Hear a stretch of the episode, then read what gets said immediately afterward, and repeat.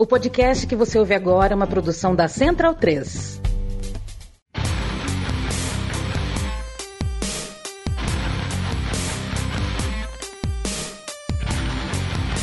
Começa agora o Xadrez Verbal. Bom crepúsculo, ouvintes da Central 3. Está começando mais uma edição do Xadrez Verbal, a sua revista semanal de política internacional em formato podcastal. Meu nome é Matias Pinto e, como sempre, estou ao lado dele, meu amigo e companheiro Felipe Nobre Figueiredo, o homem por trás do tabuleiro. Olá, meu caro Matias, olá a todos os nossos ouvintes, todo mundo que nos ouve, nos prestigia, nos divulga, nos tolera, nos ama, nos deseja, diz que nos odeia, mas não nos tira do ouvido. Chegando aqui a edição de número 356 do Xadrez Herbal. Né? Uh, isso significa o quê? Nada. Uh, eu não consegui nem pensar numa piada idiota. Uh, lembrando, né? Semana passada nós tivemos feriado, né? Uh, feriado de finados. Por conta disso, na sexta-feira, dia 13, nós não tivemos o nosso noticiário habitual. Nós tivemos um especial, um programa que a gente bateu um papo de mais ou menos uma hora com o doutor Jeff Nascimento sobre direito internacional humanitário. E a gente vai referenciar essa conversa várias vezes aqui nesse programa, não só para divulgar o conteúdo dela para, né, em respeito inclusive a, ao trabalho, ao tempo do Jeff, uh, mas porque é um conteúdo muito importante, tá, perante tudo que está acontecendo. E também por conta desse feriado, esse programa de hoje acaba sendo um programa duplo, em que a gente também tem convidado. Tá? Então esse programa também vai sair um pouquinho mais longo e a gente faz aquele pedido, como sempre, para vocês, né? para ajudarem na divulgação do programa, para ajudarem né, no compartilhar nas redes sociais, mandar para as pessoas. Lembrar que a minutagem depois fica disponível no site do Xadrez Herbal, que o podcast vai ser postado em blocos no YouTube. Você pode ir direto para a minutagem que você quer ouvir, né? Você pode ouvir o programa em blocos, não precisa ouvir tudo de uma vez. E como disse o nosso ouvinte Pedro Carvalho, né? Ele fez. Que é membro do Medicina em Debate aqui da casa também. Ah, é? É, no, é porque o, no, no, na, na, biografia dele do Twitter diz apenas que o Pedro é sem S. uh, ele lembrou que desde o Tratado de Nicósia de 1903 não é obrigatório ouvir podcast tudo de uma vez só. Tá? E nesse começo de programa eu queria mandar outros dois recados, meu caro Matias. Normalmente a gente deixa os recados para o fim, mas mandar dois aqui no, no, no, começo do programa. Um deles é mandar um abração para Marina Bonafé, que faz o podcast Modus Operandi, né, sobre True Crime, junto com a Carol Moreira, que ela comentou, né, eu postei uma foto que eu e você tiramos, junto com outros amigos nossos, como Pirula, Iclis, Dave Azagal, Alexandre Jovem Nerd... Uh, a gente estava na festinha da discoteca sueca esses dias, né? E fica aqui um, um abraço para a conterrânea do meu pai, a Bárbara Zamberlan, que nos convidou, né? Ela que trabalha para a discoteca sueca. Um abraço para a Bárbara. E a Marina escreveu, comentou assim na foto: queria muito ter falado com vocês sobre o quão especial o xadrez Airboy é para mim, mas fiquei com vergonha. De qualquer maneira, valeu portanto. Então, um beijo para Marina e, obviamente, pode falar com a gente, né? Assim, a gente não se falou porque eu jamais imaginaria que ela seria nossa ouvinte, né? Eu fiquei ali no, no, no meu cantinho, tal, não, não, não interagi muito nem com as celebridades presentes. E o outro recado, meu caro Matias, é o seguinte. Olha lá. Olá, Felipe Matias.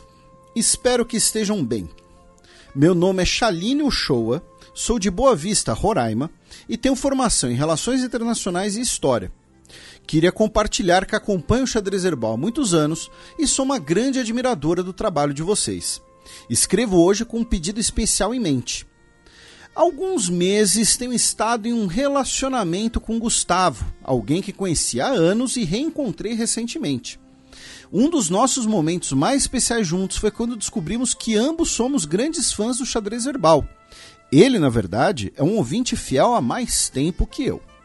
Foi um momento mágico, já que não conhecíamos outras pessoas que acompanham o podcast. Desde então, desenvolvemos o hábito de ouvir juntos, antes de dormir ou durante nossos passeios de carro. Sinto que chegou a hora de dar o próximo passo em nossa relação. E pensei em pedir Gustavo em namoro de uma maneira que fosse a nossa cara. E o que poderia ser mais a nossa cara do que envolver o xadrez herbal nesse momento tão especial? Meu pedido é o seguinte: se for possível, pedir ao Gustavo que seja meu namorado e continuar desfrutando, desfrutando de muitos e muitos episódios do Xadrez Herbal juntos. Seria incrível se pudéssemos seguir compartilhando essa paixão pelo podcast como um casal. Agradeço imensamente a consideração e espero ansiosamente pela sua resposta. Com carinho, Chaline. Então, Gustavo, tá aí. Sem pressão nenhuma, Gustavo. Namora ou namora? Né? Se disser não, a É gente. namoro ou amizade? Se disser não, a gente vai até Boa Vista te cobrir de porrada. Ô, louco. Tá? não, de- não, pô, depois desse e-mail da, da, da Chaline, é, é- é inadmissível uma negativa. E, então, e ficamos, eu e o Matias, ficamos lisonjeados com o carinho de todos os nossos ouvintes. E Felipe, já que você subverteu a ordem aqui também, aproveitar que a gente recebeu um e-mail, né? Como faziam os antigos sumérios, é, do seu xará, o Felipe Cavalcante, e eu vou ler também a mensagem dele, né? Me chamo Felipe e comecei a ouvir o xadrez verbal recentemente por causa do meu namorado, que se chama Felipe, com E. Estou adorando o programa. Agora ficamos eu, Felipe e meu namorado Felipe comentando tudo que o Felipe fala no podcast durante a semana. Sinto que nós, Filipes, temos muito em comum. Brincadeiras à parte, se não for pedir demais, queria pedir para mandarem um beijo no programa pro meu Felipe, pois estamos fisicamente separados nesse momento e só vamos matar toda essa saudade em dezembro. Abraços do seu mais novo ouvinte, Felipe Cavalcante. Eu mando um beijo pro Felipe e um oi pro Felipe, porque o nome dele tá errado. Mentira. Bem, passemos agora para o primeiro dos três blocos do Giro de Notícias.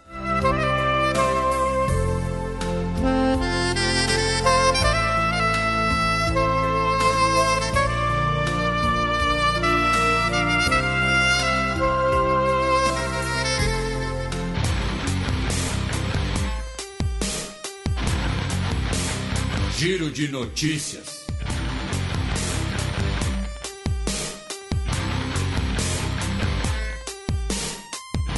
Notícia da segunda-feira da semana passada, dia 30 de outubro.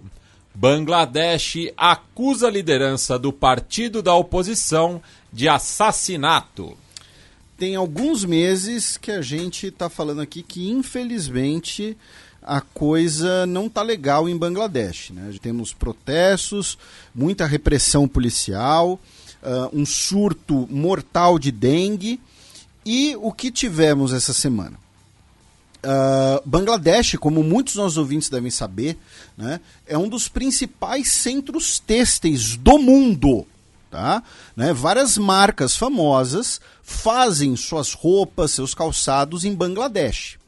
Tá? São mais de 3.500 fábricas e oficinas tá? ah, no país que correspondem a 85% das exportações de Bangladesh, tá? incluindo aí, repito, lojas e marcas famosas tá? que a gente não vai ficar citando aqui.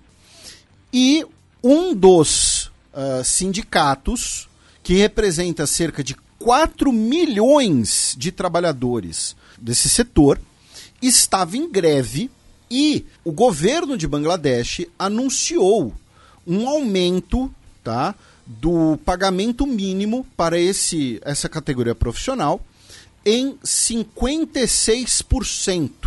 Essa oferta fez com que outros sindicatos entrassem em greve porque consideraram basicamente um desaforo, tá, meu caro Matias? Por quê? Porque inflação, cenário pós-Covid, ah, os salários eh, estão muito defasados, segundo os sindicatos, tá? E ah, a maioria dos profissionais desse setor são mulheres, tá? que ganham cerca de 8.300 taca por mês. O que dá, gente, 75 dólares. E eles, os movimentos, defendem que o salário mínimo tem que ser de pelo menos 23 mil tacas. Tá? O que vai dar, basicamente, algo muito parecido com o salário mínimo brasileiro, tá, gente? É, que se falar 23 mil, não é 23 mil dólares, tá? Vai dar algo muito parecido com. Uh, vai dar, assim, usando o XZ agora, dá mil e poucos reais, tá? E então nós temos essa grande greve num setor essencial da economia de Bangladesh. E aí, em uma das manifestações grevistas, nós tivemos repressão policial e nesse e por conta dessa repressão, nós tivemos um confronto que resultou em centenas de pessoas presas e um policial morto, tá? E o que o governo de Bangladesh uh, fez, né, via a sua a procuradoria? Indiciou 164 líderes do principal partido de oposição por serem cúmplices de homicídio por conta da morte do uh, policial que infelizmente foi morto. Tá?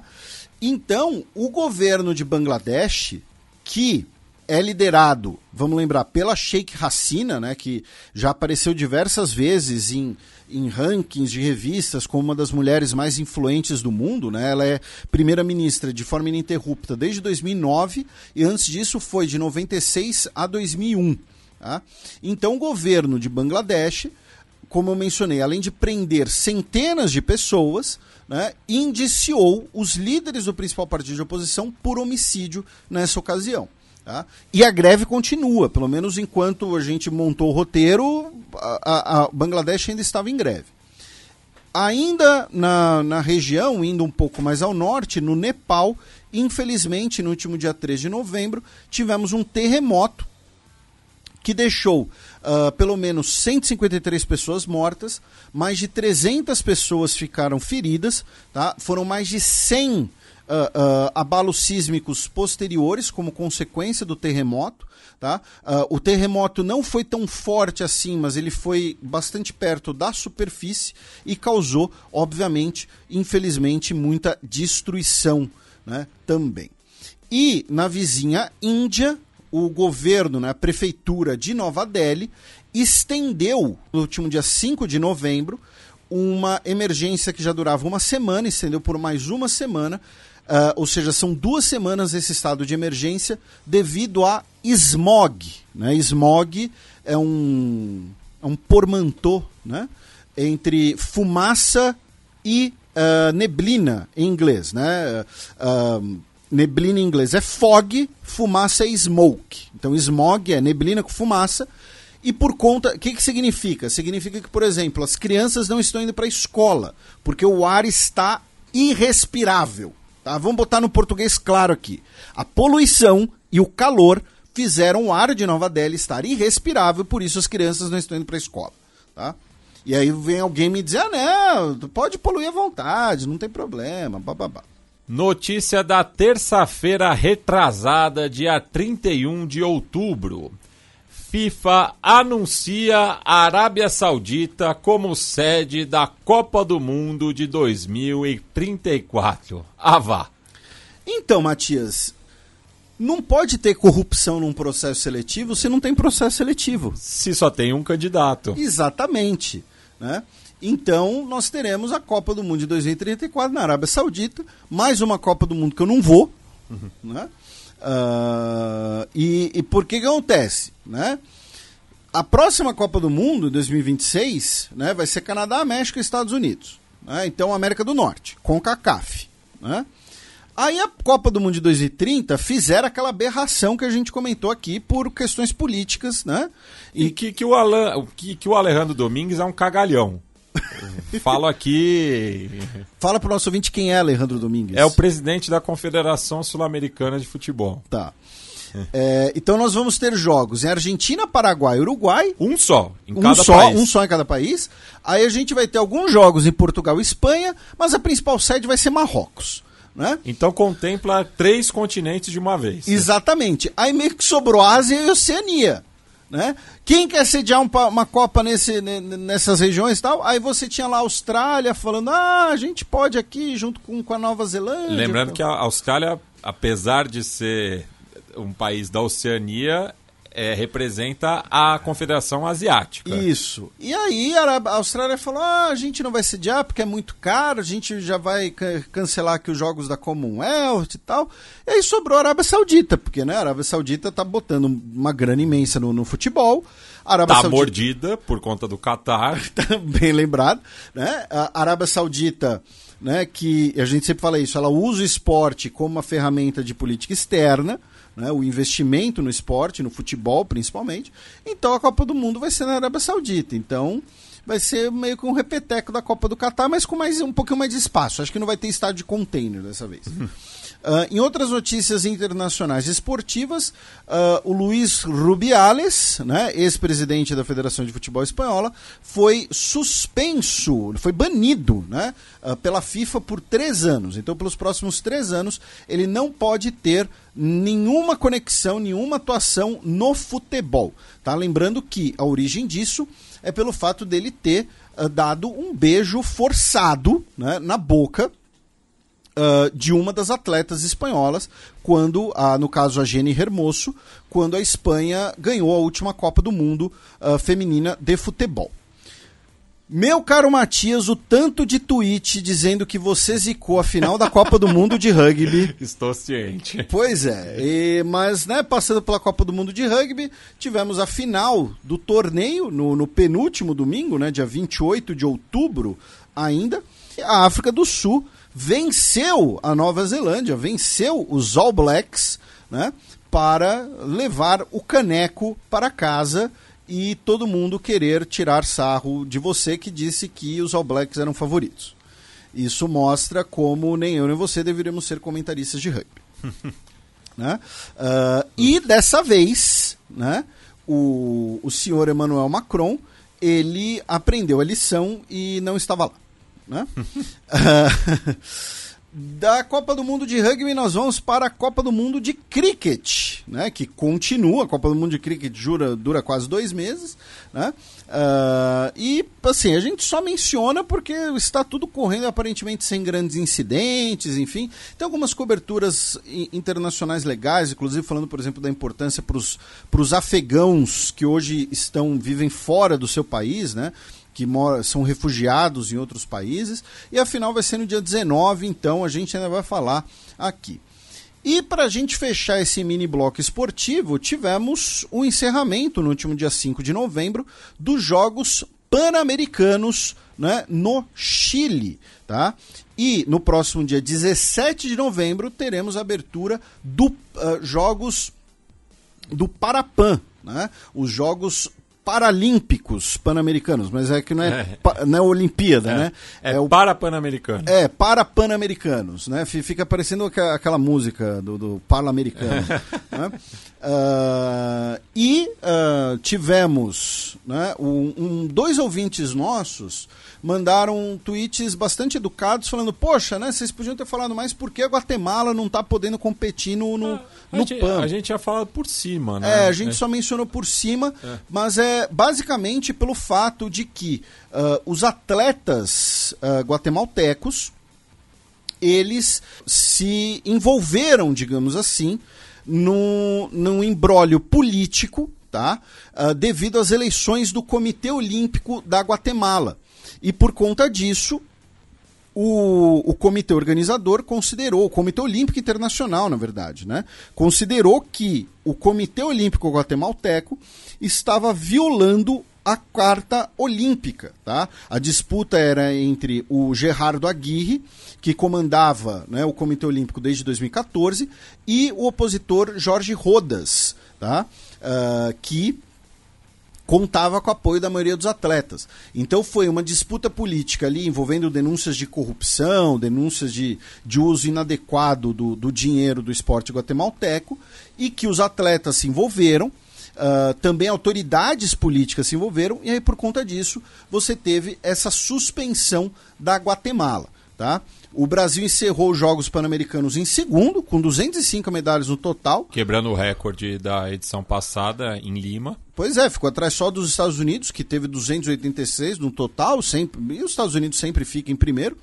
A Guatemala, né, como ali um, um comitê olímpico, ficou em 14 Equipe de atletas independentes foi o nome. Isso, com 19 medalhas. À frente, por exemplo, do Uruguai com 10. E o Uruguai que teve a, uma medalha, assim, a, a, teoria dos graus de separação, né? O nosso ouvinte Juan Funes é, destacou que a prima dele, a Sofia Vicente, fez parte da dupla de pelota basca que ganhou uma medalha de bronze para o Paisito. Né? O Uruguai conquistou 10 medalhas no total, duas de ouro, cinco de prata e três de bronze. Essa daí da dupla feminina de pelota basca. Lembrando que é uma modalidade que não está no calendário olímpico, né? Mas, mas vai ser demonstrativo, não vai ser no, na próxima Olimpíada? Na assim? França? Assim? É, é, porque tem uma comunidade exatamente, basca na França. Então, né? quem sabe a prima do Juan Funes será atleta olímpica. Ah, olha Agora, o senhor está omitindo dos nossos ouvintes que Aruba fez a sua melhor campanha da história. Olha só, ninguém segura. Pois é, com duas pratas e um bronze, Aruba fez sua melhor campanha da história. O senhor é anti-Aruba. o senhor é aruba, arubofóbico. É, então, e aí quando começar o PAN, a gente vai, obviamente, comentar aqui também. A gente sempre tenta né, deixar restrito ao cenário internacional. Né, então, não teve, felizmente, não teve controvérsias, imbróglios, que nem costuma ter nas Olimpíadas. Bem, abrindo o mês de novembro, notícia da penúltima quarta-feira, dia 1 Paquistão inicia deportação em massa de afegãos sem documentação. O governo paquistanês né, uh, já havia né, anunciado essa medida e agora começou a implementar, né, já que o governo paquistanês eh, especula que tem cerca de 2 milhões de afegãos sem documentos no país, 200 mil já foram deportados. Só que o que acontece, gente, é, quando você fala assim, ah, vai deportar alguém sem a documentação, a gente pensa aquelas coisas, por exemplo, parecidas com cultura pop dos Estados Unidos, né? Seriado, filme, que o, o cara, ele é testemunha de um crime, né? Ele é um, ele é um trabalhador de origem latino-americana, normalmente, que não tem a documentação correta, e ele não quer falar com a polícia, porque a polícia vai entregar ele para imigração ele vai ser deportado. No caso, aqui no Paquistão, a gente está falando de um cenário bem mais bruto. Tá? Por quê? Porque a fronteira Paquistão-Afeganistão, em vários pontos, é muito porosa. E vamos lembrar, os Pashtun são a principal etnia do Afeganistão e são a mais numerosa etnia do Paquistão. Né? Uh, a, a mais numerosa, a segunda mais numerosa. Então, você tem pessoas que uh, falam o mesmo idioma, são pessoas que têm costumes parecidos, numa fronteira porosa. Os Pashtuns são os segundos maiores, né? Os maiores são os Punjabis, obviamente, eu peço desculpas pela câimbra mental. Uh, então você tem pessoas que têm parentes, mesmo que distantes do outro lado da fronteira. Então o exército paquistanês, especialmente na região norte do país, vai começar a bater de porta em porta nos vilarejos das pessoas, tá? nas casas das pessoas, para falar, olha só, esse, esse cara aqui, é, é, quem é ele? Ah, ele é nosso primo. Ah, tá, cadê o documento dele? Ah, não tem. Ah, porque você é afegão, né? Você é um afegão escondido, vai ser deportado. Né? Então, está sendo um processo que está mobilizando as Forças Armadas paquistanesas para deportar até 2 milhões de pessoas. Tá? É um negócio, uma escala brutal. Tá? E um processo brutal também. Não que os outros processos de deportação não sejam tá? Não sejam processos cruéis. Estou falando que esse aqui está é, é, tá sendo pela via armada, basicamente. Ainda em relação ao Paquistão, meu caro Matias, 14 soldados morreram no atentado à bomba na sexta-feira, uh, dia 13 de novembro, na região do Baluchistão, né, que tem um forte movimento separatista. E falando em Afeganistão, meu caro Matias, é, é, essa é uma daquelas coisas que é muito curiosa, né? Que já não é a primeira vez que isso acontece, Uh, inclusive, não é primeira vez, acho que a gente vai mencionar isso aqui. Com o fim, né, com a queda do governo republicano afegão, que era apoiado especialmente pelos Estados Unidos, nós tivemos a retomada ao, do poder pelo Talibã. Né? Talibã que governou várias regiões do Afeganistão de maneira praticamente ininterrupta, tá? mesmo depois de 2001, e a gente comentou aqui por anos os avanços progressivos né, do Talibã, uh, controlando mais territórios, realizando os atentados e tudo mais. E aí agora, o escritório da ONU para Drogas e Crime né, publicou o seu relatório anual e o que acontece? Em 2022, você tinha 233 mil hectares de papoula no Afeganistão. Agora caiu para 10.800. Tá? Então, por um lado, né, o que você tem? Você tem o Talibã reprimindo o plantio de papoula, né? lembrando que a papoula ela é a matéria-prima para muitas coisas, uma delas para a heroína e para o ópio. Né? Então é por isso que o Talibã reprime tá, esse plantio. Inclusive, uh, o, o, o, a papoula do Afeganistão era muito importante dentro do Império Britânico, né, como parte da cadeia de produção do ópio que depois era mandada para a China.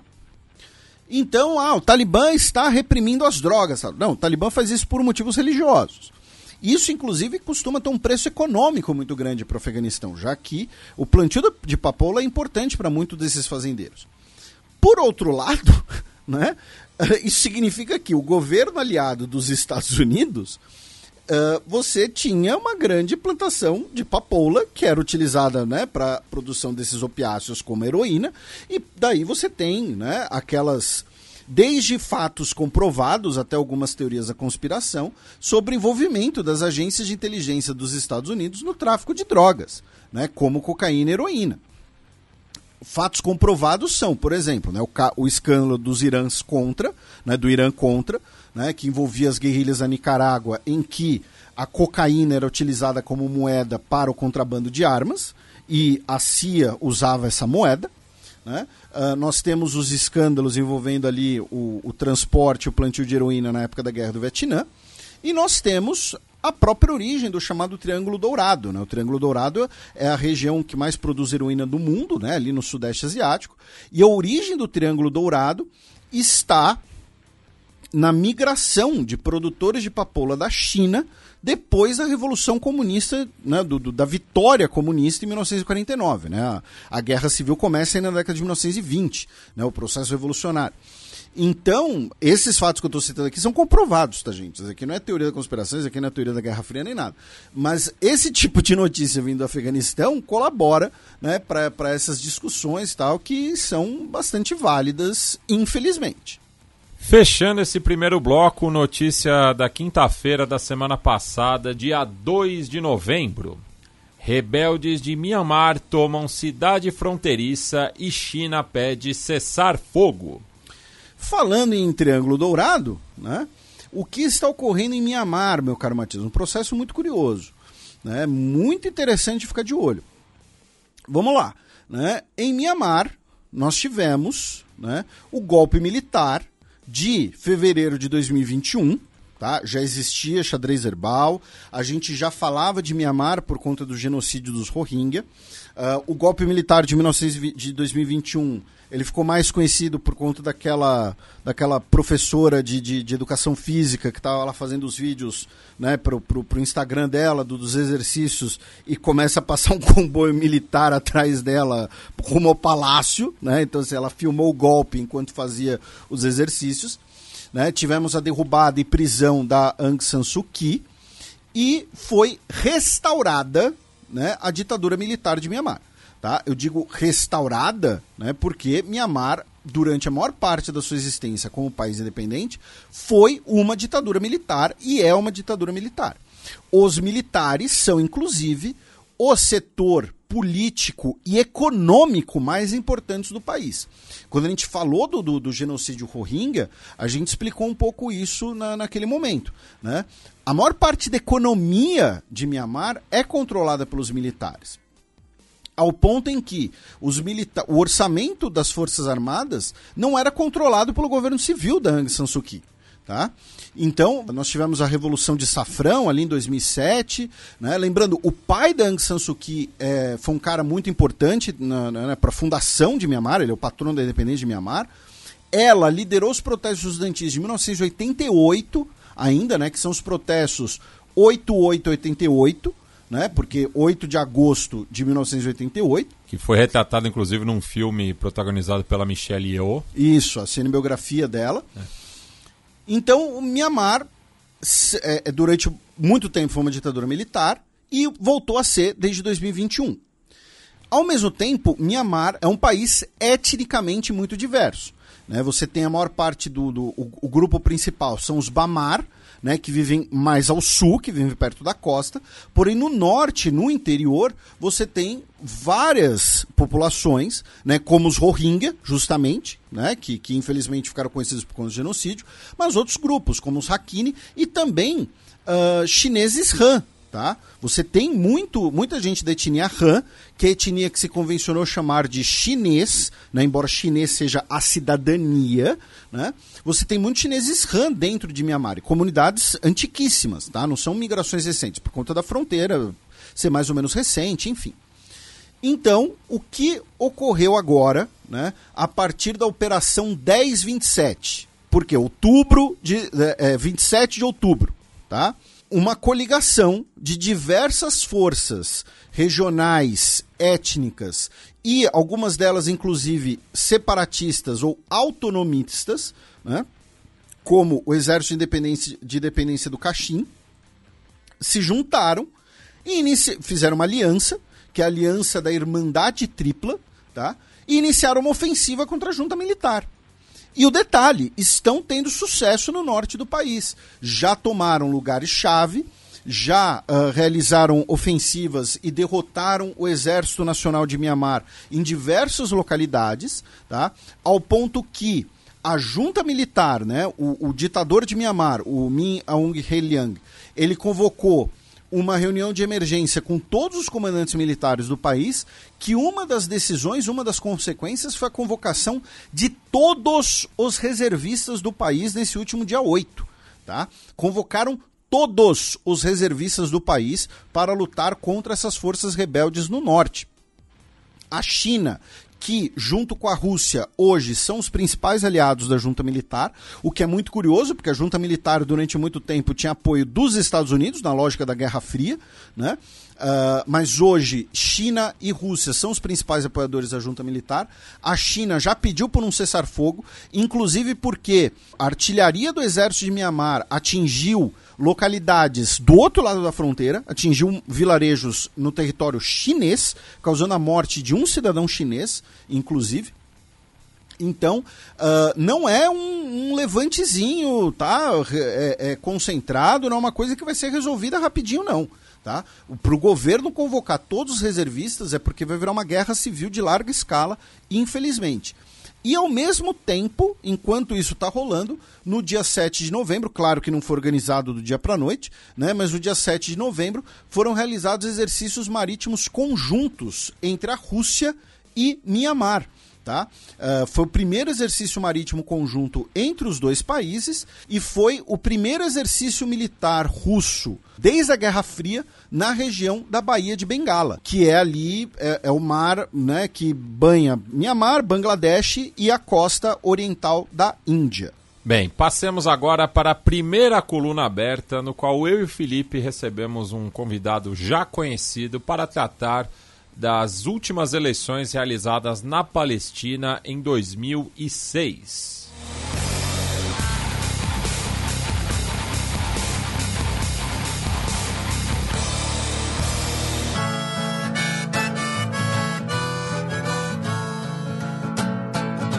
Coluna aberta. Bem, na coluna aberta dessa semana estamos recebendo novamente o Paulo Siqueira, que é gerente de TI, trabalhou na ONU em diversas agências da organização e foi nosso convidado na 27ª edição do Repertório, gravado em outubro de 2021. é, e ele está voltando aqui ao xadrez verbal, pois trabalhou nas eleições na Palestina em 2006, onde morou por nove meses. Seja bem-vindo novamente, Paulo. Muito obrigado, Matias, Felipe. Oi, Gabriel. É realmente um, um prazer estar de volta aqui com vocês, com o xadrez verbal. É, é Para mim é um momento muito importante essa questão toda da. Nós vamos falar da, da Palestina, basicamente, né? E eu vivi lá, como você mencionou, nove meses. É, foi uma das experiências mais incríveis da, da, minha vida. Eu nunca esperei um dia estar lá vivendo em Ramala e, e tudo mais. Mas é, esse tipo de trabalho que eu faço, muitas vezes isto acontece. E no caso específico aí da, da Palestina, eu estava trabalhando, antes de ir para a Palestina, eu, eu, acho que a questão é como é que eu fui trabalhar na Palestina, né? Bom, eu estava fazendo um trabalho no Timor-Leste, fiquei no Timor-Leste em 2003, 2005, e aí eh, fiz lá um trabalho nas eleições, foi tudo bem, o pessoal gostou, e aí o pessoal da ONU me convidou para trabalhar nas eleições da Palestina em 2005. Fiquei, eh, foi interessante, né? Um bom desafio. Eu até hoje eu não conheço muito, né, da história da, da região, mas é, convivendo com eles a gente vai vai, vai, a gente vai se formando, né? É, intelectualmente e tomando conhecimento das dificuldades todas e dos sucessos e tudo mais. Bom, e aí o que, que aconteceu? Eu saí lá do, do, do Timor e fui contratado como consultor por seis meses pelo PNUD. Né? O PNUD é, é, é da ONU, né? um braço da ONU, e aí o contrato saiu através da UNDP PAPP, que é um programa de assistência ao povo palestino. Era um contrato, ele foi fundado pelo, é, era fundado pela, a verba veio do Canadá, de apoio às eleições na, na Palestina. E, bom, cheguei lá na, peguei meu aviãozinho, cheguei em, em Tel Aviv, de lá é, eu fui para Jerusalém e fiquei em, no hotel em Jerusalém Oriental. Na verdade, foi o meu primeiro contato com, com os países árabes e, e, e, também com Israel.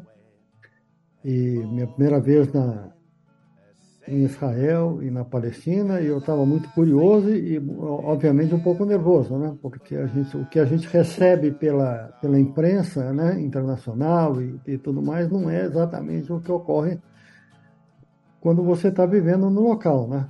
E, bom, enfim, é, lá fiquei hospedado nesse hotel no, em Jerusalém Oriental. Jerusalém Oriental é, é uma parte de Jerusalém que, ocupa, que é onde vivem os árabes mas é incorporado dentro do, do, da área que Israel atua, né? Que é, na verdade é um, é, é foi incorporado dentro do, do, do, Estado de Israel. Você vê bem a distinção entre a cultura, vamos dizer assim, local, né? E a, a a cultura colonizadora dos israelenses, né? porque o que eles querem, na verdade, assim, o trabalho é, é destruir todos os símbolos né? É, importantes para o povo palestino e aquela história de terra arrasada. Então, isso foi o meu primeiro contato. Eu pensei, pô, e, enfim, foi, foi, foi muito interessante. E aí fiz lá aquelas reuniões introdutórias, a questão de segurança, né? É, foi bem curioso, porque é, quando você trabalha para a ONU, você quando chega num, num, posto novo assim de trabalho, eles te dão um, um, um, um briefing de segurança, né? Um, fala, a única coisa que eu me lembro desse briefing de segurança foi, olha, quando você chegar em Ramallah, você dá um tempo porque os palestinos vão saber quem você é e os israelenses vão saber quem você é e você não vai ter problema. Essa foi a única coisa que eu me lembro. Dali eu, eu eles me deixaram em, em Ramallah, eu fiquei num hotel bem perto da comissão eleitoral. É, teoricamente, eu deveria ter um transporte, mas o, o transporte foi é, já estava sendo ocupado pelos funcionários da comissão eleitoral. Então, fiquei eu é, eu era o único funcionário ali no momento da ONU. eu era o único brasileiro, estava lá. Era uma, um pouco solitário. E o hotel não era muito longe da comissão eleitoral, e aí eu comecei a fazer o trajeto entre o, o, a comissão eleitoral e o hotel a pé. E aí, logo que eu cheguei no hotel, abri a janela assim, estava no segundo ou terceiro andar, e olho para baixo eu vejo um jipe, né, tipo militar assim. Eles pararam em frente a um, uma venda que tinha em frente ao hotel e pá, pegaram um cara ali meio na rua, na, na, coisa, e jogaram dentro do jipe e foram embora. Eu falei, porra, meu, é, negócio aqui é meio complicado. Mas depois disso não vi mais nada. E aí comecei a ir para a comissão eleitoral caminhando. 15 minutos de caminhada. Me senti bem, bem e tranquilo. E aí tive contato lá com o pessoal do, do, da comissão eleitoral e o que, que tem para fazer, como é que é. E, enfim, pessoal muito é, amigável, na verdade. E foi, eu tinha um bom ambiente de trabalho, na verdade, as pessoas muito, legais. É, participava nas reuniões né, eleitorais com eles, e essa, essas reuniões começavam em inglês, depois de 10 minutos passavam a conversar em árabe, e que aí eu já não entendia mais nada, e depois no final, 10 minutos antes de acabar a reunião, eles voltavam para o inglês e já tinham resolvido os problemas, mas entre eles. Mas era é, quase uma briga constante, essas reuniões.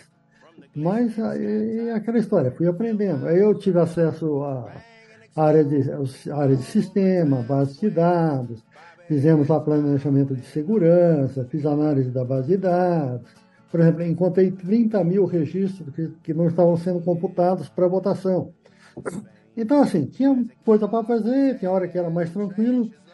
E a eleição era para ser em 2005, era uma eleição parlamentar, era para ser em 2005, e aí acabaram adiando para 2006, para janeiro de 2006.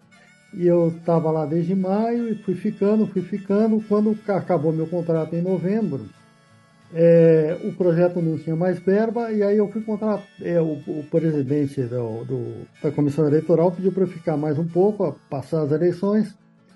E aí eu fiquei com. Eu fui contratado, ele pediu para que eu fosse contratado por uma, uma ONG americana que chama IFES, que é International Foundation for Electoral Systems, é, é, é, um, é um braço, né, digamos assim, do, dos americanos, né, uma organização que presta serviço, suporte eleitoral no mundo todo, principalmente onde os americanos têm, obviamente, interesse político. E aí fiquei três meses lá trabalhando com eles. Na verdade, para mim não mudou nada, né? Só que eu tinha que prestar é, é, algum tipo de contas, né? Pro, pro pessoal, pro grupo, pro time da AIFES que estava lá também, na Palestina, lá em, em Ramallah, trabalhando no apoio eleitoral.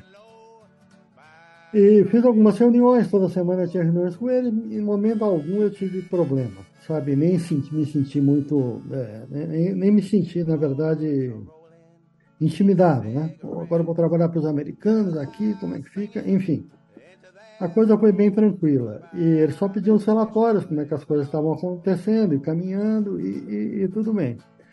É, do ponto de vista financeiro, minha situação melhorou. Eu também tinha um. Eu tinha um carro, e aí eles falaram: não, Paulo, não precisa mais do seu carro, porque a gente pode te dar um carro alugado. E aí eles pagaram meu aluguel, pagaram um carro para mim, e foi bem legal.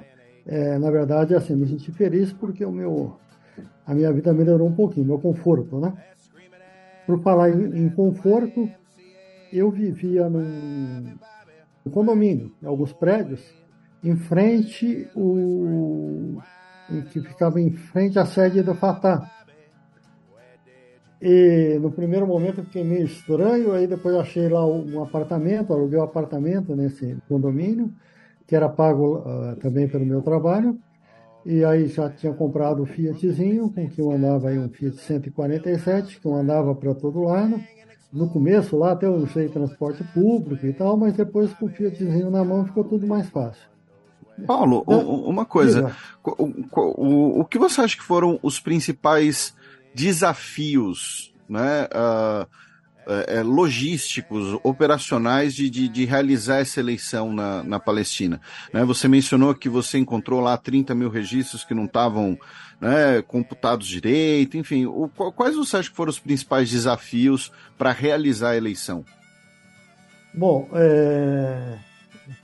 tá aqui na, estava aqui na minha lista de coisas para falar e é um, um ponto bem interessante. O, Quais os desafios? Obviamente, o principal era a integração com Gaza, porque a, a eleição era no, na, na, Cisjordânia, né? Cisjordânia ocupada, Gaza, e também é, os uh, árabes israelenses, né, que vivem em Jerusalém Oriental, eles poderiam também votar.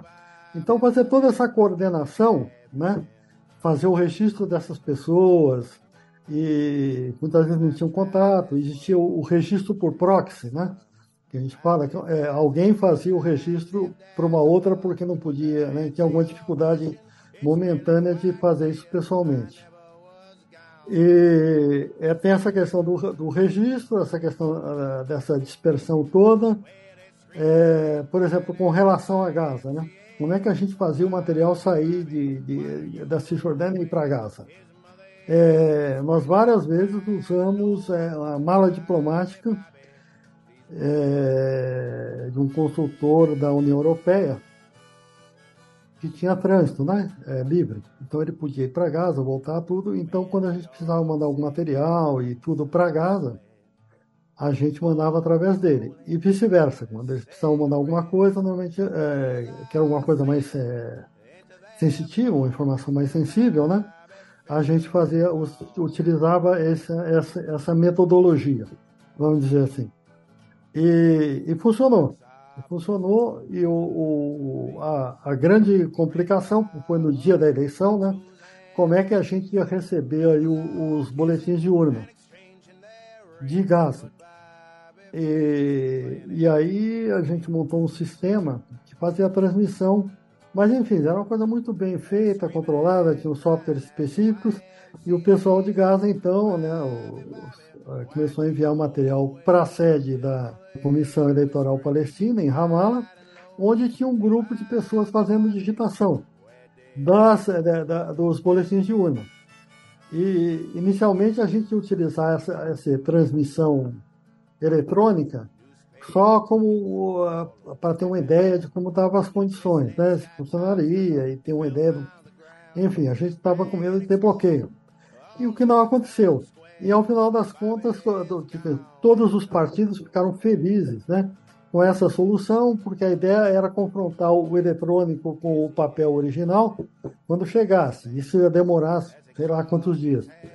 E no final todo mundo acatou o resultado, que foi transmitido eletronicamente. Foi muito bacana. Então, de, de uma, praticamente começando no final do dia, na manhã do outro dia, a gente já tinha um resultado eleitoral.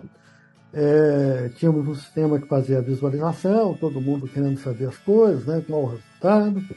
E no final das contas deu essa questão do. É, ganhou o Hamas. E o que, é importante falar aqui, que eu gostaria de comentar, é que quem questionou o resultado logo depois foi o, o Hamas. Por quê? Eles diziam que tinha um, deputado a menos, um membro do parlamento a menos, segundo eles, e um a mais para o Fatah. E aí nós fomos verificar o que, que acontece. Eles usam no, no, na Palestina um sistema eleitoral que usa um quociente, chama método de Hund. É uma metodologia que faz cálculo de distribuição de assentos, né? De membros do parlamento e tal, numa eleição. É, não é muito complexo, mas é bem chatinho. Então tem que ter um cálculo e tudo. Eu já tinha usado esse, esse sistema, usei depois na. Agora no Paraguai, eu tive lá, eles usam esse sistema. É... Lesoto também utilizei esse sistema, lá eu desenvolvi tudo. E, e acaba sendo interessante. Bom, e, nesse, e nessa questão aí, né, o, o que que, o, qual foi o problema? Nenhum dos dois estava errado, mas o Hamas usou, por exemplo, como é uma fórmula, né? O Hamas usou, por exemplo, a, a questão decimal, né? Ele usou lá, por exemplo, 0,1000, três casas decimais. E nós utilizamos, né, não sei, 9, qualquer coisa assim. Era tão perto né, a diferença entre os, os candidatos que esse, essa diferença, né, por exemplo, no caso do Hamas, ele arredondou, ele arredondou em 3, né? No caso uh, do, da comissão, arredondou em 9. E essa diferença dava a, o candidato, entendeu? Mais, a, o candidato a mais para o Hamas. Mas como eles estavam utilizando somente as três casas decimais, eles é, é, concordaram com a comissão eleitoral que realmente o nosso sistema estava tá correto. E assim que eles utilizaram essa, aumentaram o número de cálculo para das casas decimais, a situação ficou tranquila. Mas, na verdade. E, e só para passar muito... os números aqui, né? É, o Hamas ele teve 44,45% dos votos, conquistando 74 assentos do Conselho Legislativo da Palestina, enquanto que o Fatah teve 41,43% dos votos, conquistando 45 assentos. E, é, foi, foi bem, foi bem interessante. Eu quero dizer que foi, foi tranquilo. Uma coisa, assim, por exemplo, que eu gostaria de mencionar.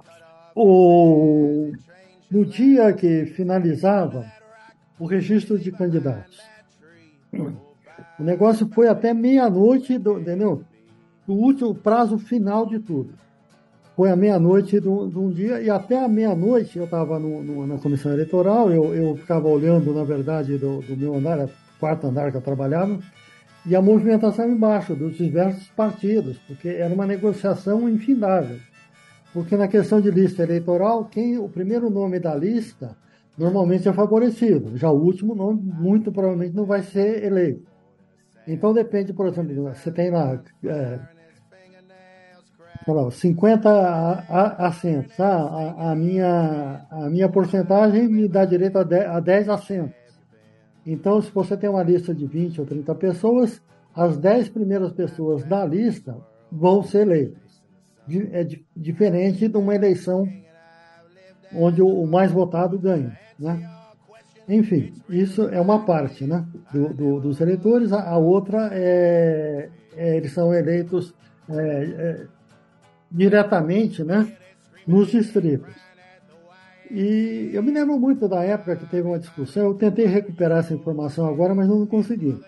Que no final ficava uma questão assim, como essa é uma, é uma questão de, de, de, de proporcionalidade, voto por partido e tudo mais, o sistema eleitoral, não sei o quê, eles comentavam que se fosse uma eleição direta, por exemplo, como no Brasil, o, o primeiro assume, o segundo assume, Fatah tinha mais votos do que o Hamas no final das contas. Mas o Hamas elegeu mais membros do parlamento por conta toda dessa questão da divisão dos assentos e tudo mais. Eu tentei resgatar isso um pouco para nossa conversa aqui, mas eu não achei nada. Mas, enfim, na época se falou bastante disso, e que foi um erro estratégico do, do Fatah, e, porque eles tinham o domínio do Congresso e eles poderiam eventualmente ter modificado a legislação eleitoral para favorecer o Hamas. O Hamas não, para favorecer o Fatah. Mas como isso. É, bom, enfim, com tudo isso, com essas mudanças, não foi o que aconteceu. Né? Isso favoreceu o Hamas. E, com relação às eleições em si, Ramallah, por exemplo, e algumas outras é, cidades que eu fui, porradas de material eleitoral de, dos dois partidos, sem problema nenhum, tinha lá o, o Barghouti, que era um candidato do Fatah, que estava preso, ele foi eleito, então tinha um é, preso, estava preso em Israel, né? Enfim, é toda aquela conjuntura muito, muito local que é, acaba sendo interessante, né? E não me lembro muito assim de, de grandes problemas com violência. É, no, na comissão eleitoral, um belo dia eu chego lá e falo, não, teve aí uma uma denúncia, tá, uma informação que eles vão atacar o, o comitê. E quando eu cheguei lá, as ruas já estavam bloqueadas e, e tinha um no prédio a guarda de a guarda presencial do Mahmoud Abbas na época, né? Ainda é ele. Ele mandou a, a guarda presencial é, proteger a gente lá no, no, no, no comitê eleitoral. Então, em cada andar que eu subia, ou pela escada, ou não sei o que, tinha lá aquele pessoal todo super armado, com cabeça coberta, tudo, todos eles de, de, de, militares e tudo, aquela vestimenta toda, que sempre gerava um impacto. Será que vai acontecer alguma coisa? Mas no final das contas não aconteceu nada, foi tudo perfeito. Eu achei que o, o, o processo foi bem, bem democrático e ficava essa questão. Por que, né, que o Fatah, a Autoridade Palestina, os americanos, eles aceitaram que o, Ham, o Hamas participasse das eleições? Para mim foi o ponto. Porque se eles aceitaram, então ok, então eles têm o direito de participar, e eles ganharam, eles têm o direito de assumir. Mas assim que o Hamas ganhou, toda a ajuda financeira, ou a maioria da ajuda financeira destinada à Palestina, foi cortada. Então, você imagina que, por exemplo, toda a área administrativa, na Cisjordânia, por exemplo, hoje, e na época em Gaza, era bancada pelos eh, países, pelos doadores, né, pelos países doadores. E aí, quando acabou isso, todo mundo né, corta salário, corta, ou, seja, foi um, bem caótico que aí eles tentavam, estavam tentando desestabilizar já o, o, o governo do Hamas. Só, só para deixar claro, eu acho que, a minha opinião com relação ao Hamas é o seguinte, se ele tivesse continuado a governar com o apoio né, dos doadores e tudo mais, a minha impressão, né, o, o que eu tinha na minha cabeça é que, de alguma forma, o Hamas ia ser incorporado ao sistema, né? ao sistema, como foi o caso do Fatah. O Hamas em Ramallah ele era muito bem visto, por quê? Falava muito do Fatah, que era extremamente corrupto, extremamente corrupto, e a população estava de, de já estava não queria mais o, o, o governo do, do, Fatah e que a opção do Hamas foi um voto contra, né? Foi um voto contra o Fatah porque eles achavam que a situação do, do, do, Fatah não, não se sustentava. E aí foi o que aconteceu. O Hamas teve a maioria dos votos, no final ganhou, mas não levou. Né? O Hamas dominou a, a faixa de Gaza, porque ele tinha bastante atuação lá, é, inclusive militar. E a Cisjordânia ficou com o pessoal do Fatah e com o Mohamed Abbas. Só, é... só para confirmar, Paulo, o senhor não chegou aí para Gaza, né? O senhor mencionou não, não... que tinha aquela mala diplomática, mas não, não chegou aí. É, é, eu não podia ir para Gaza. É, a ONU não me permitiu. E, então eu fiquei só na, na Cisjordânia ocupada, e aí é, é, o que eu te falei, né? Como o pessoal da União Europeia tinha mais é, trânsito, a gente utilizava o, as malas diplomáticas, né? para fazer transporte de material e listas eleitorais, esse tipo de coisa. E foi o que eu te falei. Aí na, na transmissão de resultados, a gente fez essa a primeira parte eletronicamente e depois a gente recolheu lá os boletins e não, não, não, e não foi problemático. Foi muito, foi, foi muito bacana. É, Gaza, até naquele tempo, a situação não era tão complicada, como está hoje, nesses últimos é, meses, acho que desde que o Hamas assumiu Gaza, é, ficou uma coisa um pouco mais crítica, né? Porque eles realmente não têm apoio, né? Do, do, do como, como tinha aí o, o Fatah e a autoridade palestina. E agora eles estão nessa discussão aí, né? Que a autoridade palestina deve assumir definitivamente seu papel em Gaza, como era na época, né? e tentar tirar o Hamas fora. Agora, o Hamas, anti-Hamas, eles tinham uma atuação muito forte. É, como assim, é, por exemplo, na questão de humanitária, sabe? Você tinha as mesquitas e tudo, né? Os cultos religiosos, e eles tinham um, pro, um programa de assistência social extremamente forte. Então, com isso, eles ganhavam muito, ganharam muita confiança da população. Ao contrário do Fatah, que era visto como um, um, um partido corrupto. Então, eu, eu acho que muito do, do, dos votos que o Hamas recebeu na época foi um voto contra o Fatah, não a favor do Hamas. Mas é o que é, né? É, eu estou vendo aqui que o, Gabriel levantou a mão. Gabriel, quer falar alguma coisa? Oi. É, tudo bem, gente? Para variar, estou aqui invadindo a conversa aí. É, além de ouvinte e fã do Xadrez Herbal, sou o Gabriel Dredd, filho do Paulo Siqueira. E eu fiquei com vontade de compartilhar que eu também fui para lá, não fiquei tanto tempo quanto meu pai, mas ele convidou eu e minha mãe para irmos lá, para conhecer. E normalmente quando ele fazia isso era porque era um lugar seguro. Teve lugares que a gente não foi, né? Minha mãe, principalmente que acompanhava mais ele, teve alguns lugares que, que ela não foi, mas né, é, meu pai após a eleição sentiu que o clima estava tão tranquilo que falou: venham, venham, venham passar um mês comigo.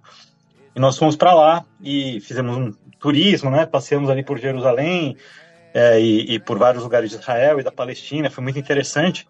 E eu me lembrei que no, no dia em que a gente estava lá quando o novo governo tomou posse, né? Quando a nova, o novo parlamento estava tomando posse. E nesse dia a gente saiu de casa e, e passou perto do, do local, do, passou em frente ao, ao parlamento da Palestina e estava tudo normal, né? É, tava assim, era um evento cívico. É como se você passasse em Brasília no dia que os congressistas estivessem tomando posse. Se você não for lá dentro do Congresso, você não veria nada de diferente do, do normal. Mas quando a gente chegou em casa à noite e foi assistir as notícias, lá, lá passava o Euronews, né? Que são as notícias vindas da Europa. E aí eles ficavam passando umas imagens de arquivo de guerrilheiros do, do Hamas é, com aqueles panos tampando o rosto e, e, erguendo metralhadoras, assim, aquela cena bem clichêzão, assim, de terrorista, né, com muitas aspas. E, e então eles ficavam comentando, hoje começou um novo governo, o Fatah tomou posse, e aí ficava passando essas imagens de arquivo. E para mim foi muito chocante isso, ver a, o contraste entre a realidade, que era só um dia cívico normal, como em qualquer outro país, é, era até pouco a confusão, não tinha trânsito, não tinha nada acontecendo no local lá, era só mais uma burocracia para eles. E como que a televisão internacional estava mostrando é, isso como um, um fato de que os terroristas estavam tomando controle do país e tal. Então, para mim, isso foi muito, muito chocante. É, eu fiquei muito menos tempo que meu pai, então não deu tempo de conhecer tão bem e ficar tão à vontade, né? E aí é tudo muito estranho, tanto o lado israelense quanto o palestino. Mas uma coisa que foi interessante é que na época eu ainda estava de dread, né? E aí a gente ia cruzar o checkpoint e vira e mexe os, os soldados israelenses comentavam do meu dread. E aí teve um até que falou: ah, quando eu sair do exército eu vou deixar crescer o meu dread também, não sei o quê. Então, assim, eram uns moleques, né? Eram uns moleques super novos que ficavam nesse checkpoint também, armados, claro, né? Com, com armas bem ostensivas, assim, mas, mas foi, me chamou muita atenção o quão banal parecia tudo aquilo, né? Porque para nós é tão estranho, né? Mas para eles era a coisa mais normal do mundo. Era só essas dois causos que eu queria compartilhar e que acho que trazem um pouquinho mais de contorno aí para essa história que meu pai está falando. Falando nisso, né, Gabriel? A gente, Gabriel, a gente fez uma viagem, a comissão eleitoral arrumou um transporte para a gente, isso após a eleição. E nós fizemos uma viagem para Belém, em alguns outros lugares, e eles foram é, nos mostrando né, tudo o que estava acontecendo, mostrou a questão do, do, do, do dos israelenses, né, eh, dos, é, invadindo os territórios é, palestinos, tomando os territórios palestinos, e, e é incrível. Por exemplo, você passava em algumas regiões, o que, que eles fazem? Esses uh, ocupantes, eles é, escolhem uma montanha, assim, um morro, né, um lugar mais alto, no topo dele eles constroem tipo um, uma cerca, isso dentro do território da Cisjordânia é, eles e começam a viver lá e são todos armados, e aí põe água, põe luz, e o, o exército israelense dá muito apoio. E dessa maneira, eles se espalharam hoje em dia para toda a Cisjordânia. Entendeu? E você vê como é que isso é montado, entendeu? como é que é, tem toda uma questão política de ocupação, né? de ocupação do território palestino. E, e, e, no fim é aquela questão, né? É, é, o, o, Israel é um, é um Estado colonizador, basicamente. E desse ponto de vista, eles querem se livrar dos, dos palestinos, né? Porque se você for ver aí os mapas históricos e tudo, você vê como foi diminuindo né, o espaço que os palestinos vivem. Eu acho que agora essa questão, por exemplo, do, do de Gaza, que eles estão dividindo o sul e o norte, é porque eles vão ocupar o norte. Outra coisa que a gente viu muito lá, por exemplo, eles fazem o sequestro, os israelenses fazem o sequestro das fontes de água. Então eles têm todo o mapeamento aquífero do, do, do, da Israel e da Palestina, e pouco a pouco eles vão se apossando dessas áreas, porque é uma área estratégica. Entendeu? É, não só a parte de água, mas também a, onde tem a questão religiosa. Aí tem o muro. Por exemplo, a gente foi num lugar que o muro, tinha uma casa lá, eu não me lembro de quem que era, que era de um personagem histórico, né, religioso israelense, que ficava dentro do, da Cisjordânia.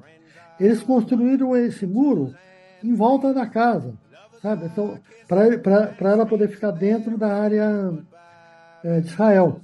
Então você está ali e de repente você dá de cara com o muro, que não tem sentido nenhum. Mas eles pegaram porque ali tinha um objetivo religioso. Ali era alguma coisa da Raquel, não era? Era alguma coisa do. uma passagem é, conhecida, né? É, é. Acho. E, Mas... Paulo, uh, voltando da, das uhum. eleições, tinha mais algum brasileiro, seja trabalhando na organização das eleições, ou você conheceu brasileiros, por exemplo, uh, algum brasileiro que tivesse dupla nacionalidade, era eleitor e você teve contato, ou você era o único brasileiro ali da, daquela estrutura? Agora você fez uma pergunta interessante. O... Sim, É, quando nós montamos a equipe lá na, na comissão eleitoral, a equipe técnica, a gente precisava contratar um, um como se fosse um web developer, né? um desenvolvedor web, para fazer a parte de publicação é, dos resultados e tudo. Uma das pessoas que a gente entrevistou era um, um palestino, brasileiro, ou brasileiro palestino. Um pessoal muito legal. Então a gente conversava, acabamos contratando ele, a gente conversava em português e muito, né? E o que ele me contou, né? É que é o seguinte, que os palestinos, quando estão aqui no Brasil ou em outros países, eles mandam seus filhos é, passarem uma temporada na Palestina, para, para eles terem um entendimento mais completo de toda essa questão, né? Da questão de. para manter a cultura viva, né? Para que aquilo não desapareça. Então, para que é, os os seus descendentes possam dar continuidade à questão, né, ao povo palestino, e, enfim. E foi muito legal. O cara era novo, muito tranquilo, e ele morava, morou no Brasil e tinha ido lá para Ramala para fazer justamente esse trabalho que a família pediu que ele passasse alguns anos, né, na Palestina, nessa, eh, trabalhando nessa questão toda para ter um entendimento melhor, né, do que é ser palestino. Porque quando você está fora é uma coisa, quando você vai lá, é outra completamente diferente. O que você vê acontecendo lá é inacreditável. Entendeu? Por exemplo, o, o árabe. Bom, vamos terminar aí o brasileiro. Os outros brasileiros que eu conheci lá foi o, o, o embaixador, na época, eu não me lembro o nome dele, encontramos algumas vezes, e depois é, dois jornalistas brasileiros que davam cobertura nas eleições, foi muito legal a convivência com os palestinos, me integrei totalmente. É, no começo eu já ficava meio assustado, porque toda. É, não assustado, né? Mas você fica um pouco mais atento. Porque tem as rezas no meio da noite, 5 horas da manhã, começa, entendeu? Aí depois você vai né, incorporando isso aí no teu dia a dia. E. Enfim, pessoas super legais. O, o, gerente lá de tecnologia da, da comissão me levou para conhecer a família dele, fui na casa dele, almoçamos eu acho até que o, o, o, o Gabriel e minha esposa estavam juntos. Enfim, foi, eu, eu. Eu fui. Eu fui, eu até me lembro, né, que, que a gente foi lá na casa deles para jantar, eu acho. E duas coisas me marcaram muito nessa visita. A primeira foi que eu cometi uma gafe terrível quando cheguei, porque eu dei a mão para a esposa dele. E, né, ela é muçulmana, então, né, não, não, se deve tocar a mulher, né? Um homem que não é o marido dela não deve tocar ela. Mas ela deu a mão, foi tudo tranquilo, eles deram risada. É, mas é, e a outra coisa que me chamou a atenção foi eles contando várias histórias de como é, eles fazem para burlar é, os israelenses, né, o controle israelense sobre a Cisjordânia. Né? Então, é, me pareceu que tem até uma analogia que eu cheguei a fazer na época que me pareceu muito com o jeitinho brasileiro. Eles têm vários jeitos de é, escapar do, do checkpoint ou passar por um lugar onde não tem é, ninguém verificando, tem vários macetes, assim, e eles contavam com orgulho e se divertindo, assim, então me, me pareceu que é quase um, um esporte nacional palestino ficar driblando esses controles israelenses sobre o ir e vir deles, né? Então isso foram duas coisas que me marcaram muito nesse nesse encontro aí com o, com o chefe da comissão eleitoral quando a gente foi na casa dele. O... Dando continuidade aí, Gabi, é, eu me lembro muito do, dessa questão que eles sempre comentavam. Então lá é assim, é, porque tem essa restrição de movimento dentro da Cisjordânia. Apesar dela ser teoricamente a, Palestina, não é. Né? São as cidades, elas são interligadas e entre essas cidades tem checkpoints, alguns fixos, mas a maioria é móvel. Você nunca sabe onde vai ter o checkpoint ou não. E como os, os, os palestinos aí se deslocam, né? Entre as cidades, alguns até trabalham em, em Israel, né? Em Jerusalém. É, quando tinha esses checkpoints, eles não podiam passar. Aí o que, que eles falam? Não, não, a gente. Ou eles, ou eles davam prioridade para quem trabalhava na área de saúde e para quem na área de educação. Então todo mundo lá em, em pelo menos lá comigo, o pessoal que trabalhava comigo, tinha uma, uma carteirinha de, de, de ajudante, é, não esqueci o nome agora, mas de ajudante, como, como se fosse um enfermeiro, alguma coisa assim. Trabalhava na área de saúde. E, e a outra era, não, não, sou professor e tal. Então, com isso, era uma forma deles facilitarem o deslocamento dentro da Cisjordânia. Então, é, é, é, é, tão louco que eles falam, não, tem a Cisjordânia, mas a Cisjordânia é uma Cisjordânia ocupada. Entendeu? Eles entram lá a hora que querem, dominam tudo. É, é por exemplo, se tem um, um, um, Eles prendem uma pessoa, e aquele, é uma pessoa importante dentro do contexto político, eles chegam até ir na casa da pessoa, sei lá, em Nablus ou qualquer coisa, onde a família mora, e destroem a casa do cara. Entendeu? Não importa, destrói, tem família lá, eles tiram todo mundo e passam um trator por cima da casa. Então, essa é uma, uma das formas de castigar a população, né? Que se, com as devidas é, pro, é, proporções, é, é, mais ou menos a mesma coisa que está acontecendo agora. Né? É um, como se fala, uma vingança. Né? De alguma forma, eu queria expressar a minha, a minha revolta né, com toda essa questão. E foi por isso até que eu estou super é, feliz né, de estar em contato com vocês.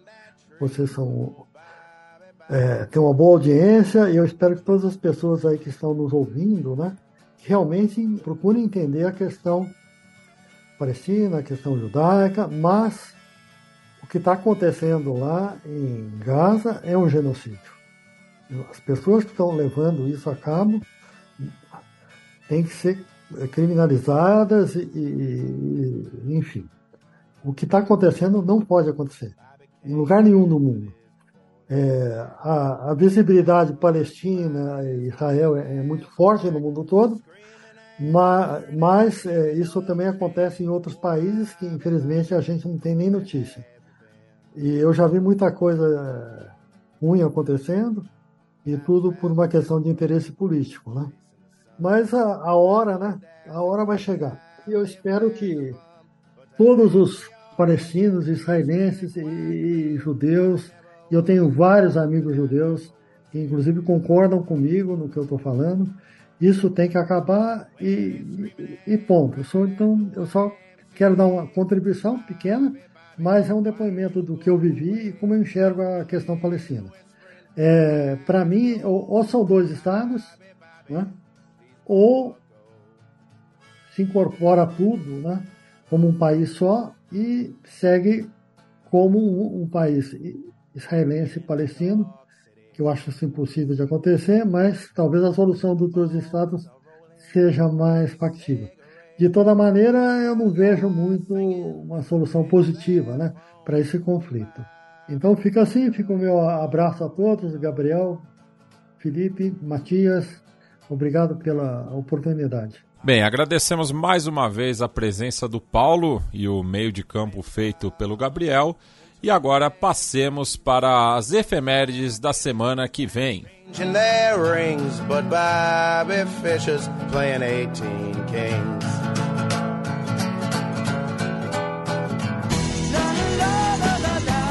A semana na história.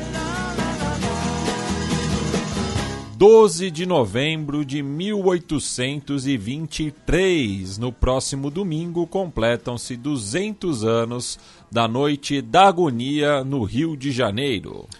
A Noite da Agonia foi quando Pedro I né, mandou o exército invadir e fechar a Assembleia Constituinte, prendeu diversos os deputados, incluindo José Bonifácio e os irmãos dele, e uh, outorgou Constituição de 1824, que vigorou por todo o período monárquico, que tinha aquela aberração né, chamada poder moderador, né, além de outras aberrações, tipo escravidão racial, né?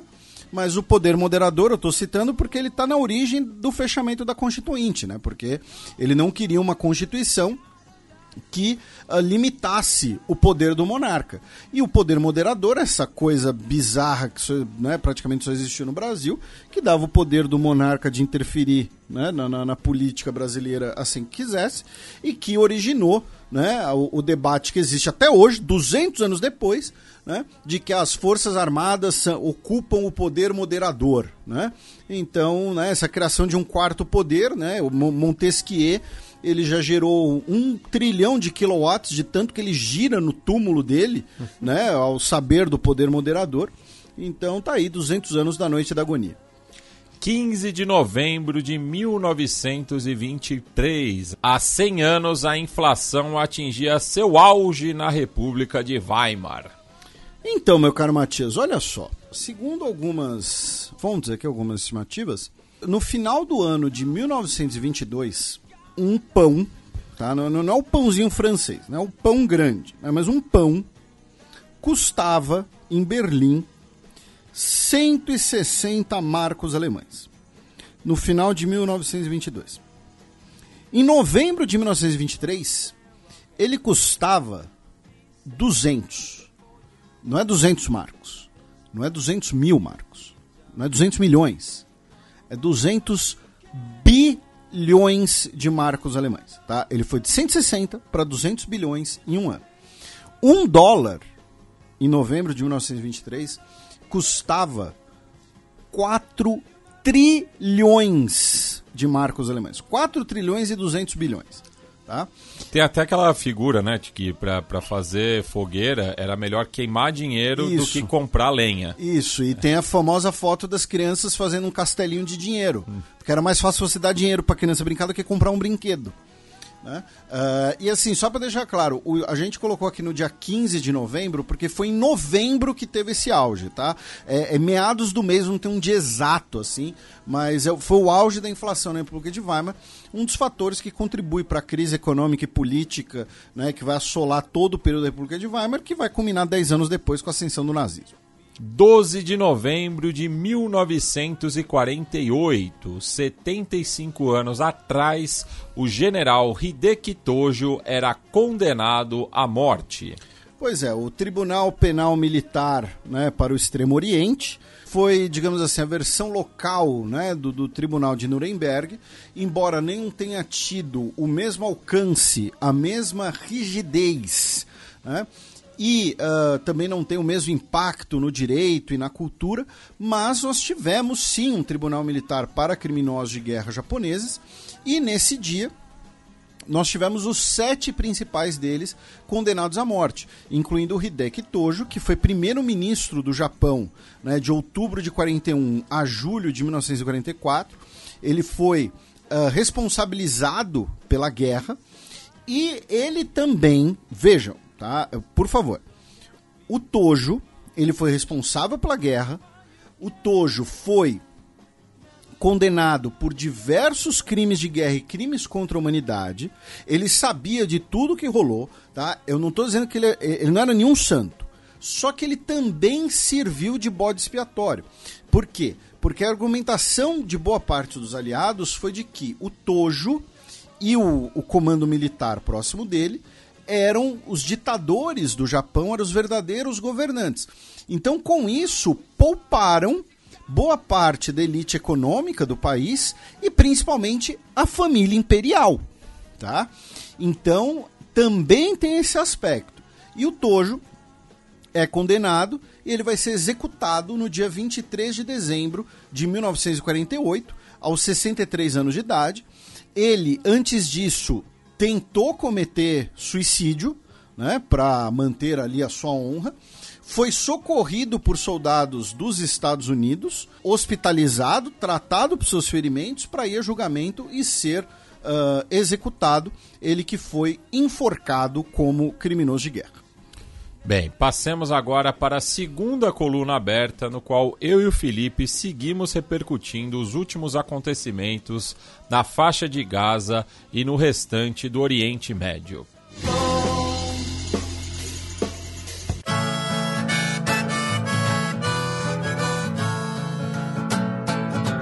Coluna aberta. Bem, Felipe, a gente retoma a nossa cronologia dos fatos voltando ao sábado, dia 28 de outubro, quando tivemos a queda de drones nas cidades egípcias de Taba e Nuyeba. Então, meu caro Matias, né, como sempre a gente faz aqueles disclaimers, né? A gente, uh, infelizmente, né, essa situação já dura mais de um mês. Uh, esse é o nosso terceiro programa convencional, digamos assim, em que a gente vai falar né, uh, agora, né, basicamente, da ofensiva israelense por terra contra Gaza, dos ataques aéreos israelenses contra Gaza e da imensa repercussão negativa na comunidade internacional. A gente não vai voltar né? Não, não, vai, não, não, dá tempo, não é viável ficar recapitulando tudo toda hora. Então, se você é um ouvinte novo, enfim, né, é, é, por favor, sabe, aqueles comentários tipo, ah, não, faltou falar não sei o que, a gente não tem como ficar recapitulando tudo. Além desses programas recentes, nós temos né, um Fronteiras Invisíveis do Futebol sobre a Palestina, sobre a história da Palestina, um Fronteiras Invisíveis do Futebol sobre Israel, sobre a história de Israel, tem vídeos do Nerdologia, a gente sabe, é um assunto que por motivos óbvios, a gente fala aqui desde, sei lá, deve ser desde os primeiros programas do podcast Xadrez Herbal. Uh, além disso, né, nesses últimos tempos, nós recebemos três convidados para falar né, desse assunto: a professora Hashimi Singh sobre o Hamas, o Jeff Nascimento sobre direito internacional humanitário e hoje né, o Paulo Siqueira para falar so, um pouco sobre a experiência dele, o relato dele, a perspectiva dele né, nas uh, eleições palestinas de 2006. Nós também temos entrevistas no podcast Repertório, tá, que se encaixam nesse assunto. Então, por exemplo, a gente conversou com a professora Arlene Clemecha, que é professora de História Árabe na USP. Uh, no repertório também já entrevistamos o então cônsul-geral de Israel em São Paulo, o Alon Lave. Uh, não sei se ele ainda é o cônsul, por isso que eu disse que o então cônsul, tá? Então, talvez uh, para evitar alguma imprecisão. Então, o que não falta é material, tá? E a gente não dá para todo o programa ficar voltando aos tempos do patriarca Abraão, tá? Uh, outro, e, e, aquele disclaimer de sempre, tá? Uh, críticas, comentários, sugestões, complementos são sempre muito bem-vindos, tá? Presumam que a gente não viu alguma notícia, tá? E não presumir do tipo, ah, vocês omitiram isso daqui, vocês não mostraram isso daqui, alguma coisa assim, tá? Porque são duas semanas de roteiro, é bastante coisa. E uh, antissemitismo, racismo, islamofobia, esse tipo de coisa, tá? É, a gente tá com uma tolerância zero nas redes sociais. Então, se você é nosso ouvinte e recentemente foi bloqueado no Twitter, você provavelmente mereceu, tá? Desculpa a sinceridade. E acusar os outros de antissemitismo é uma tipificação criminal também, tá? Então recomendo que vocês também não façam isso por aí.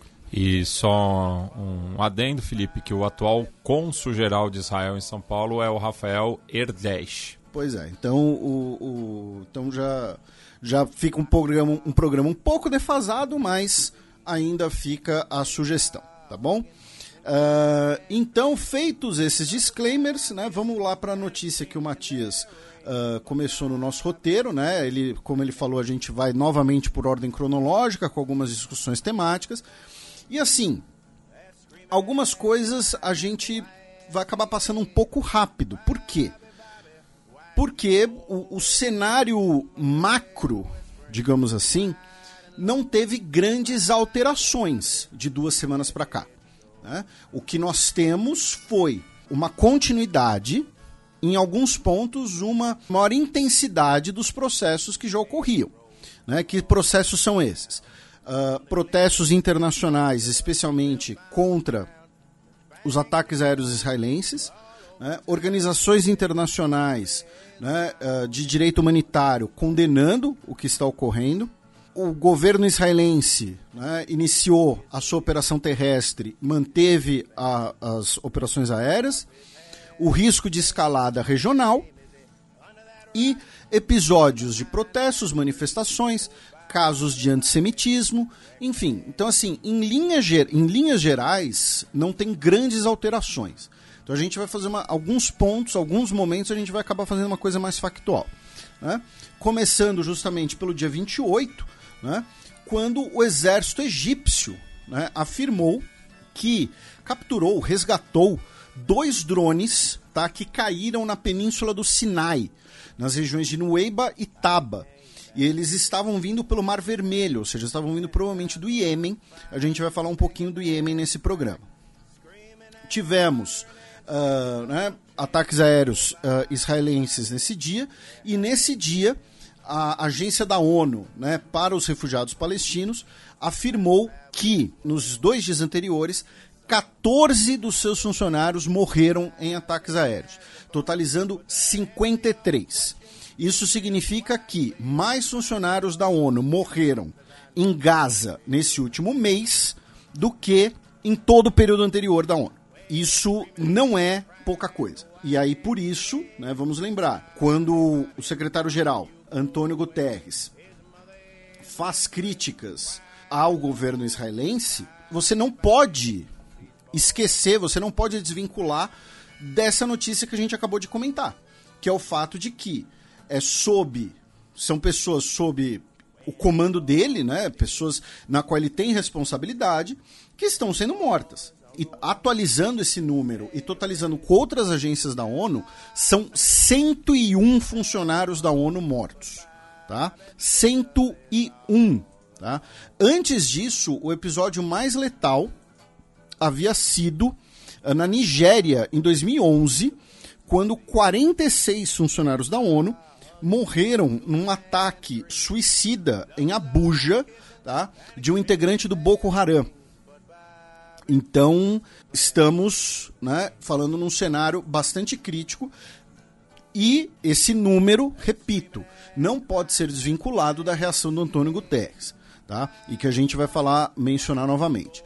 Nesse dia 28, a ONG Human Rights Watch né, disse que o blackout de comunicações que estava sendo imposto ao território de Gaza, né, com corte de internet, de eletricidade, é, é, é, poderia proporcionar, né, uh, poderia acobertar, melhor dizendo, uh, atrocidades e contribuir para a impunidade, porque tornava mais difícil obter informações e evidências críticas sobre violações de direitos humanos. E aí, nesse dia 28, o, o Elon Musk, o Elon Almiskar, que é o CEO dono do Twitter, da SpaceX, da Tesla, disse que iria disponibilizar o sistema Starlink né, para que as pessoas em Gaza pudessem ter internet. Israel protestou contra isso e isso nunca mais foi mencionado, tá? Porque vamos lembrar, o principal cliente, o principal apoiador, né, da SpaceX, do Starlink, é o governo dos Estados Unidos, tá? É a NASA, tá? É, então, se Israel protestou, o governo dos Estados Unidos uh, uh, aceitou esse protesto, enfim, e aí ligou lá e falou: Ó, oh, Elon Musk, se você, se você ligar os satélites da Starlink aí, botar uns satélites da Starlink disponíveis para Gaza, a gente vai ter que tirar uma verbinha aqui, vai ter que fazer outra coisa ali, e aí não se tocou mais no assunto. Uh, na Cisjordânia, nesse período, foi uh, publicado um relatório dizendo que uh, milhares de trabalhadores palestinos haviam sido detidos, tá? Ah, muitos deles de maneira irregular. Por quê? Porque eram palestinos que residiam na Cisjordânia e trabalhavam em território israelense, porém com a declaração de guerra pelo governo de Israel contra o Hamas, nós tivemos a suspensão, né, a revogação dessas permissões de trabalho. Por conta disso, muitas dessas pessoas foram declaradas que estavam cometendo infrações ou infrações administrativas. Tivemos essa série de prisões na Cisjordânia. Tá?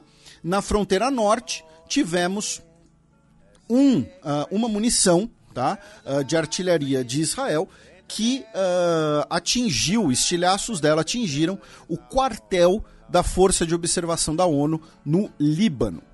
Aí, no dia 29, meu caro Matias, um dos procuradores do Tribunal Penal Internacional, lembrando, o Tribunal Penal Internacional é o que julga pessoas por crimes de guerra, crimes contra a humanidade, ele afirmou que uh, impedir que a ajuda humanitária chegue ao território de Gaza pode ser um crime contra a humanidade, tá?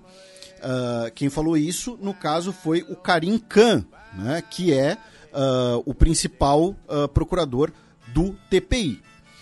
Só que ele não apenas falou isso, ele também adicionou que esse crime está, pode estar sob a jurisdição do TPI, tá? Devido ao fato de que, mesmo Israel não sendo parte do TPI, a Palestina, desde 2021, solicitou uma investigação do TPI no ter nos seus territórios desde 2014, tá? eventos que têm ocorrido depois de 2014. Consequentemente, o TPI teria jurisdição. Depois, também no dia 29, a Repórteres Sem Fronteiras disse que o jornalista da Reuters, Issam Abdallah, que foi morto no Líbano no início do mês, no início do mês de outubro, no caso, a morte dele foi consequência de um, um disparo deliberado, tá, vindo da fronteira israelense.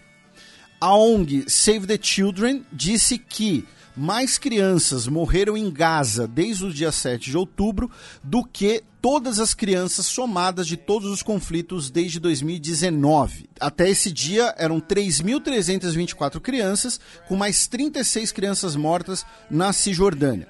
O embaixador de Israel na ONU, o Gilad Erdan, nesse dia, pediu que os países parem de financiar a ONU depois que a Assembleia Geral passou aquela resolução não vinculante que pede por um cessar-fogo em Gaza, que foi uma proposta da Jordânia. A gente falou um pouco dessa resolução na conversa com o Jeff, tá no programa passado. E já tínhamos comentado também da ironia histórica né, de Israel é, reclamar da ONU. É, porque o, o coração do Estado começa na partição da ONU. Né? Uh, e vamos, eu e Matias, a gente sempre vai lembrar aqui, né? Um monte de gente fica o dia inteiro nas redes sociais e na televisão falando do que acontece. E um dos principais culpados por tudo que acontece sempre passa despercebido, que é o senhor Reino Unido. Né? Não vamos esquecer. Sobre os trabalhadores palestinos né, detidos em Israel, o Centro Jurídico dos Direitos da Minoria Árabe em Israel, nesse dia, solicitou que o governo de Israel, de Israel uh, cancele essas regulações de emergência que permitem que as pessoas sejam detidas por essas infrações administrativas.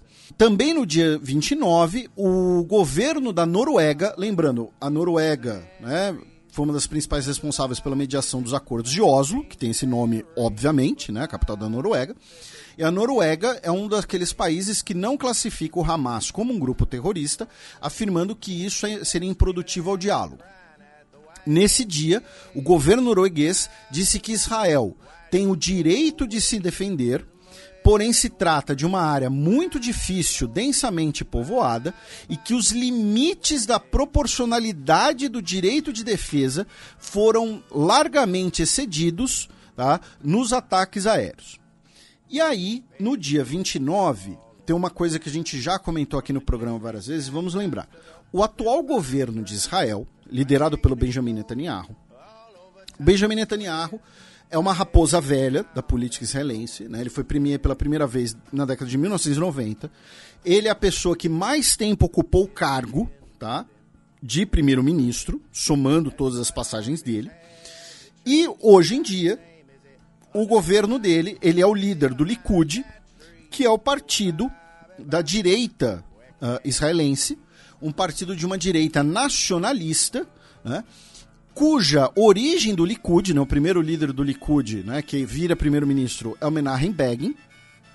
O Begin foi um dos principais líderes do Irgun, né, inclusive as memórias do Begin são de, falando ju justamente dele como guerrilheiro, né, um líder paramilitar uh, do Irgun o Irgun, que no seu símbolo né, uh, incluía ali território, na época, o mandato britânico da Transjordânia, que é o atual reino da Jordânia, né, que é parte desse sionismo revisionista, né, como é chamado.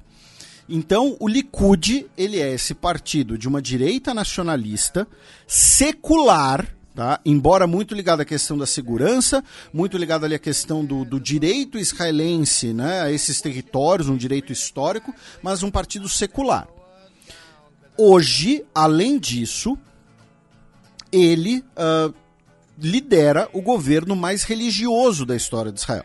Que ele fez isso, como a gente explicou aqui, para salvar a vida dele do ponto de vista político-jurídico, porque ele precisa ser primeiro-ministro, porque ele responde processos por corrupção e tráfico de influência. Ah, e outra coisa, o Menachem ele foi parte da, da Betar, né, que também é uma organização né, que foi criada para ser uma organização nacionalista, expansionista, né, e que está ligada ao atual Beitar Jerusalém, que é o time que tem a, a torcida que se auto-intitula a torcida mais racista do mundo. E o, por que eu fiz essa recapitulação? Porque o discurso uh, bíblico, né, o discurso religioso, ele, embora não seja estranho, ele, embora não seja completamente ausente do discurso político israelense, nos últimos anos ele está muito mais presente, ele está basicamente no auge.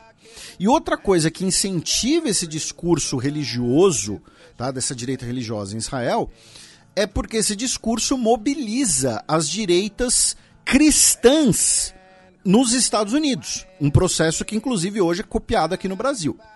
E aí no dia 29, o Benjamin Netanyahu, ele lembrou, quando ele estava fazendo um pronunciamento, ele disse assim: vocês precisam lembrar de Amalek. E Amalek, nesse caso, se refere a passagens da Bíblia, tá? como por exemplo no, no livro de Samuel, em que uh, Deus tá?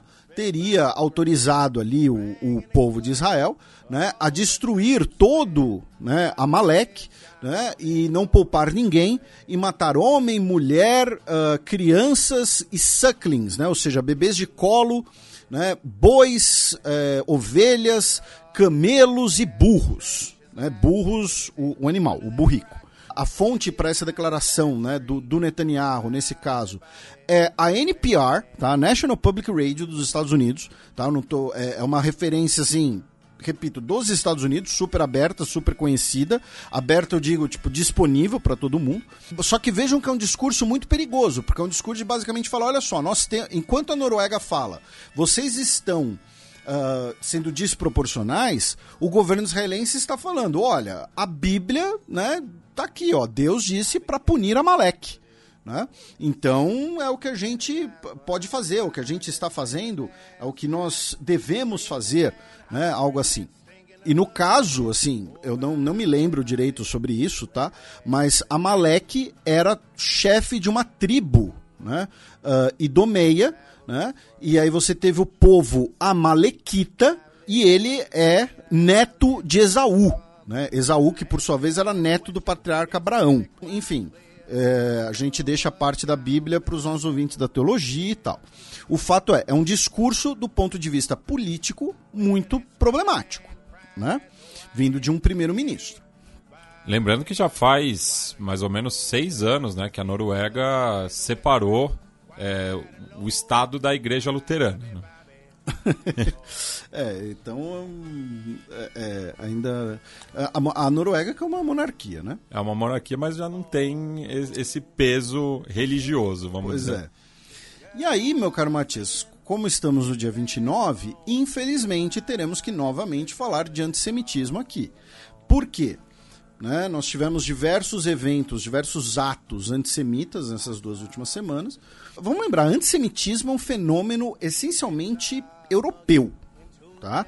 As pessoas ficam com aquela retórica de ah, não, judeus e muçulmanos se odeiam, tem muito tempo e tal, mas o antissemitismo, como um, um, uma, uma ideologia, basicamente, né, é um fenômeno essencialmente europeu. Vide a Inquisição. Pois é, Inquisição, os pogroms, enfim, Lutero, o próprio Lutero. Né?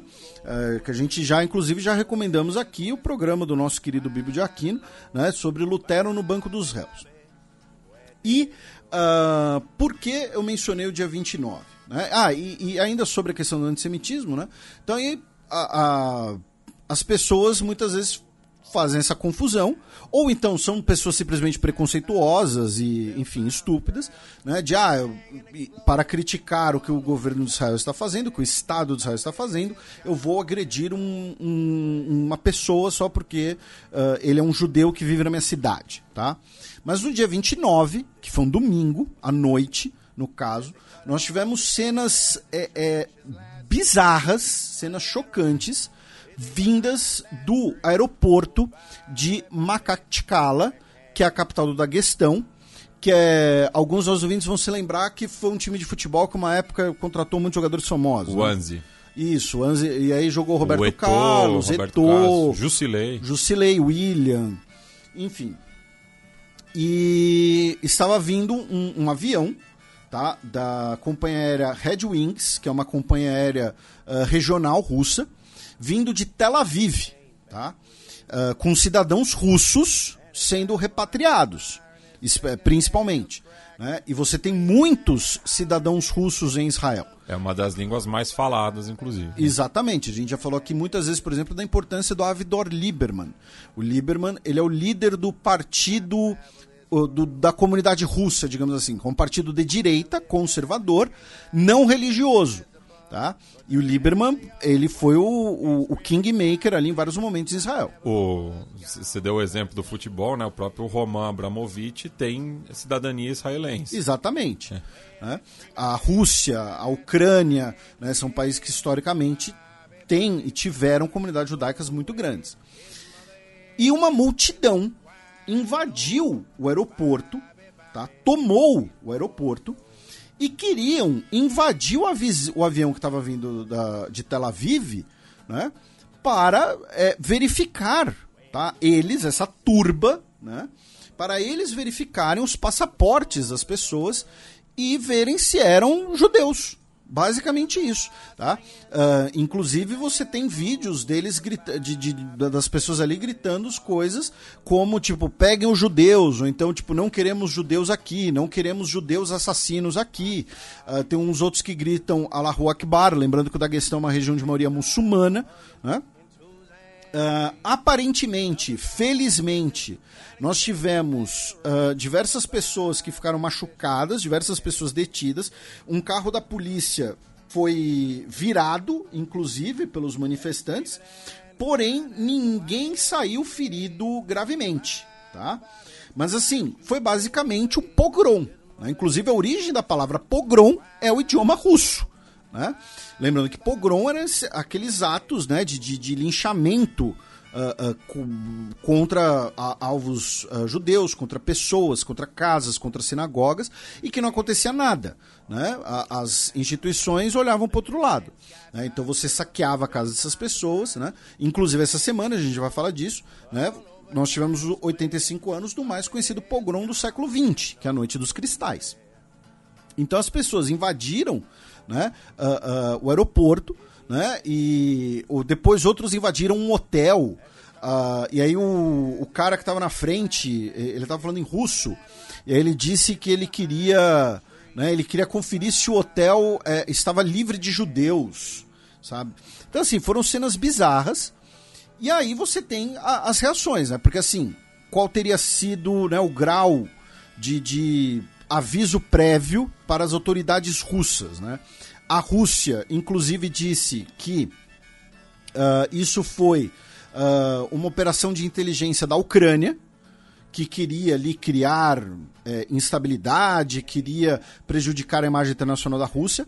Obviamente, isso é balela.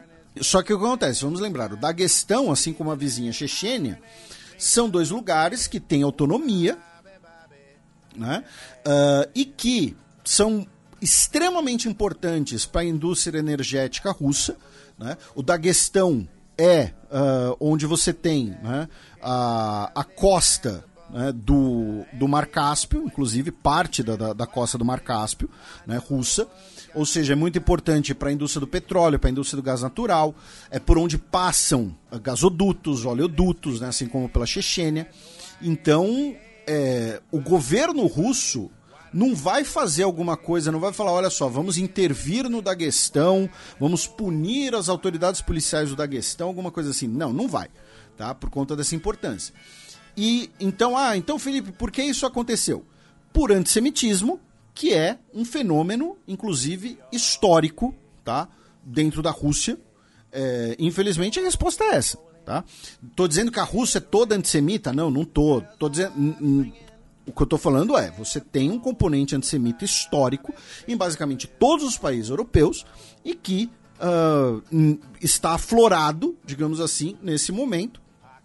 E com isso, pessoas comuns acabam sendo vitimadas. E aí, depois desse episódio da questão, né, ah, nós tivemos no dia 31 de outubro o embaixador de Israel na ONU né, falando perante o Conselho de Segurança, usando no seu paletó, assim como seus assessores, uma estrela de Davi amarela, evocando a identidade, né, a identificação, melhor dizendo, que os judeus precisavam usar né, no período da Alemanha nazista. Tá? E, inclusive, né, uh, dentro dos campos de concentração, né, dos campos de extermínio. Né? Ou também no, no contexto do gueto de Varsóvia. Isso. Né? Então, o... lembrando, né, nos campos de, de, de, concentração e de extermínio, você tinha triângulos de outras cores também. Né? Você tinha o triângulo cor-de-rosa, por exemplo, para pessoas homossexuais. E aí, o que acontece? O diretor, o presidente do Yad Vashem, que é o Museu da Memória do Holocausto, tá? que é um dos locais mais importantes de Israel. Tá? Um local, assim, todo chefe de Estado que faz uma visita de Estado a Israel visita esse museu. Tá? Ele é, é para vocês terem uma ideia da importância institucional desse local. Tá? Eu tive o privilégio de visitá-lo. É uma experiência. É, é, você sai de lá descrente na humanidade, sabe? A verdade é essa. Você sai de lá falando, meu Deus, devolve a terra para os dinossauros, sabe? Alguma coisa assim. Então, o diretor do Yad Vashem disse que, ao fazerem isso, eles estavam maculando a memória das vítimas do Holocausto. E aí algum dos nossos ouvintes pode falar assim: "Ah, mas o cara é diretor do museu, deve ser um historiador esquerdinha qualquer coisa". O diretor do Yad Hashem é o Dani Dayan. Alguns dos ouvintes podem se lembrar desse nome, tá? Porque ele é aquele diplomata israelense que foi nomeado embaixador de Israel no Brasil, tá? E o governo brasileiro não concedeu a credencial porque ele é também um líder dos colonos da Cisjordânia. O governo na época da Dilma Rousseff. Tá? Aquele Dani Dayan hoje repreendeu o, o, o chefe da delegação israelense na ONU. Tá? Ele não. Então, assim, a gente está falando de um cara também da direita israelense. Tá? E só citando daí um historiador, no caso, o nosso colega Ilan Papé, é, ele diz que essa retórica do Holocausto é uma tentativa de nazificar os palestinos. Então, é, é a mesma discussão que a gente teve no último programa. O antissemitismo existe, o antissemitismo mata, discrimina, é preconceituoso, é racista, mas ao mesmo tempo ele também acaba sendo instrumentalizado, né? E a gente tem que repercutir as críticas a essa instrumentalização que vem, como o Matias acabou de mencionar, dos próprios judeus e também de israelenses. Né? Lembrando que não são sinônimos, tá? não são palavras sinônimas. Né? Então, e aí, continuando, né? Uh, nós tivemos uh, diversas pichações com estrelas de Davi uh, na França, né? Uh, e fachadas de prédio em que você tem especialmente ali habitantes uh, que são judeus, ou em bairros que são ligados à comunidade ju uh, judaica. o governo israelense prendeu um casal de Moldova, afirmando que eles fizeram essas pichações como parte de uma operação de propaganda russa né, para prejudicar a imagem francesa. Só que assim, vamos lembrar que a França também tem um histórico nem um pouco positivo de antissemitismo. Né? E quando eu digo histórico, eu estou falando assim: a França colaborou e muito no Holocausto na Segunda Guerra Mundial, tá? Na, com a ocupação alemã. Né? A França de Vichy colaborou com os nazistas tá? em relação a isso. A gente está falando da França do caso Dreyfus um dos mais icônicos casos de antissemitismo da história, né, que gera a carta do Emile Zola, né, J'accuse, eu acuso, e o sobrenome Dreyfus, por isso que o, Tarantino usa no Bastardos Inglórios. Né? Então, e... e da família da Xoxá, né? Isso, e nós temos a família Le Pen, falando em família, né? O, o, o, o senhor Le Pen, especialmente, pergunta para ele o que, que ele acha. Não é o que, que ele acha de Israel, é o que, que ele acha dos judeus. Né? Pergunta para ele. E claro, isso não descarta que pode ser uma operação de inteligência russa, tá? embora eu acredite que seja balela, e, uh, uh, mas pode, pode não ser, mas principalmente isso não anula o fato de que nós temos sim um pensamento antissemita muito forte na França. Aí, outro episódio, meu caro Matias, foi que no dia 6, uh, uma mulher foi presa depois de jogar o carro dela em Indianápolis, né, capital do estado de Indiana, numa escola dos hebreus negros. E o que acontece? O que, que os hebreus negros têm a ver com Israel? Absolutamente nada. Tá? Uh, o movimento dos, dos israelitas negros, né, dos hebreus negros, é um movimento recente, inclusive, um movimento. É, eu não, não sei se dá para ratificar como uma seita, mas enfim. É, surge no século XX. É, recente, que diz que os negros que são os verdadeiros descendentes do povo de Israel, né, a população afro-americana. Né? Uh, um dos mais uh, uh, famosos integrantes desse grupo é o jogador de basquete Kyrie Irving, que atualmente está no Dallas Mavericks. E que é considerado pelo, uh, uh, pelo Southern Poverty Law Center, né, que é um dos principais observatórios de grupos de ódio nos Estados Unidos, como um grupo de ódio antissemita. Porque é um grupo que basicamente diz que os judeus roubaram a identidade hebraica dos africanos negros. E só comentando uma errata, esse movimento surge no final do século XIX. Então, ali, virada do século XIX para o XX. Né? Também nos Estados Unidos, no dia 7, em, em Thousand Oaks, na Califórnia, um, um homem judeu de 69 anos de idade, chamado Paul Kessler, foi morto uh, durante um, um, uma briga entre uma manifestação pró-Israel e uma manifestação pró-Palestina. Uh, e um homem bateu na cabeça dele com um, um megafone. Tá? O homem cai né? O, o, Paul Kessler cai na calçada, ele claramente está com a cabeça sangrando e ele acabou falecendo. Uh, a polícia tipificou como homicídio e disse que uh, não pode ser descartada a possibilidade de crime de ódio. E finalmente, ontem, dia 9, nós tivemos cerimônias na Alemanha, inclusive com a presença do Olaf Scholz, o chanceler alemão, marcando os 85 anos da Noite dos Cristais. Né? Uh, ele, inclusive, participou do, do, cerimonial na sinagoga de Bet Sion, tá? que fica em Berlim. E é, como a gente mencionou, o, talvez o mais conhecido pogrom do século XX. Né? Quando nós tivemos ali uh, lojas né, que eram de propriedades de, de, de judeus, uh, sinagogas vandalizadas, muitas pessoas mortas, né, uh, saques, enfim, que deixaram, repito, né, deixaram milhares né, de pessoas mortas. Tá? O, é muito difícil colocar o um número exato, mas é, fala-se de mil a dois mil judeus alemães mortos nessa ocasião. Aí, meu caro Matias, nós passamos para o dia 30, tá? quando o exército de Israel anunciou que bloqueou a estrada de Salah Hadin, né? o, o Saladino, o, o, líder muçulmano que era curdo, né? ele era provavelmente de etnia curda, né? mas que é muito conhecido por ter derrotado os cruzados. Tá? E essa é uma estrada que uh, ela corta a faixa de Gaza. Né? Então começou um processo de basicamente cercar a cidade de Gaza nesse dia 30. E o governo de Israel também anunciou que uh, resgatou um soldado do exército que havia sido tomado como refém pelo Hamas. Nesse dia 30, a Arábia Saudita elevou o estado de alerta das suas forças armadas. Por quê? Porque na província saudita de Yazan, perto da fronteira com o Iêmen, quatro soldados sauditas morreram no ataque de foguetes vindos do Iêmen. Tá? O Iêmen, vamos lembrar, passa por uma guerra civil tem anos. O Iêmen, durante décadas, inclusive, foi efetivamente dividido entre o Iêmen do Norte e o Iêmen do Sul.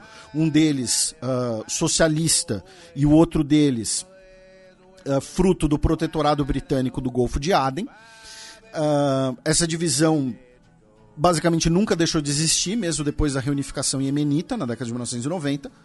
E você ainda tem um caráter sectário também nessa divisão, já que na região norte você tem os Houthis, que são xiitas, enquanto no sul você tem uma maioria da população sunita com um governo que é apoiado pelos sauditas. O governo da República do Iêmen, ele efetivamente ele fica na Arábia Saudita, tá? ele não fica no Iêmen. E, e os Houthis que têm o apoio é, justamente do Irã. Exatamente. O, os Houthis, hoje, eles controlam a, as partes mais importantes do território do Iêmen. Tá? É, embora eles não controlem a maior parte do território, eles controlam algumas das partes mais importantes. Tá? Então, assim, comparando, pensando no Uruguai, é o seguinte: se você controla Montevidéu e, e Punta del Este, né, o interior já não. O interior é menos povoado, enfim. Tá? Com todo respeito à, à Rivera. Tá? Rivera. E os Houthis estão participando, tá? realizando ataques contra Israel. Tá? Uh, no dia 31, o governo israelense anunciou que interceptou três mísseis lançados do Iêmen. Depois, no dia 1, a Marinha Israelense uh, deslocou corvetas para o Mar Vermelho para interceptar mísseis e drones vindos do Iêmen. Tá? No dia 6, o Iêmen lançou novos ataques com mísseis. No dia 8, um drone da Força Aérea dos Estados Unidos foi abatido pelos rebeldes Houthis no Mar Vermelho. E no dia 9, ontem, um drone realizou um ataque contra a cidade de Eilat, né, que é a cidade israelense no extremo sul do país, né, que tem litoral no Mar Vermelho. Inclusive você tem ali um balneário, né, um, um resort e tal. E o que acontece? Os Houthis, eles estão atacando o território israelense com mísseis balísticos. Tá? Não é com uh, foguete, um simples foguete. São mísseis balísticos mais, mais sofisticados, muito provavelmente, como o Matias mencionou, fornecidos pelo Irã. Então, é importante fazer essa contextualização do Iêmen também. Aí, no dia 31, meu caro Matias, nós tivemos mais ataques aéreos contra o campo de refugiados de Jabalia, tá? Uh, que deixaram dezenas de pessoas mortas, talvez até centenas. Tá? Uh, segundo o Ministério de, da, de Saúde de Gaza, né? Uh, foram 195 mortos. Tá? Aí alguns ouvintes vão falar, ah, mas o Ministério da Saúde de Gaza é controlado pelo Hamas. Sim, é. Então, essa observação tem que ser feita. Ao mesmo tempo, vamos lembrar o que a gente repercutiu duas semanas atrás. Quando o Biden duvidou do, do número de mortes, o Ministério da Saúde de Gaza, controlado pelo Hamas, publicou a lista completa com nomes e, e número do que seria ali o documento de identidade.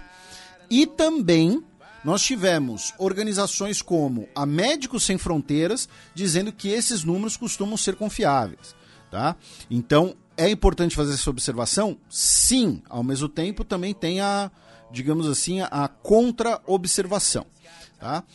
O escritório da ONU, do Alto Comissariado da ONU para Direitos Humanos, disse que é absolutamente imperativo um cessar-fogo humanitário.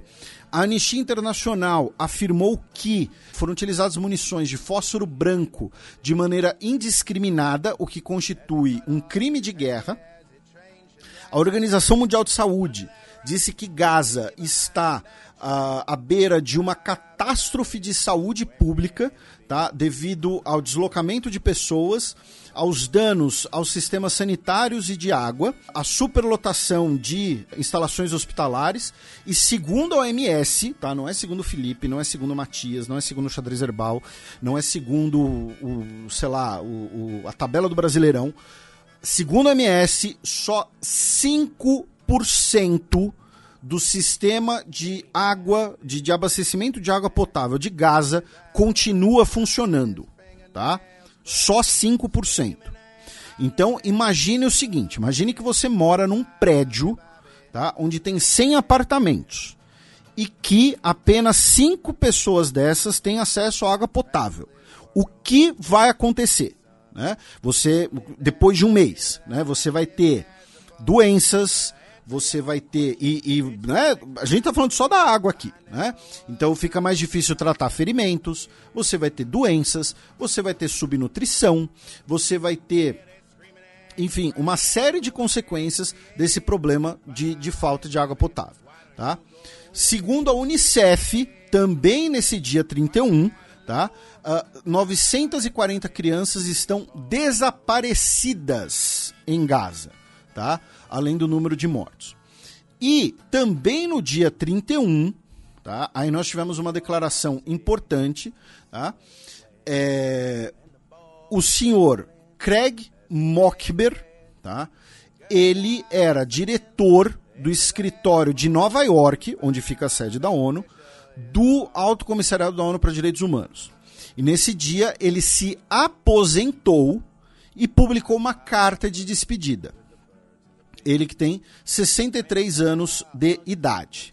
E a gente mencionou duas semanas atrás, né, já que a gente já falou do Guterres, né, duas semanas atrás a gente lembrou que o Guterres, o Antônio Guterres, ele já está no seu segundo mandato, né, então ele não tem, ele não tinha basicamente uh, nada a perder, tá? Uh, quando ele fez as críticas a Israel. Por quê? Porque ele não vai ser candidato à reeleição. Né? Então, aqui é uma situação um pouco parecida. Né? Nós estamos falando de um cara especialista em direito humanitário né? que está se aposentando. Então, ele pode escrever uma carta, digamos assim, no, no modo sincero. Né? Ele disse que o que está ocorrendo na faixa de Gaza é um genocídio, que o modelo atual da ONU fracassou que o modelo atual da ONU ele é suscetível a pressões políticas e ao lobby, especialmente dos Estados Unidos. Tá? Então é uma denúncia importante. Ele disse assim: trabalhei durante os genocídios contra os Tutsis, contra os muçulmanos bósnios, os Yazidis e os Rohingyas. Tá? Em todos os casos, quando a poeira baixou, é, sobre, depois dos horrores contra as populações civis, ficou dolorosamente claro que havíamos falhado em nosso dever de cumprir os, os, as obrigações de prevenção das atrocidades, da proteção dos vulneráveis e da responsabilização dos perpetrantes. E assim ter sido com as sucessivas ondas de mortes e perseguição contra os palestinos durante toda a existência da ONU. Outras aspas do Guterres, né? Ele diz que o pesadelo em Gaza é mais do que uma crise humanitária, é uma crise de humanidade e disse ainda, né, que o território palestino se transformou em um cemitério de crianças. Pois é, então assim, novamente, não sou eu que estou dizendo, não é o Matias que está dizendo, são pessoas em posições de liderança internacional, inclusive, né, e que poderiam, né, estão talvez agindo no seu limite, no limite das suas atribuições, porque o Antônio Guterres ele é o secretário-geral da ONU. Isso não significa que ele pode, que ele tem o poder de, de, de ordenar uma, um exército, é, é, estabelecer uma força de paz amanhã. Ele não tem poder para isso. Como a gente sempre lembra aqui, a ONU ela é uma expressão da vontade coletiva dos estados. E duas semanas atrás, né, três semanas já, quando nós tivemos uma proposta para um cessar-fogo, teve um estado que vetou. A responsabilidade, em última instância, nesse momento, cabe principalmente a esse estado. Né? Porque foi esse estado que vetou a proposta. Esse estado tem sua capital em Washington. Aí passamos para o dia primeiro, meu caro Matias, com as primeiras evacuações de estrangeiros de Gaza. Tá? Uh, no dia primeiro, nós tivemos cerca de 500 pessoas, a maioria delas uh, com dupla nacionalidade, palestina e outra nacionalidade, foram evacuados da faixa de Gaza pela passagem de Rafah na fronteira com o Egito. Tá? Depois, no dia 3, nós tivemos um grupo de cerca de 100 britânicos saindo de lá. Uh, a gente vai falar mais do Brasil aqui, mas eu queria mencionar uma coisa aqui, que é o seguinte: a maioria dessas pessoas que estiveram no primeiro grupo que saiu eram cidadãos dos Estados Unidos. Assim como no dia 3, eram cidadãos britânicos, que são dois países que classificam o Hamas como um grupo terrorista. Tá? Uh, são dois países que apoiam o governo de Israel, no caso dos Estados Unidos, é o principal aliado do Estado de Israel desde a guerra de 1973, no mínimo, né? Antes a gente pode até falar ali das relações com a França, enfim. E aí o que acontece? Você tem toda uma discussão, você tem todo um jogo de cena, né? Tem todo um jogo diplomático de ah não, as pessoas não podem sair de Gaza é por conta do Hamas, ou é por conta do governo de Israel, é por conta do governo de Egito, tal. Gente, os cidadãos dos Estados Unidos os cidadãos britânicos, é, é, esses dois países, melhor dizendo, são hoje, né, junto com Israel, os maiores inimigos do Hamas. Se o Hamas pudesse né, impedir a saída de cidadãos dos Estados Unidos da faixa de Gaza, talvez ele impedisse, não sei, mas talvez fosse o caso. Então, como foi esse processo de negociação? Esse processo de negociação envolveu algum tipo de barganha, envolveu eventualmente o, ameaça do uso da força, por exemplo. O governo dos Estados Unidos falou: olha só, se vocês não liberaram o nosso pessoal, a gente vai bombardear vocês. Né? Ou então ele dependeu apenas de Israel e Egito. Né? Enfim, como foi esse processo de negociação para sair dessas, dessas pessoas? Isso ainda está muito opaco. Isso é um comentário, isso não é uma acusação contra alguém. Tá? Só que essa opacidade acaba permitindo esse esse jogo de, de ficar transferindo culpa e ficar jogando a culpa, especialmente agora na situação dos cidadãos brasileiros, que a gente, repito, vai mencionar um pouco mais, mais para frente. Tá? Uh, no dia 2, meu caro Matias, tivemos a continuidade do avanço de tropas uh, de Israel em terra, tá, em relação à cidade de Gaza. E de acordo com uma pesquisa publicada pelo jornal Mariv, apenas 29% dos entrevistados é, concordavam né, com uma missão terrestre, enquanto 49% diziam que era melhor esperar e outros 22% estavam indecisos. No caso, um jornal israelense. É. Né? Uh, e além da, da, continuidade da operação por terra, né, uh, nesse dia, nós também tivemos, né, esse foi o dia que eu gravei a conversa com, com o Jeff Nascimento, e aí essa notícia, inclusive, eu mencionei no preâmbulo daquele programa, né, que o Hospital da Amizade Turco-Palestina, que é o único hospital de Gaza que atende pacientes com câncer, teve que suspender as suas operações depois de ficar sem combustível. Tá? Uh, o secretário-geral da ONU, Antônio Guterres, disse que ataques contra campos de refugiados são horrendos e aterrorizantes.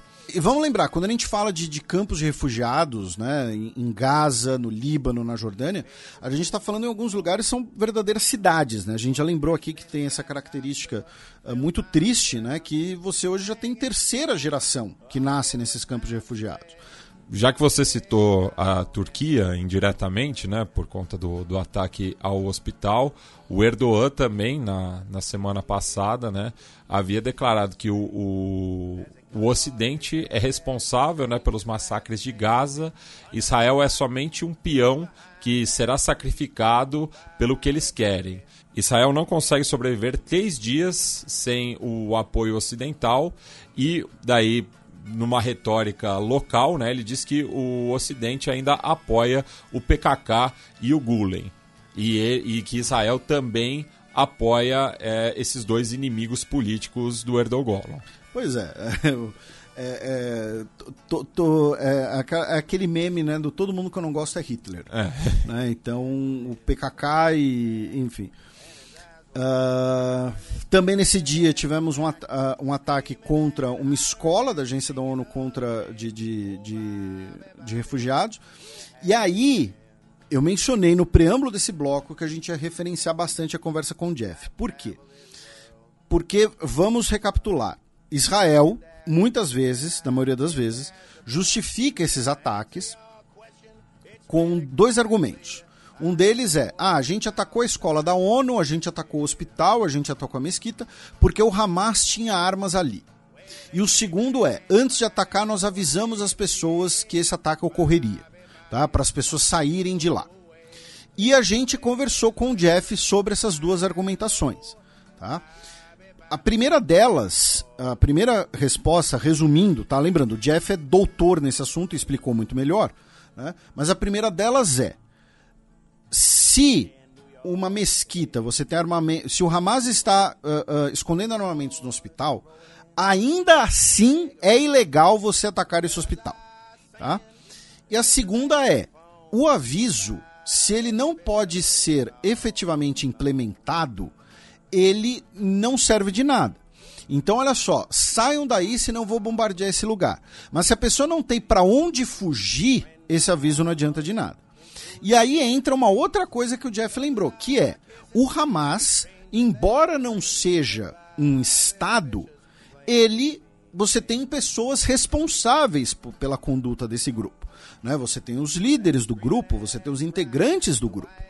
Então, quando o Hamas uh, esconde armas num hospital, numa mesquita, e vejam que eu não estou falando se, eu estou falando quando, porque, embora seja uma argumentação que Israel usa muitas vezes, o Hamas de fato já fez e faz isso. Em mais de uma ocasião, isso já foi provado. Tá? Vocês não vão ver, da minha parte ou do Matias, nenhuma defesa do Hamas aqui. Tá? Mas, o que, o, o, só terminando, o que o Jeff fala é: essas pessoas também estão cometendo um crime de guerra. E essas pessoas também podem ser responsabilizadas. Então, é só que, e, e, e, claro, essa responsabilização vem ao fim da guerra. E aí foi, foi uma explicação brilhante dele de lembrar de né, a, a paz e justiça. Né? São processos separados e que um tem que vir depois do outro. Antes de vir a justiça, tem que vir a paz. Né? Então é, o Hamas, quando bota armas, quando esconde munições numa mesquita, numa ambulância, ele está cometendo um crime de guerra. Israel, quando ataca esse lugar, também está cometendo um crime de guerra. Tá? É isso que as pessoas às vezes precisam entender. E claro, vão ter as pessoas que vão falar uh, e que vão dizer que essa é uma interpretação realista, né? Que ah, é, mas guerra, guerra vale tudo. A guerra, guerra é guerra. Não, não vamos lembrar, a argumentação, né, a, a importância da definição dos crimes de guerra vem depois justamente da guerra mais destrutiva da história humana. Tá? Quando os aliados também cometeram crimes de guerra. Não vamos, tá? O, o, Bomber Harris, por exemplo, né, que é o cara responsável pelas políticas de bombardeio de carpete, né, que era aquela coisa de você mandar centenas de bombardeios pesados que terraplanavam as cidades alemãs, isso também era crime de guerra. Tá? E ele, no caso, não foi responsabilizado porque ele estava no lado vencedor naquela situação. Tá? Mas ainda assim é crime de guerra. E por que o, o, o, você tem as convenções de Genebra de 1949, né? que a gente vai citar, inclusive, no bloco com a Silvia. Né? Eu sei que a gente vai fazer isso porque a gente já gravou. É... Porque se a gente não botar alguma tentativa de, é, de racionalidade no conflito com o tamanho dos arsenais que nós temos hoje, aí é aquela frase do Einstein, né? Eu não sei com que armas a Terceira Guerra Mundial vai ser lutada, mas a, é, atribuída, né? Mas a quarta vai ser com paus e pedras, é. né? E, ele também disse para não acreditar em tudo que está na internet. é uma outra frase do Albert Einstein. Mas então, assim, e, então perfeito. Você pode falar, não, na guerra não vai ter crime, tudo bem. Só que aí vamos lembrar do, do, grande probleminha que é a grande discussão, a grande chave do direito internacional.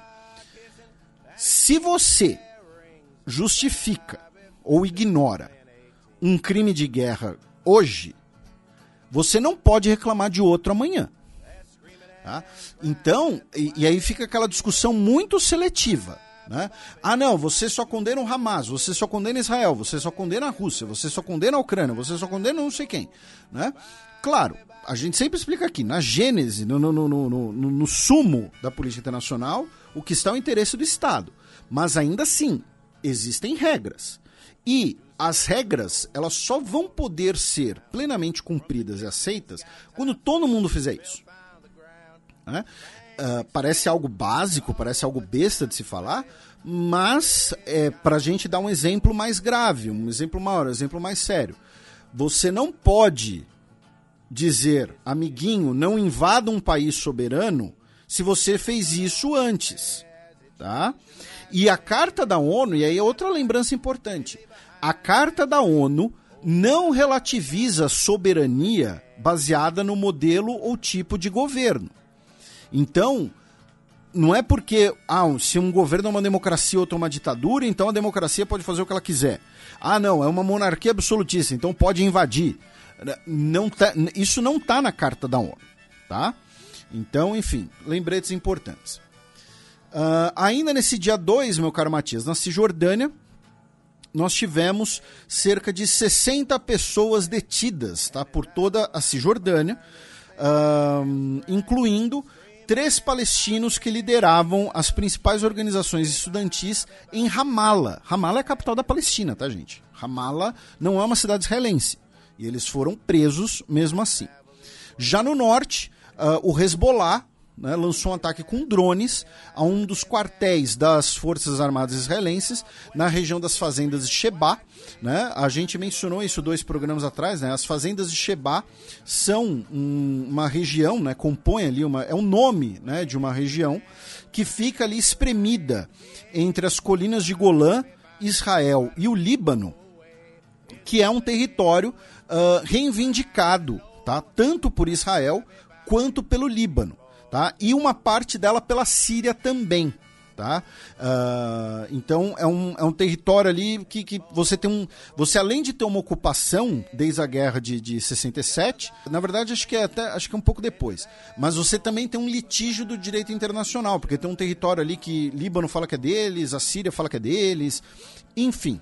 Mas nessa região nós tivemos um ataque do Hezbollah contra tropas israelenses. E também nesse dia nós tivemos quatro pessoas no Líbano mortas depois de um ataque pelas Forças Armadas israelenses. Aí, meu caro Matias, a gente vai falar um pouquinho de economia. Por quê? Porque guerra é muito bom para os negócios.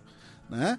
Mas quando a gente fala muito bom para os negócios, é o a pessoa que é acionista de empresa de armas, né, o grande investidor, o grande capitalista.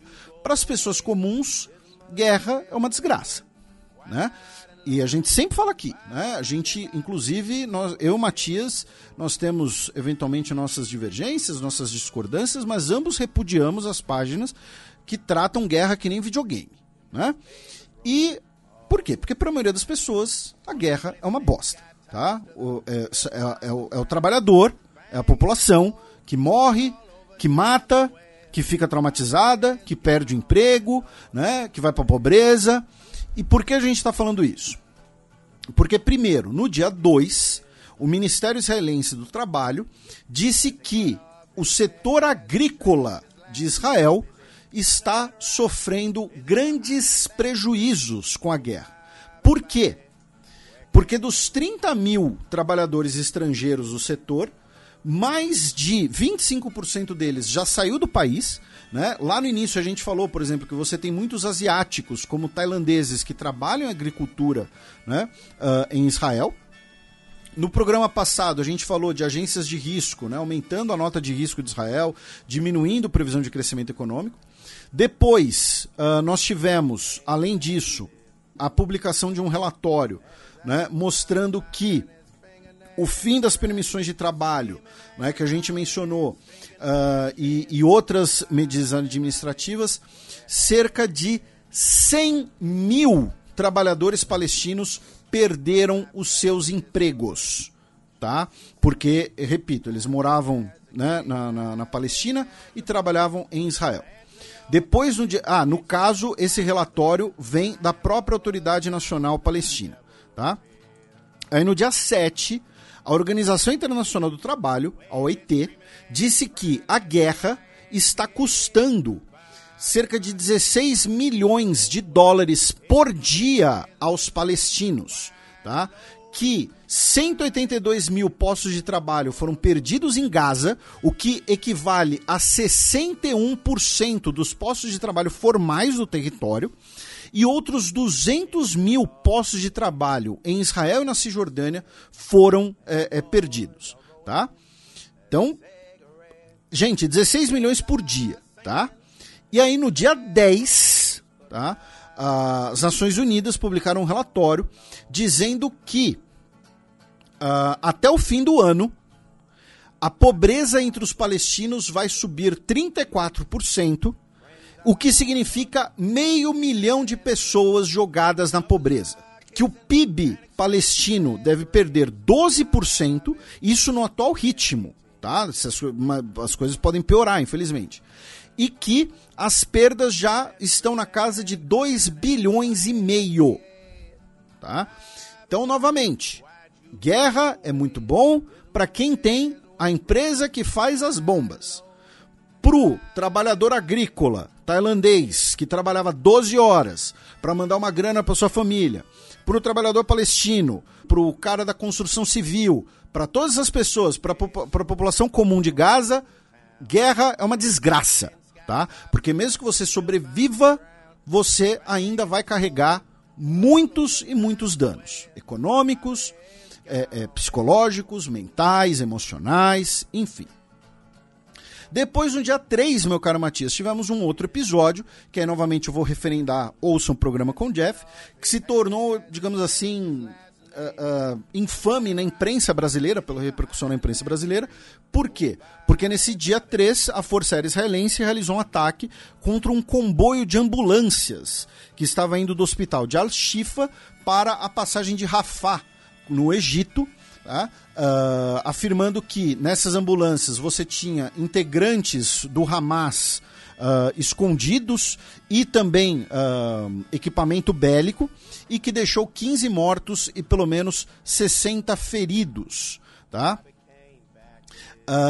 E aí, nesse dia 3, nós tivemos a publicação no site Axios né, de uma matéria do Barak Havid afirmando que, vamos deixar muito claro, a fonte é uma matéria do Axios, do Barak Havid, que é, como vocês podem presumir pelo nome dele, tá? israelense, tá? E a matéria se chama Bibis, né? Bibi, o apelido do Netanyahu, Blame Game over Hamas, over Hamas Attack, draws backlash, tá? Então, o jogo de empurrar a responsabilidade do Netanyahu por causa do Hamas uh, atrai, é, atrai repercussão negativa. Segundo ele, nas semanas antes do ataque do Hamas, o Benjamin Netanyahu recusou, tá? rejeitou uma reunião com a inteligência e o comando das Forças Armadas, tá? afirmando que essa reunião ela era motivada, né? O motivo da reunião era os caras queriam falar, oh, Netanyahu, tem uns alertas aqui sobre o Hamas em Gaza, tá? Queremos falar com o primeiro, precisamos brifar o primeiro-ministro, né, sobre é, esse alerta, tá? E o Netanyahu recusou essa reunião com o chefe de Estado-Maior das Forças Armadas israelenses, tá? O general Herzi Halevi, afirmando que ela era politicamente motivada por causa dos protestos contra a reforma do judiciário. Tá? Então ele basicamente falou: olha só, não, o general quer vir falar comigo porque na verdade o general ele, ele é contra a reforma, ele está tá do lado dos manifestantes, ele quer ficar falando aí dos manifestantes, quer ficar falando das manifestações, tem nada a ver com Gaza na verdade, eu não vou me reunir com ele. Tá? Quem está falando isso não é o Felipe, não é o Matias. Quem está falando isso é o Barak David, Barak Havid, no site Axios, tá? Então que, porque novamente, estamos falando da maior falha de segurança da história de Israel. Já, já superou a de, a de 73, tá? Então, qual a origem dela? É o instinto de sobrevivência política do senhor Netanyahu. Ah, e também no dia 13, meu caro Matias, a gente mencionou, né, uh, os trabalhadores, os operários, né, os trabalhadores tailandeses, e nós tivemos um encontro entre uh, o ministro da Educação da Tailândia, o Arepen Uttarasin, com uh, integrantes do Hamas na capital do Irã, Teherã, tá? no último dia 26 de outubro. E uma curiosidade, esse ministro tailandês, ele além de ser um político veterano, ele é muçulmano. Tá? Você tem uma pequena minoria muçulmana na Tailândia e ele é muçulmano. Tá? E ele se encontrou com lideranças do Hamas para falar dos cidadãos tailandeses que estão entre os reféns do Hamas. Vamos lembrar, o Hamas, uh, uh, depois do dia 7, tomou 240 pessoas como reféns. Tá? Pelo menos duas pessoas, que foram aquelas senhoras, uh, foram devolvidas às suas famílias. Outras pessoas, infelizmente, morreram nos ataques aéreos israelenses. Uh, outras pessoas, infelizmente, possivelmente foram mortas por integrantes do Hamas. Outras uh, foram libertas pelas ações das tropas israelenses. A gente acabou de mencionar de um soldado, pelo menos, que foi liberto. Desse grupo original de 240 pessoas que foi tomada como refém, que a gente falou no primeiro programa sobre esse assunto, tá? e aí, novamente, a gente não tem como ficar voltando em tudo sempre. Pelo menos 23 eram cidadãos tailandeses. E das mais de mil pessoas que foram mortas nos ataques terroristas do dia 7 de outubro, 32 eram tailandeses. Tá? Então, esse ministro tailandês se encontrou com lideranças do Hamas para tentar negociar a libertação dessas pessoas. E também no dia 13 nós tivemos um protesto em Amman, capital da Jordânia, tá, para pressionar o rei Abdullah II a ter um papel mais ativo no pedido de um cessar-fogo. Falando em protestos, né, a gente vai falar um pouco de protestos nos Estados Unidos a partir do dia 4. Por quê? Porque os protestos nos Estados Unidos podem ser essenciais para, digamos assim, pelo menos frear as ações israelenses. Por quê? Porque a opinião pública interna dos Estados Unidos pode apertar o governo Biden, que por sua vez pode pressionar o governo israelense. E o que acontece, meu caro Matias? É, falta um ano para as eleições presidenciais dos Estados Unidos. É possível que tudo isso que esteja ocorrendo custe a eleição para o Biden. Tá? Hoje, tá? várias pesquisas de opinião nos Estados Unidos mostram que o Biden perdeu apoio, perdeu eleitores em demografias-chave por conta do apoio incondicional dos Estados Unidos a Israel, tá? Como jovens e não brancos, tá bom? Por quê? E aí vamos lembrar, nos Estados Unidos o voto não é obrigatório. Então, o, o eleitor jovem, o eleitor não branco, que uh, três anos atrás falou, pô, vou lá votar no Biden, vou dar um voto de confiança para esse cara aí, porque pelo menos ele não é o Trump, né? Ano que vem ele pode falar, pô, esse cara é igual ao Trump, dane-se, então não vou ficar aqui em casa, vou ficar aqui em casa jogando videogame, vou ficar aqui em casa é, é, vendo, vendo streaming, entendeu? Não vou votar. Então, olha só. E, e, junto com isso, você tem um crescimento do apoio ao Trump dentre algumas demografias-chave. O Trump, segundo as pesquisas de opinião, aumentou o apoio dele entre os eleitores negros nos Estados Unidos, por exemplo. Tá? Então, assim. E aí é uma coisa que a gente falou também naquele primeiro programa sobre. Uh, uh, né, logo depois. Logo depois, não, um pouco depois. Né? Uh, o Joe Biden usar a retórica do medo, o Joe Biden usar a retórica da, da guerra, essa é a retórica que o Trump janta o Joe Biden. Essa é a retórica que o Trump joga em casa, com a torcida a favor e um jogador a mais. Entendeu? É, é... E aí você ter esse apoio incondicional a Israel acaba alienando parte desse eleitorado, repito, eleitorado jovem, o eleitorado não branco, né, que é o que está pressionando o governo dos Estados Unidos, justamente fazendo manifestações por ao menos um cessar-fogo. Né? Esse foi o tema, inclusive, da manifestação do dia 4 em Washington, D.C., que reuniu dezenas de milhares de pessoas por um cessar-fogo.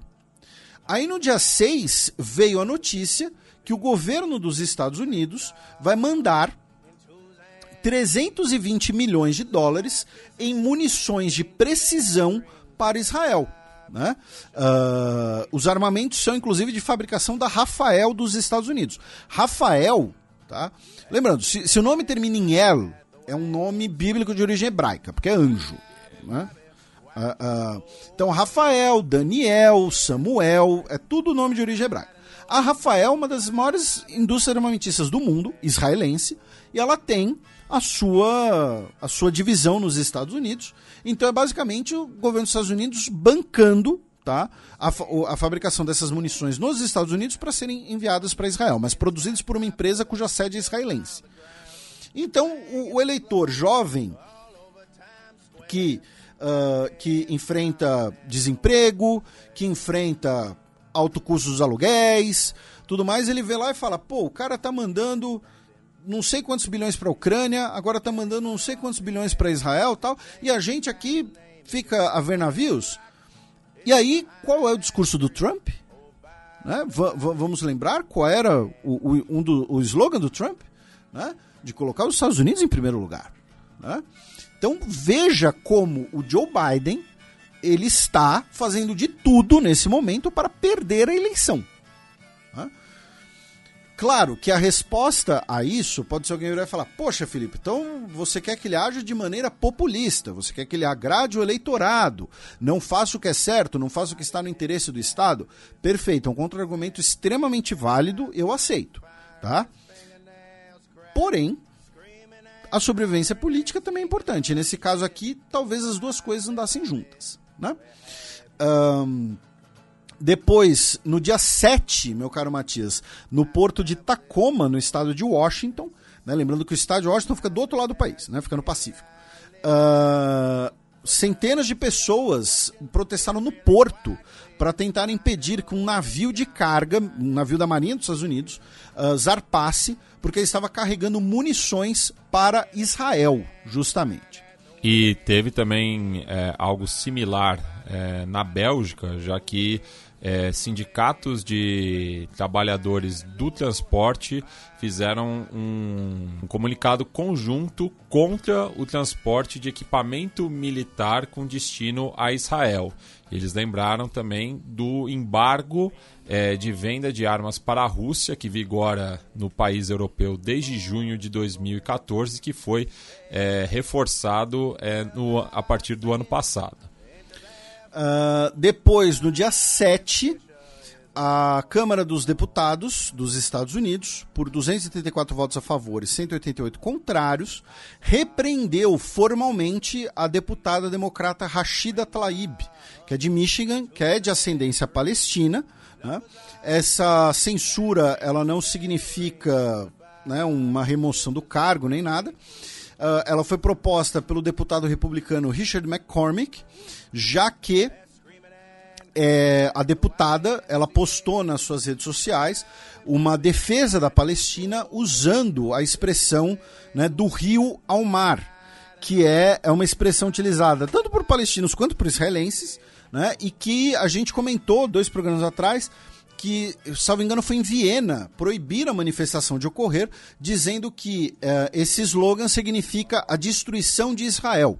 E aí, por conta disso, né, por conta dessa interpretação, ela sofreu essa moção de censura. Também em relação aos Estados Unidos, no dia 10, também conhecido como hoje, tá? nós tivemos 500 ex-integrantes da campanha do Joe Biden tá? Uh, publicando um abaixo assinado dizendo que o governo precisa impor um cessar-fogo e tomar passos concretos para lidar com as condições da ocupação, apartheid e limpeza étnica em Gaza. E também hoje uh, manifestantes uh, ocuparam em Nova York o lobby do New York Times tá, uh, em protesto contra a cobertura da imprensa dos Estados Unidos da guerra. Depois, vamos para o dia 5, quando as Forças Armadas israelenses anunciaram que cercaram completamente a cidade de Gaza, tá? efetivamente cortando a faixa de Gaza em duas. Tá?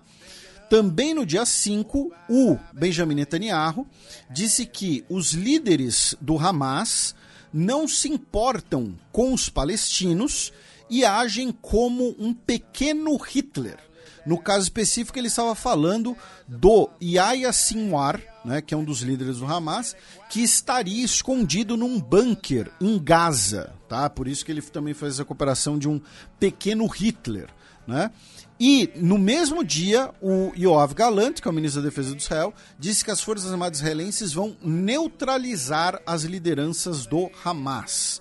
Também nesse dia nós tivemos uma semi-viralizada né, de um oficial militar israelense, né, depois do cerco de Gaza, né, ele falando perante as suas tropas ali, com um microfone inclusive, dizendo que aquele lá era o mês mais feliz da vida dele, que toda a terra é nossa e que isso inclui Gaza e o Líbano, toda a terra prometida. Né? Então, o discurso, né, de, de discurso religioso, enfim. Uh, no norte, três crianças e uma mulher foram mortas no Líbano, tá? depois que o carro em que elas estavam foi atingido por um ataque aéreo israelense. Tá? Também tivemos um ataque do Hezbollah com o mísseis antitanque, que deixaram um civil israelense morto e três integrantes do Hezbollah mortos. Também nesse dia 5, o Anthony Blinken, né, secretário de Estado dos Estados Unidos, visitou Iraque né, para é, não apenas conversar sobre a situação em Gaza, mas também para evitar uma escalada, né, evitar que grupos uh, iraquianos entrem na guerra. E manifestantes estavam protestando né, na Turquia contra Israel e os Estados Unidos em frente à base aérea de Incirlik, que é uma base aérea da OTAN que tem pelo menos metade das ogivas nucleares dos Estados Unidos nos seus aliados europeus da OTAN. Tá? E eles tentaram entrar, forçar a entrada na base. Tá?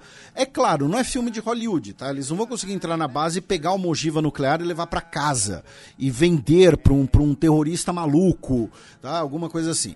Mas é uma situação perigosa. E tem um detalhe: essa base aérea ela foi construída num, te, num terreno que foi confiscado de armênios em 1915. Tá? Quase tudo na Turquia moderna acaba remetendo ao genocídio armênio.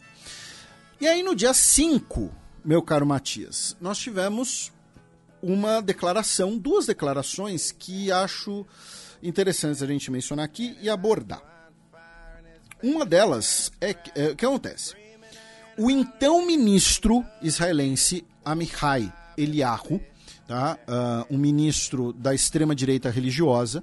Ele era ministro do patrimônio histórico, digamos assim. Tá? Da, da herança arqueológica. Né? O, o, se você traduzir é, é, literalmente tá? o nome do, do ministério, né? é o Ministério da Herança, né? da Heritage. Né? Mas nesse caso é o patrimônio histórico. Ele disse que Uh, não tem que entrar ajuda humanitária em Gaza, porque nazis não merecem ajuda humanitária. Que Gaza, que uh, a opção de atacar Gaza com uma bomba nuclear existe, tá? E que não existe algo como civis não envolvidos em Gaza, tá? Aí eu quero lembrar que no dia 13 de outubro pouco tempo depois dos ataques terroristas do Hamas, o presidente de Israel, Isaac Herzog, ele disse que não é verdade que os civis de Gaza não estão cientes do que acontecia, que tem civis não envolvidos. É uma nação inteira que é responsável. Ah, o ministro, o, o Amihai, ele foi suspenso pelo Netanyahu. Tá? Ele foi afastado pelo Netanyahu, já não é mais ministro tá? Por conta da declaração dele. Então você tem um ministro dizendo que não existem civis desinteressados em Gaza e você tem um presidente, um mês atrás mais ou menos, dizendo que toda a nação é responsável por esse crime. E aí eu fiz um fio no Twitter, né? Uh, com alguns dados, e aí lá vocês podem ver os links as fontes, eu vou repetir aqui a argumentação básica, né, para rebater isso, porque isso simplesmente não é verdade. Tá?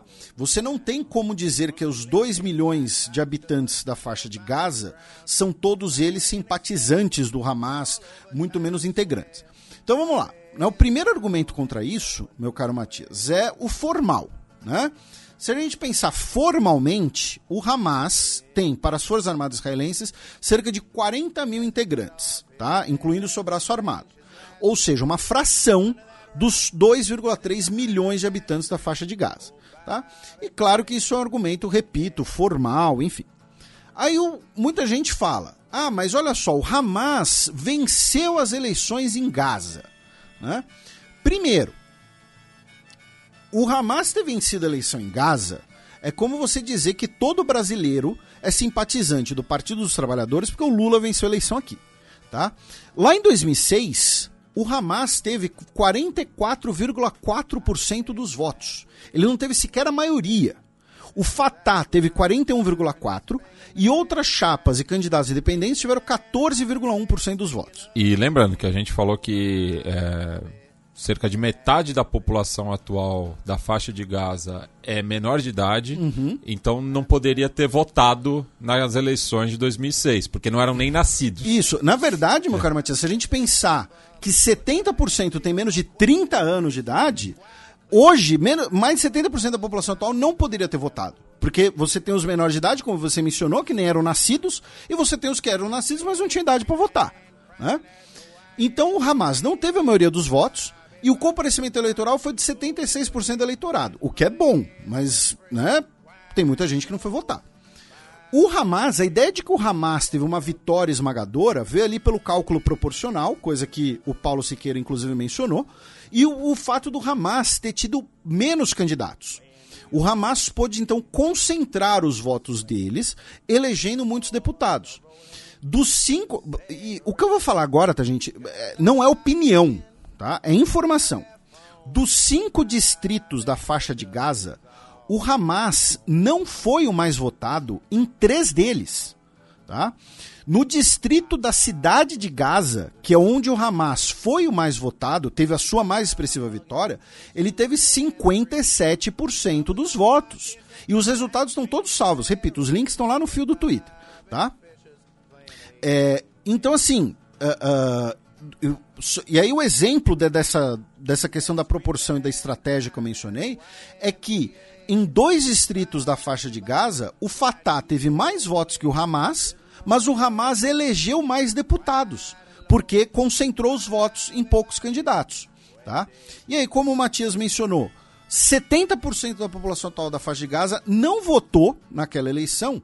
Então o ponto é, aquela eleição de 2006 não diz nada sobre o apoio ou não do Hamas em relação à população. E aí, como então ter alguma ideia do que a população de Gaza pensa do Hamas? Né? Você tem. A, a gente citou dois programas atrás, inclusive, né? várias pesquisas sobre os palestinos, inclusive do Washington Institute for the Near East Policy, que é um instituto pró-Israel dos Estados Unidos, e o outro é o Palestinian Center for Policy and Survey Research, que é baseado em Ramallah, que publica o Barômetro Árabe, tá? Apenas 29, e obviamente isso foi publicado antes da guerra, tá? Foi publicado no Foreign Affairs, inclusive, na revista Foreign Affairs. Só 29% da, por, cento da população de Gaza afirmou que confia ou confia bastante no Hamas. 44% disse que não confia no Hamas. Hoje, o candidato a presidente mais votado em Gaza seria o Marwan Barghouti, que é um líder do Fatah, que está preso em Israel por, uh, uh, por uh, Israel acusa ele de envolvimento com ataques eh, suicidas, inclusive. Em outra pesquisa da mesma fonte, 51% da população de Gaza disse apoiar a luta armada sem especificar sobre qual liderança ou quais moldes. Já circulam vídeos, por exemplo, de palestinos que foram expulsos suas casas ou tiveram suas casas destruídas, né, refugiados palestinos agora, fala, culpando o Hamas por tudo que está acontecendo. Tá? Então, assim, o ponto é, não é, não é razoável dizer que não existem civis não envolvidos em Gaza. Tá? Ou que todo mundo na faixa de Gaza apoia o Hamas, simpatiza o Hamas. Isso está longe da verdade, especialmente na região da faixa sul. Tá? E mesmo na cidade de Gaza, vou repetir, onde o Hamas teve sua mais expressiva vitória, foram 57% dos votos. Tá? Uh, e vamos uh, uh, resgatar a entrevista da professora Hashmi Singh, que explicou muito sobre o papel social do, do Hamas, enfim, sobre a questão do oportunismo do Hamas também, enfim. Então, essas são algumas coisas que acho importante a gente citar com essas declarações. E só retomando a questão que você citou, né, de um é, possível ataque nuclear, né? Também no, nos últimos dias, o Moshe Finglin, é, que é uma figurinha carimbada da extrema-direita israelense, né? já fez parte é, do Likud, saiu para a dissidência do Zehut, que é o partido libertário, que advoga pela anexação da Cisjordânia, daí voltou para o Likud novamente, enfim, ele não tem hoje um, um, cargo no Knesset, né, nem, nem na coalizão de governo, mas é uma figura bastante vocal na política israelense e ele postou no, no dia 1 de novembro, né? É, daí tá, faz, pegando da tradução é, do Twitter, né? Do Twitter, enfim. É, Enigma 2. Quantos soldados americanos foram mortos na batalha por Hiroshima? É, ou seja, também falando de uma bomba nuclear. É. E, e, o curioso, meu caro Matias, é, é, o seu gancho foi perfeito, porque uh, o governo da Rússia, que é curioso, né? Porque o governo Putin, até meses atrás, era muito próximo do governo Netanyahu, né? O governo da Rússia trucou Israel sobre essa declaração nuclear, né? Uh, dizendo assim, tá? Quem falou isso foi a Maria Zakharova, que é a porta-voz do Ministério de Relações Exteriores da Rússia.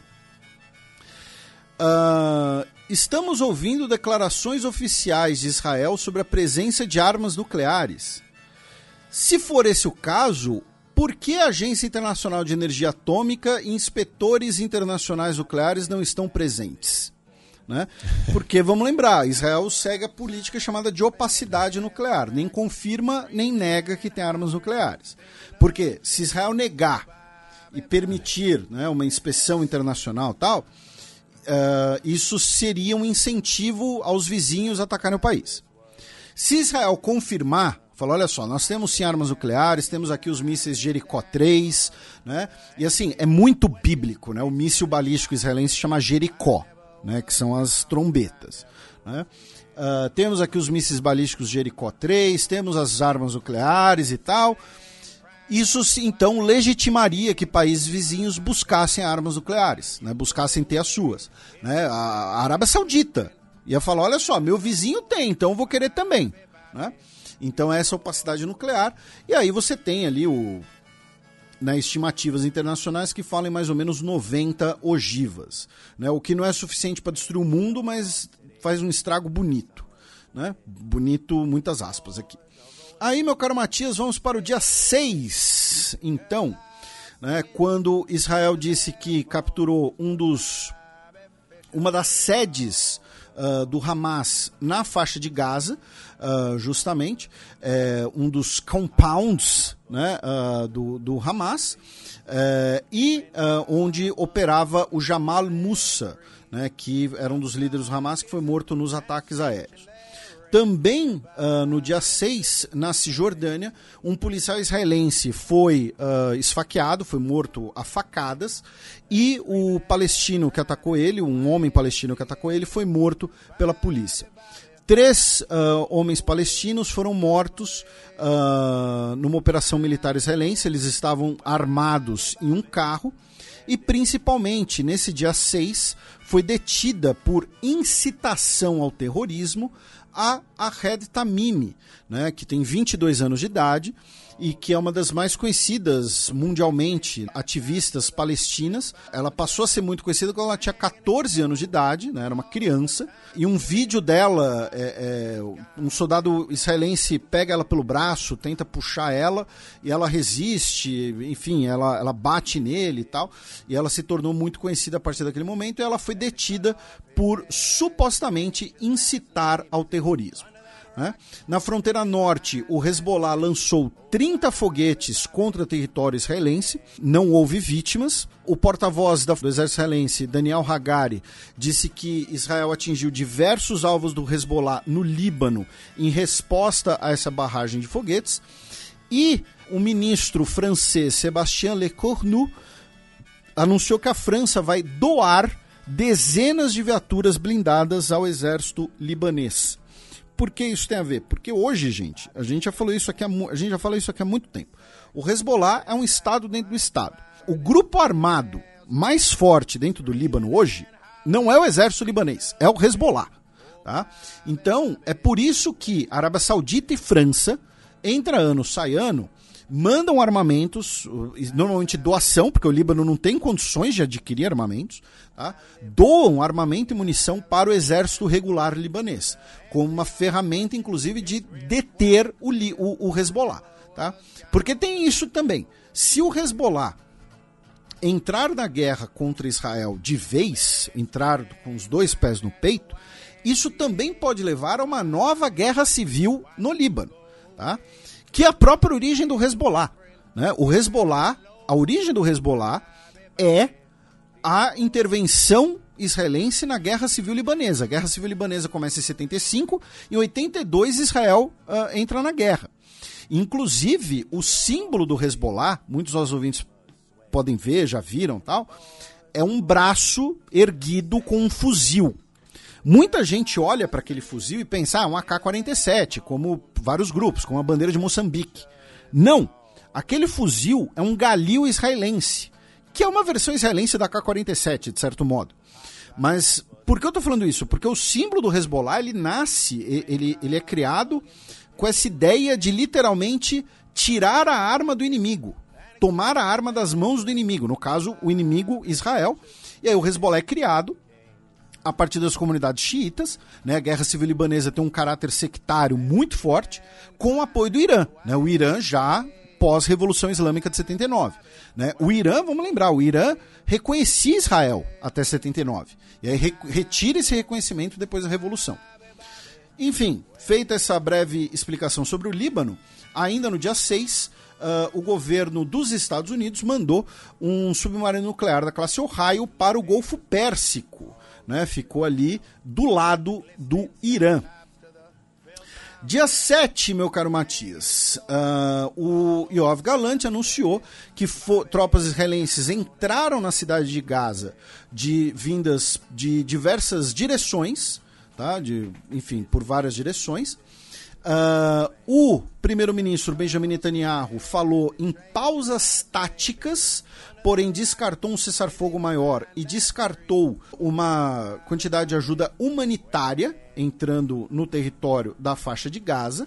Tá? Uh, e o governo israelense nomeou o diplomata Alon Hotsinir para coordenar os esforços de libertação de reféns uh, na posse do Hamas. Não apenas a coordenação nesse caso uh, de uma, uma negociação com o Hamas, mas de coordenar os esforços internacionais. Então, olha só, o primeiro-ministro da Tailândia ligou aqui. O Catar está negociando com o Hamas, então ele vai coordenar todos esses esforços, porque, repetimos, né, você tem pessoas de diversas nacionalidades ou com nacionalidades, dupla nacionalidade, sob uh, uh, sequestradas pelo Hamas. Tá? Uh, falando em jornalistas, meu caro Matias, nesse dia 7, tá, foi publicado um, um, levantamento do Comitê para a Proteção dos Jornalistas que confirmou a morte de pelo menos 39 jornalistas tá, nesse último mês. É, eu tinha um dado anterior de 31, então já. Pois já, é. é. 34 palestinos, 4 israelenses e um libanês.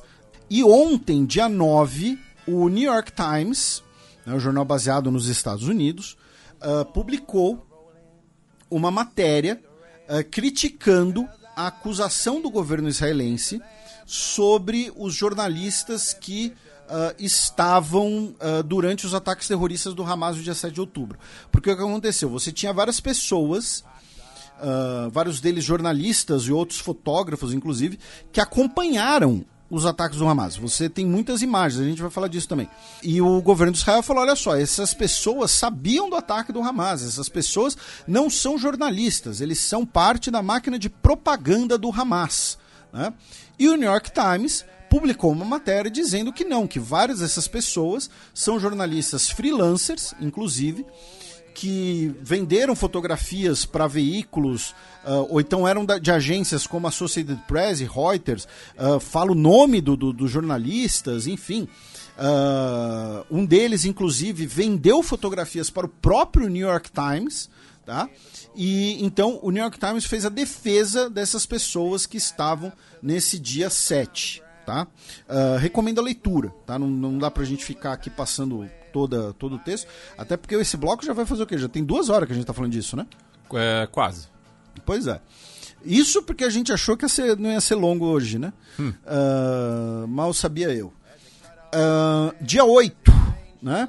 Uh, a Human Rights Watch anunciou que vai denunciar aqueles ataques aéreos contra ambulâncias como possíveis crimes de guerra.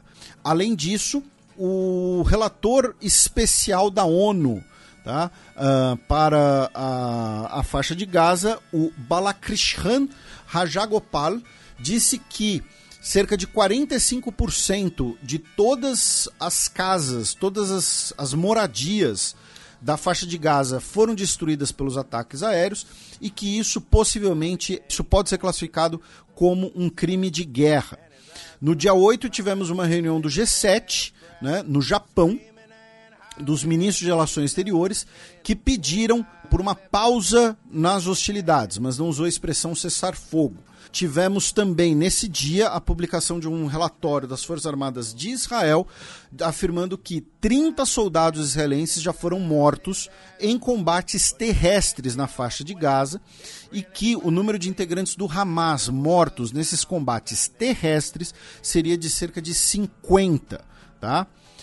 Aí a gente mencionou né, o New York Times, e aí no dia 8, um dos principais líderes né, do, do Hamas, o porta-voz né, do órgão de liderança, na verdade, né, o Khalil Al-Haya, que fica em Doha, no Catar, tá? Então assim, ele não está em Gaza tomando bomba na cabeça, tá? Ele está lá em Doha, está bem confortável, tem ar-condicionado, uh, disse que ele espera, né, que se torne uma guerra permanente para mobilizar os esforços internacionais com a questão palestina de volta à mesa. Tá?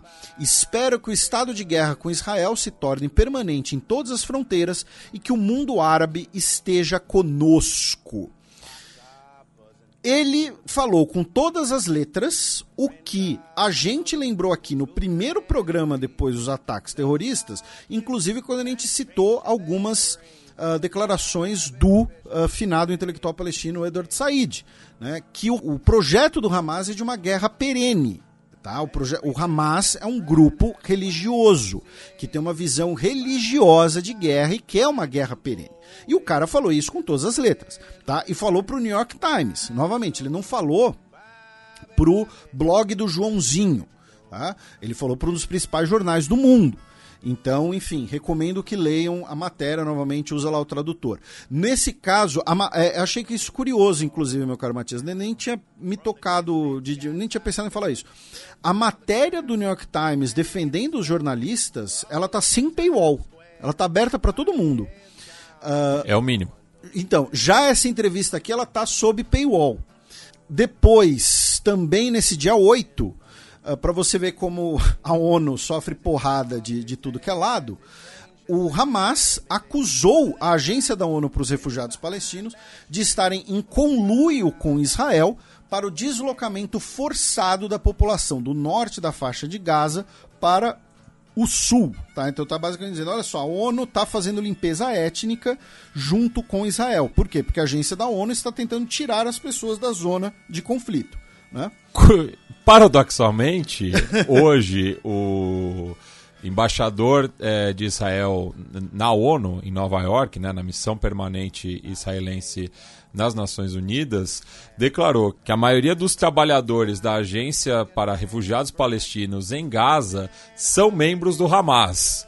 E, e que chegou a, a, a hora da, da verdade ser revelada, né? De que a ONU tem interesses é, contra Israel. Então, enfim, é, os dois lados não confiam na ONU que está no meio aí do, da troca de chumbo, né? Pois é. Então, aproveitando, né, o porta, um dos porta-vozes do Hamas, né, o Salama Maruf, disse que a Agência da ONU para os Refugiados Palestinos, seus dirigentes, são responsáveis por essa catástrofe humanitária, porque se renderam desde o primeiro momento às ordens dos ocupantes, abandonando suas posições e renunciando à sua responsabilidade com centenas de milhares de habitantes.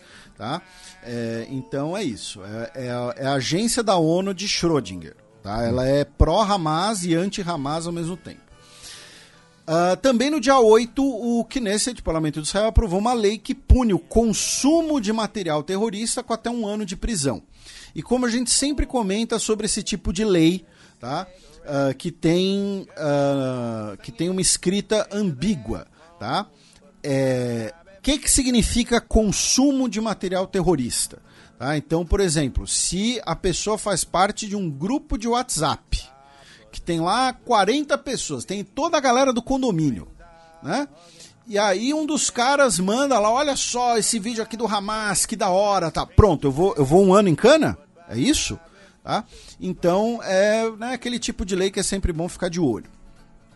No norte, dois F-15 da Força Aérea dos Estados Unidos realizaram um ataque contra o que seria uma base da, do corpo da Guarda Revolucionária Islâmica do Irã na Síria, tá?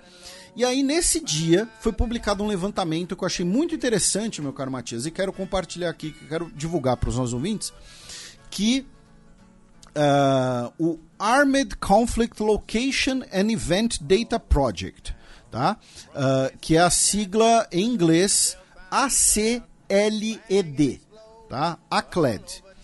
Eles publicaram um mapa chamado Global Demonstrations in Response to the Israel-Palestine Conflict, tá? Uh, eles mapearam 4.200 manifestações pelo mundo, tá?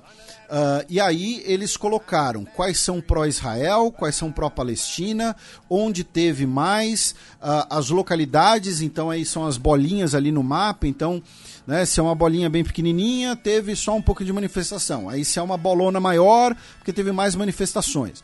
Né? Então você tem uh, bolas maiores, por exemplo, em Istambul, em Nova York, destacam aqui alguns países e tudo mais. Os países, inclusive, estão nas cores do voto deles na Assembleia Geral da ONU. Tá? Então, um trabalho muito interessante, uh, que é responsabilidade do Timothy Lay, tá? Uh, não sei exatamente qual a nacionalidade dele. Ele que é mestre em relações internacionais pela Universidade de Groningen. E o Ciro Murilo, que presumo que é colombiano, porque ele é formado na Universidade del Norte, na Colômbia, e ele é um Data Literacy Officer. Tá? Ele, e ele faz mestrado em transparência de dados também. Tá?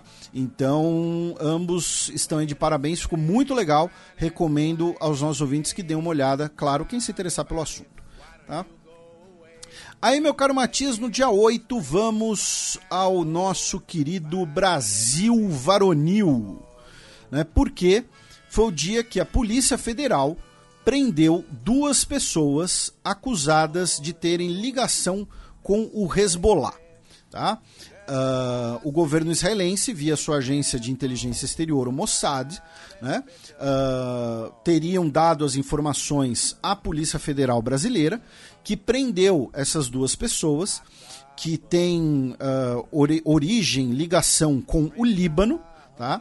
E que estariam em contato com outros do, duas pessoas que estão no Líbano, Tá?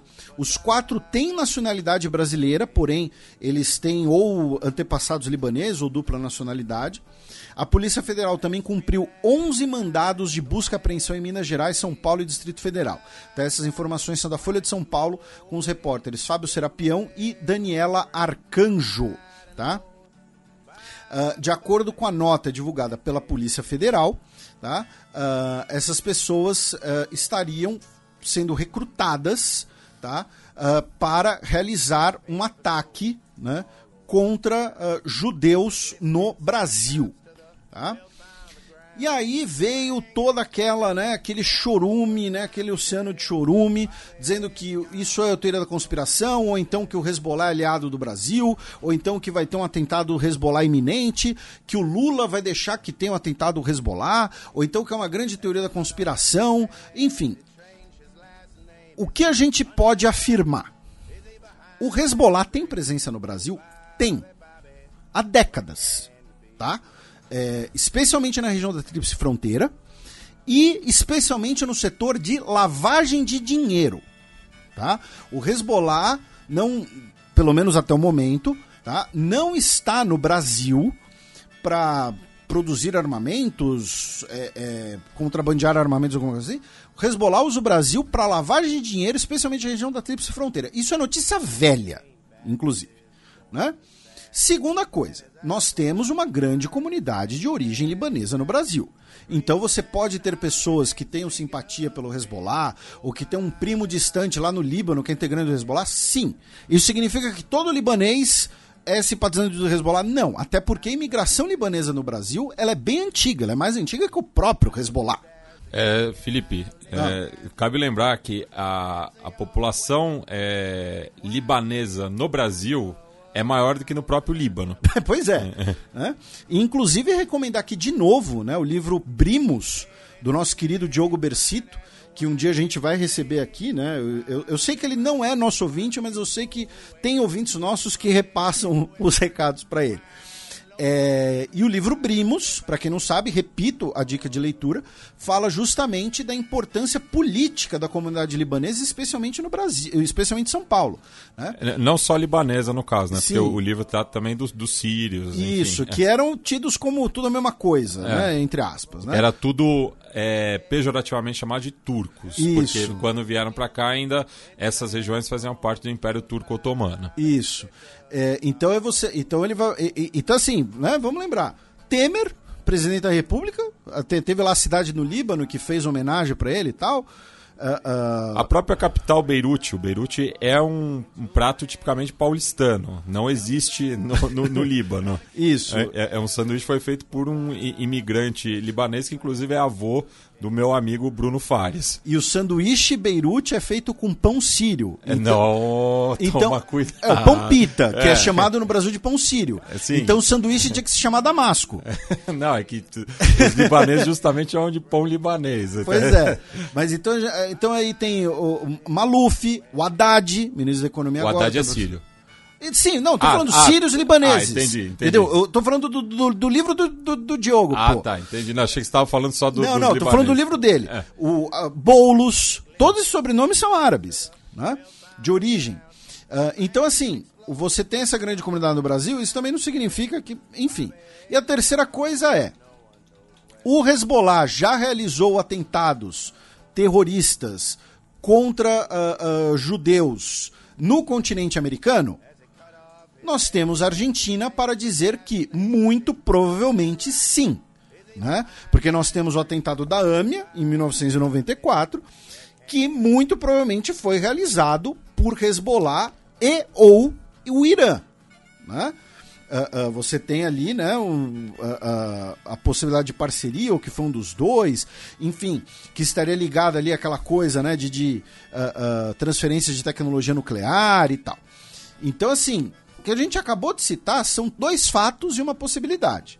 Eu não li os mandados de busca da PF, tenho certeza que a maioria dos nossos ouvintes também não. Eu não sei o que o Mossad comunicou ao governo brasileiro. Né? Uh, enfim, o fato é, não, não é para tratar como um fato iminente, né? Uh? Então, olha só, o Hezbollah vai explodir uma sinagoga em São Paulo. Mas também não é algo completamente real. Tá? Então é isso. E vamos repetir, o Hezbollah está presente no Brasil, só que é uma presença muito mais discreta. E aí tem uma coisa que, para mim, aí entra. Não vou nem dizer que é análise, eu não vou ter pretensão de dizer que é uma análise, é uma opinião mesmo. Que tem valor quase nulo. Mas é, o Hezbollah realizar um grande atentado à bomba no Brasil, um grande atentado terrorista no Brasil, correria o risco de ameaçar as operações Hezbollah de lavagem de dinheiro, que são muito mais importantes. Tá? É, ah, e o Brasil, o, o Hezbollah lava dinheiro no Brasil por causa do Lula. Não, o Hezbollah lava dinheiro no Brasil desde a década de 90, gente. Tá? O Hezbollah lava dinheiro no Brasil porque um monte de gente lava dinheiro no Brasil. Tá? É, é, só perde para as lavanderias mundiais, como. Enfim, não, não vou citar nomes aqui. Tá? Uh, então temos essa investigação da Polícia Federal, tivemos essas operações, tivemos esses mandados de busca. Outra questão ligada ao Brasil é o fato de que o governo israelense, via sua embaixada, né, uh, exibiu um filme com imagens dos ataques terroristas do Hamas no dia 7 de outubro. Esse filme uh, está sendo exibido mundialmente Tá? Em diversas representações diplomáticas de Israel, em diversos outros locais. A, a se não me engano, estava organizando uma exibição desse filme. É um filme, repito, produzido pelas autoridades israelenses a partir das imagens capturadas e divulgadas pelo próprio Hamas, tá? Porque é aquela coisa, o, o cara produz o ato de violência, o cara realiza o ato terrorista, realiza o crime e compartilha as imagens em grupos, especialmente no Telegram, para inspirar outras pessoas. Né? É a lógica da propaganda. E o governo israelense, então, compilou esse. Eu falei produziu, mas produziu fica parecendo que é mentira. Não, compilou esses vídeos e, repito, está organizando diversas sessões de exibição. E aí, realizou uma aqui no Brasil, na quarta-feira, dia 8, e que contou com a presença do ex-presidente Jair Bolsonaro. Né? No dia 9, Ontem, quinta-feira, a Embaixada de Israel no Brasil divulgou uma nota dizendo que foi surpreendida pela presença do ex-presidente e ex-deputado. Tá? Uh, por quê? Porque o assunto, e a gente também já falou disso aqui, né, o assunto Israel e Palestina, hoje é muito importante na política interna brasileira. E aí, a partir disso, vieram as extrapolações. Por quê? Porque vamos lembrar que nós temos pouco mais de 20 cidadãos brasileiros que ainda estão em Gaza e não conseguiram sair. Inclusive, existia a possibilidade deles saírem de Gaza hoje, tá? Novem dia 10 de novembro, tá? Uh, não saíram. Tá? A gente fechou o roteiro por volta das 16 horas também, tá, gente? Então qualquer coisa que aconteceu depois das 16 horas, de hoje ficou de fora, tá? Mas o que a gente sabe é que essas pessoas ainda não saíram, esses brasileiros, tá? Uh, tem um avião da Presidência da República, um avião do, do, do, Esquadrão de Transporte Especial da Força Aérea Brasileira, que atende a Presidência da República, que está lá no Egito esperando, tá? à disposição deles. E aí começou, não, porque eles vão sair agora na sexta porque o Bolsonaro conversou com o embaixador. Ah, não, porque o Bolsonaro não teve nada a ver. Não, gente, o Bolsonaro, se ele tem alguma coisa a ver com esse processo, ele, se, ele atrapalhou esse processo. Tá? Porque ele gerou um ruído na comunicação entre o governo brasileiro e o governo israelense Tá? Uh, o governo israelense tentou se esquivar, dizendo que não sabia da presença do Bolsonaro, embora uh, o, o, atual embaixador de Israel uh, no Brasil tem boas relações com o Bolsonaro, que foi quem recebeu as credenciais dele, inclusive. Mas então, assim, o Bolsonaro hoje, ele não tem poder político formal nenhum. É importante lembrar isso. E o Mauro Vieira, como o Mauro Vieira lembrou hoje, inclusive, uhum. o Mauro Vieira ele já teve quatro contatos telefônicos com o Eli Cohen, que é o chefe do embaixador, é o ministro de Relações Exteriores de Israel. É, aspas para o nosso chanceler, né? Eu não falo com o embaixador de Israel no Brasil, eu falo com o chefe dele, que é o ministro das Relações Exteriores. Eu só posso me referir aos fatos concretos em contatos oficiais de governo a governo, isso numa entrevista ao Globo News. Pois é, então é claro que, né, enfim, é, você tem um contato com embaixadores, mas enfim, o Mauro Vieira deu essa. Alfinetada. Esse, é, esse jogo de corpo aí, é. né? Fez a dança do garrafão pra, pra porque é isso. A presença do Bolsonaro nesse evento e a mobilização posterior, na verdade, acabam atrapalhando o processo, porque gera um ruído. E aí o que acontece? Você tem uma discussão que vem daquela opacidade que a gente mencionou. Ah, os brasileiros estão presos em Gaza porque Israel não está atendendo ao pedido do Lula porque é o Lula. É isso que as pessoas estão dizendo. Então, assim, as pessoas na ânsia de defenderem Israel e Bolsonaro, na verdade, elas estão dizendo que Israel está mantendo brasileiros como reféns. Porque não gostam do governo brasileiro. É isso que essas pessoas que estavam lá, hashtag Bolsonaro salvou todo mundo, estavam dizendo. Anão diplomático. É, então. É isso que essas pessoas estão dizendo. O fato é, os brasileiros estão presos em Gaza ainda por quê? É por causa do Hamas? É por causa do Israel? É por causa do Egito? Hoje, aparentemente, foi porque a fronteira em Rafah foi fechada pelo Egito. Tá? Então, ah, é uma represália, é falta de algum oferecimento de incentivo, seja, né, no, no, caso, ao Hamas, como a gente mencionou. Qual é a origem disso? Tá? Agora, é, é, o que não dá, tá, gente? O que não dá é pra até o dia 8 você ficar martelando que não, o Hamas não deixa os brasileiros saírem. A culpa é do Hamas, a culpa é do Hamas, a culpa é do Hamas. No dia 9, o, os brasileiros vão ser liberados. Ah, eles foram liberados porque Bolsonaro pediu para Israel. Não, ou a culpa é do Hamas e foi o Hamas que liberou, ou a culpa. Entendeu? O fato é, não dá para saber de quem é a culpa. É isso que eu e o Matias estamos dizendo. Enfim. Uh, passamos pro dia 9 né? Ou quando uh, tivemos mais um ataque aéreo contra o campo de Jabalha, que deixou pelo menos 30 pessoas mortas.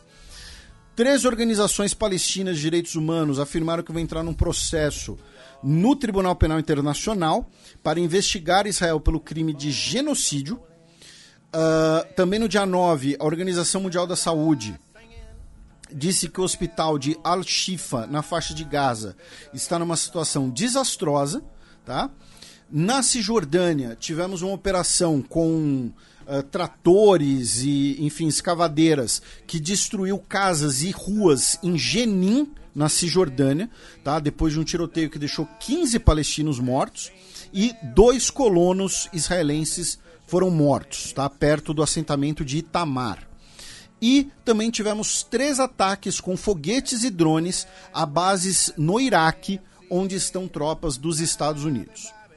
Dia 10, o Alto Comissariado da ONU uh, disse que é necessária uma investigação uh, de Israel pelo uso de armas explosivas de alto impacto em região de população civil e o mesmo Alto Comissariado da ONU para os Direitos Humanos disse que é necessário que Israel tome medidas imediatas para proteger os palestinos na Cisjordânia, que estão sofrendo violências, eh, maltratamento, prisões arbitrárias, expulsões, intimidações e humilhações de soldados israelenses e de colonos. Tá? Uh, e aí a gente fechou a cronologia, meu caro Matias. Só que aí a gente vai falar um pouco do cenário internacional né? Uh, incluindo aí países da nossa quebrada latino-americana. A gente volta, né, volta para o dia 28. Tá? Uh, quando o Ministério de Relações Exteriores do Egito, tá? lembrando que o Egito foi o primeiro país árabe a normalizar suas relações com Israel, disse que uh, o governo israelense é responsável por violar a resolução da Assembleia Geral da ONU ao realizar ataques terrestres em Gaza, causando repercussões humanitárias e de segurança. No dia 31, o Japão impôs sanções contra indivíduos por ligações com o Hamas. E, nesse dia 31, primeiro, a Bolívia suspendeu suas relações diplomáticas com Israel. Tá? Isso é mais do que convocar embaixador, isso é fechar a embaixada. Tá? E os governos de Chile e Colômbia uh, convocaram de volta os seus embaixadores em Israel, condenando as ações militares israelenses na faixa de Gaza. No caso, o Gustavo Petro, presidente da Colômbia, uh, tuitou né, essa notícia com o comentário: Colômbia não apoia genocídio. E a resposta de Israel para Chile e Colômbia, né, através do porta-voz do Ministério eh, de Relações Exteriores, o Lior Hayat exigiu né, que os dois países apoiem o direito de um país democrático a proteger os seus cidadãos e que não se aliem a Venezuela e Irã, países o, a qual ele acusou de apoiar o terrorismo do Hamas. Uh, no mesmo dia, a ministra de Relações Exteriores do Canadá uh, pediu por uma pausa temporária nas hostilidades.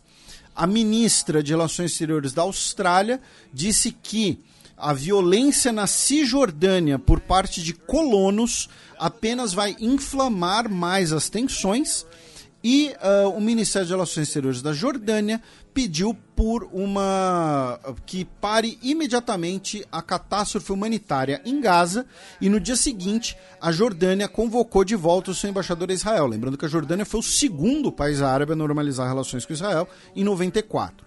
No dia 2 foi a vez do Bahrein convocar o seu embaixador de volta, o Bahrein que uh, normalizou suas relações com Israel recentemente por é, parte ali dos acordos de Abraão.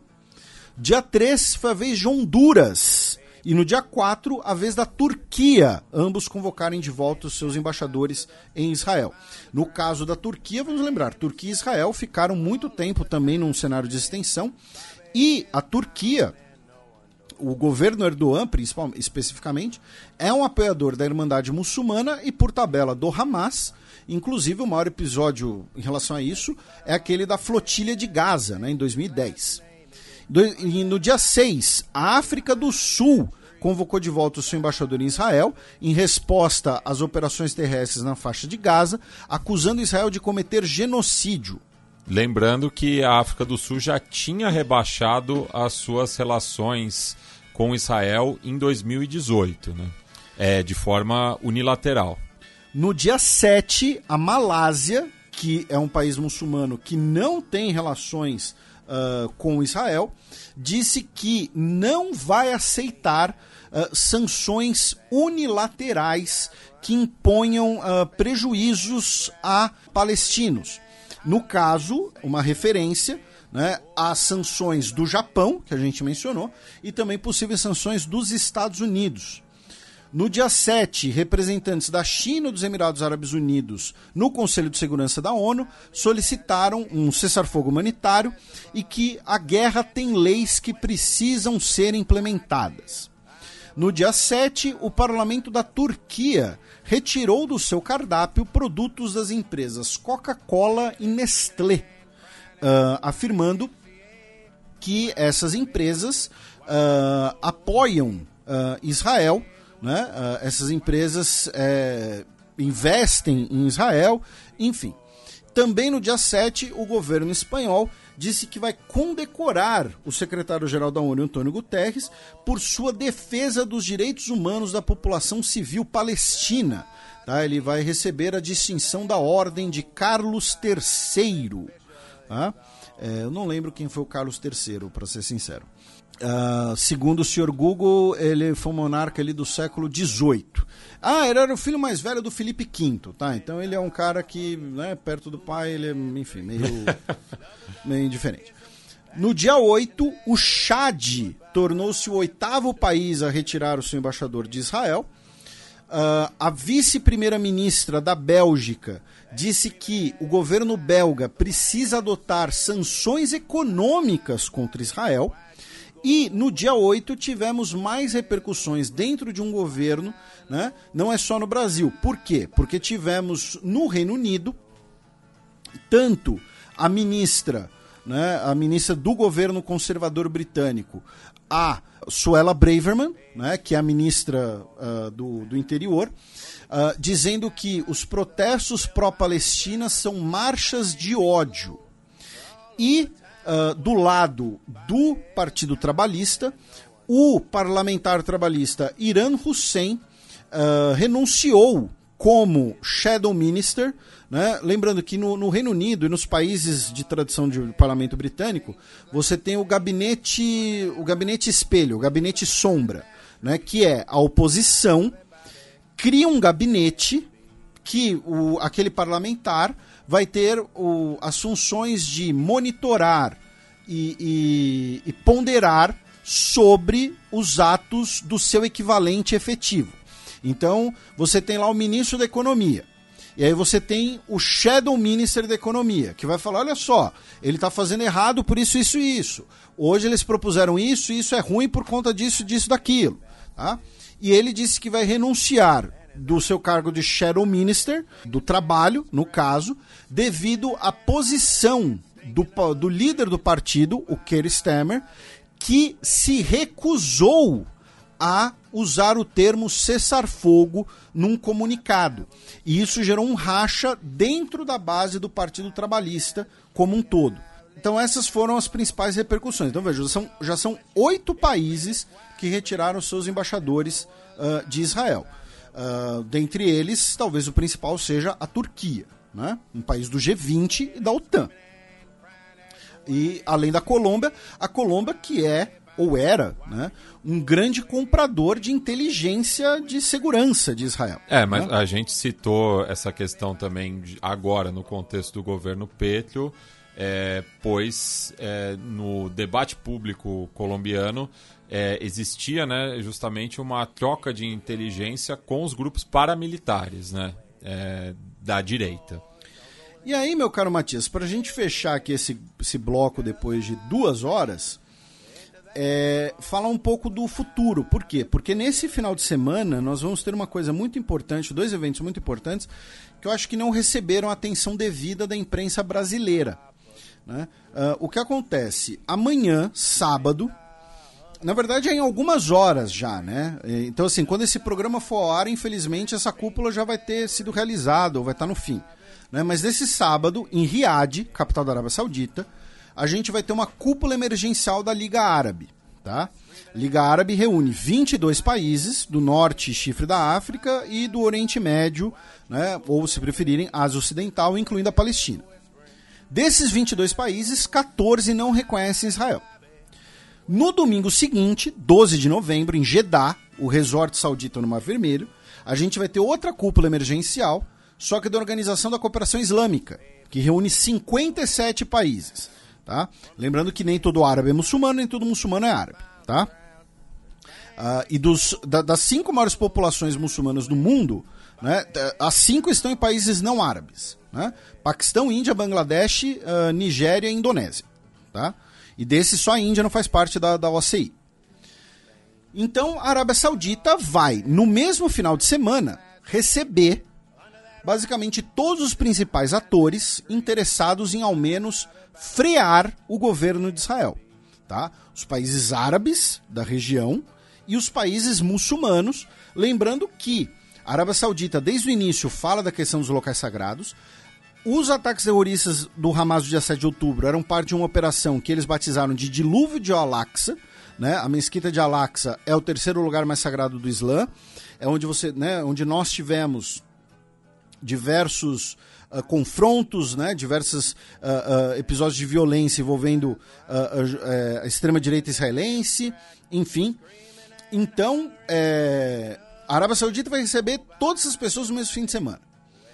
Se alguns desses países, alguns desses pa principais desses países, conseguirem articular uma posição em comum para pressionar né, os Estados Unidos e, por tabela, pressionar Israel, nós podemos ter o início de uma saída dessa crise. Ou, pelo menos, um projeto para o futuro de Gaza. Por quê? Porque hoje, qual é o futuro de Gaza? Ninguém está pensando nisso, ninguém está falando disso. Tá? Uh, o governo israelense, o Netanyahu, já falou que uh, Israel pode ficar em Gaza por razões de segurança. Ele evitou usar o termo ocupação no início, depois usou o termo ocupação. Né? Falou: ah, vamos ocupar Gaza pelo menos por um tempo, por um período de transição né? Falou assim. Né? Não, quem falou em transição foi o Anthony Blinken. E quais são esses países principais, então, que vão participar dessas duas cúpulas? E aí é outro fio que eu fiz no Twitter que vocês podem ler lá, tá? Uh, aqui eu vou resumir. O Catar, que é um país árabe, membro da Liga Árabe e da OCI, que não reconhece Israel e é a sede internacional do Hamas. Né? É o, é, é, então, assim, é quem vai, entre aspas, representar o Hamas. A Turquia, que é membro da OCI, que retirou seu, seu embaixador de Israel.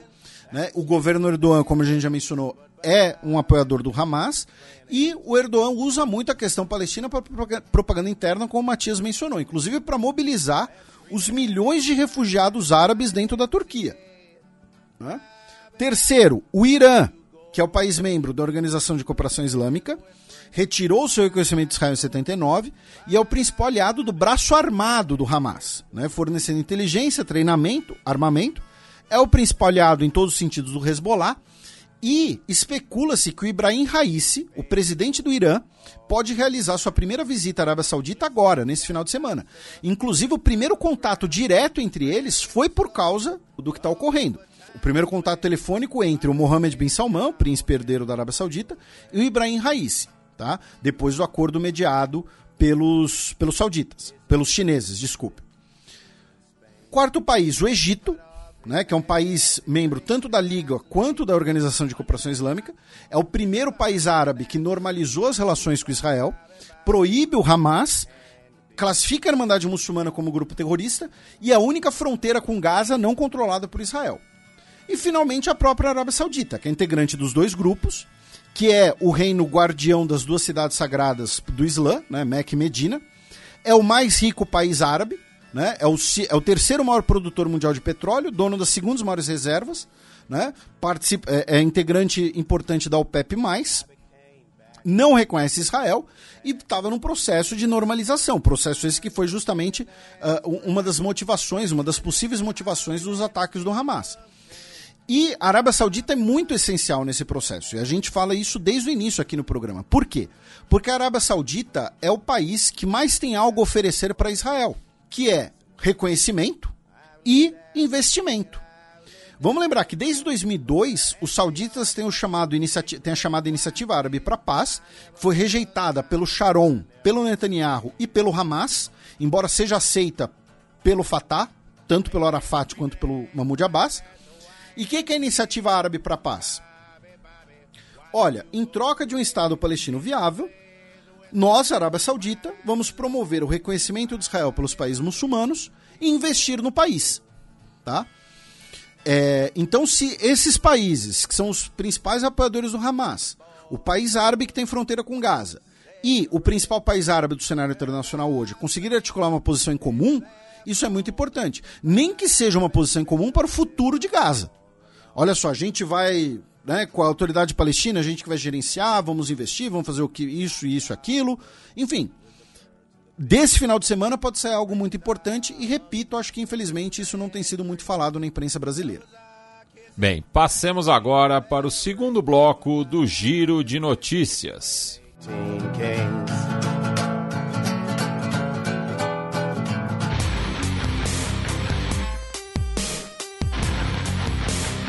Giro de Notícias.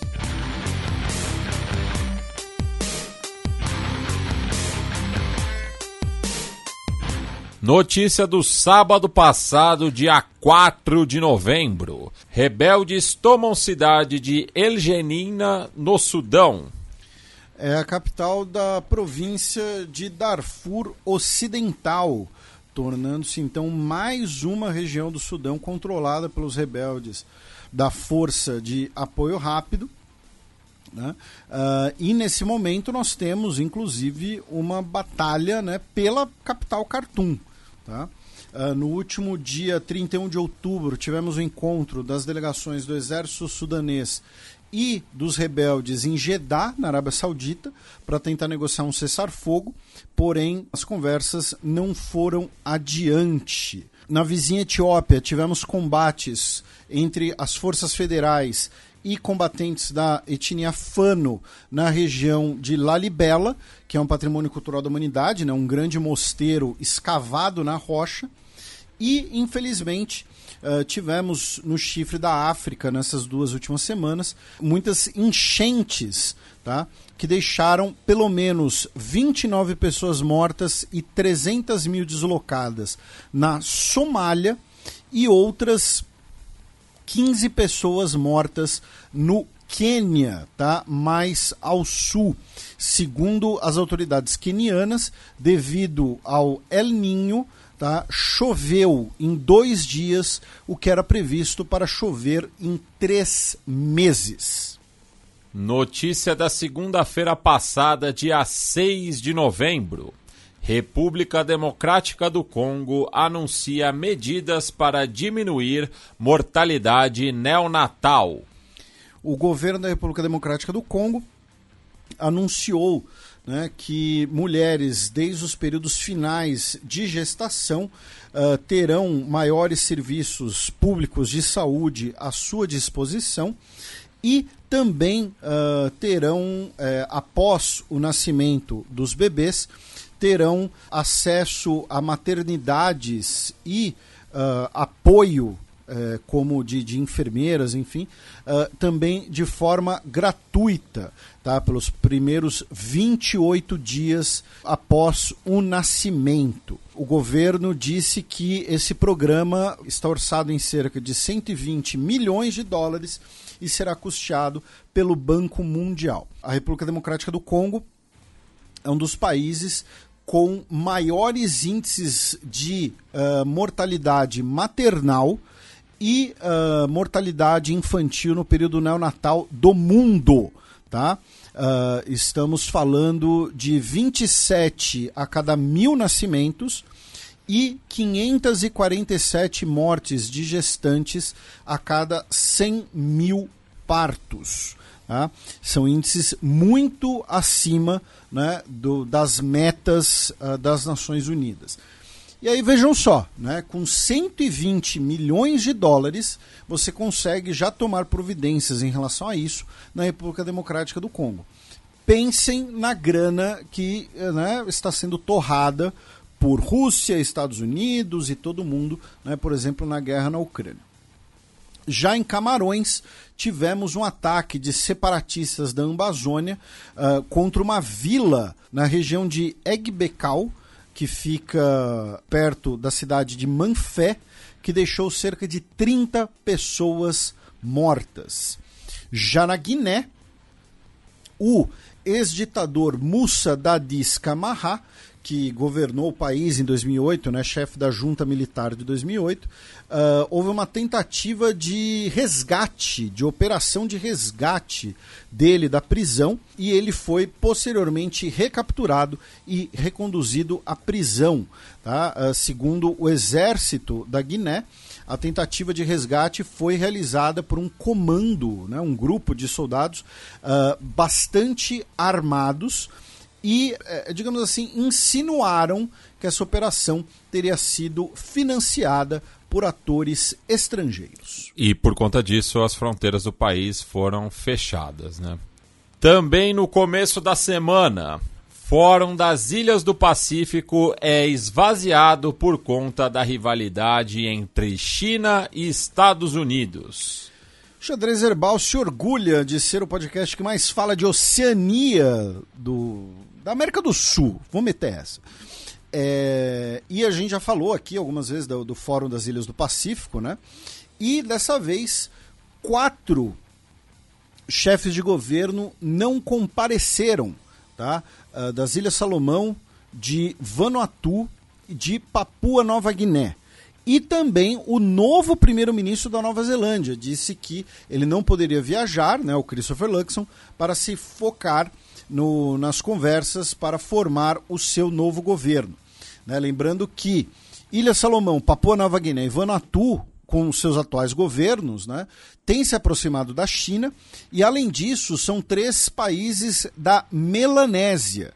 Né? Vamos lembrar que uma das crises dentro do Fórum das Ilhas do Pacífico é que alguns países acusaram de que a rotação entre né, os grupos regionais não estava sendo obedecida né, entre Melanésia, Micronésia, então uh, também tem relação com isso. O fórum continua as discussões sobre mineração no leito do mar, né? essa grande fronteira econômica que está para ser aberta, que gera muita discussão, muita polêmica.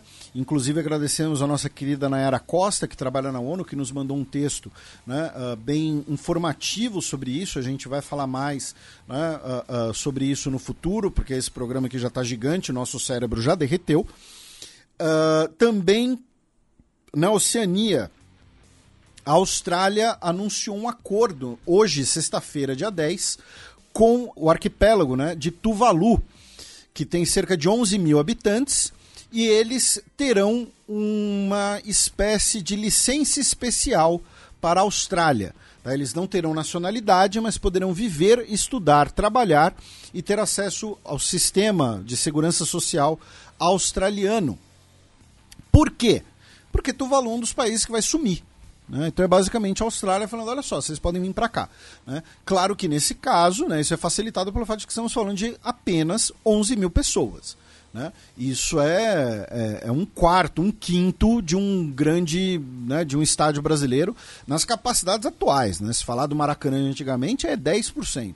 Enfim, em Nauru temos novo, um novo presidente, eleito indiretamente pelo parlamento, o senhor David Adeang, tá? Uh, depois de um voto de desconfiança contra o presidente anterior. Tá? Uh, devido ali um tanto uh, disputas partidárias quanto pelo fato de que o ex-presidente Baron Waka teria recebido, né, teria recebido uma graninha aí de uma companhia que explora fosfato. Tá? Para quem quiser mais detalhes, a gente sempre recomenda para falar do, do, das ilhas do Pacífico, né, a cobertura da RNZ, que é a, a mídia estatal neozelandesa. É a BBC da Nova Zelândia. Falando em Nova Zelândia, uh, o judiciário do país determinou né, a responsabilidade criminal da empresa Wakari Management, né, que era uma empresa que uh, está que levava turistas, visitantes, né, na Ilha Branca, que cujo né, Ilha Branca é o nome colonizador, né, por um, irônico inclusive, né? E o nome nativo dela é justamente Wakari que é aquela ilha onde você é, onde tem atividade vulcânica e em 2019 22 turistas morreram tá? devido a uma erupção vulcânica.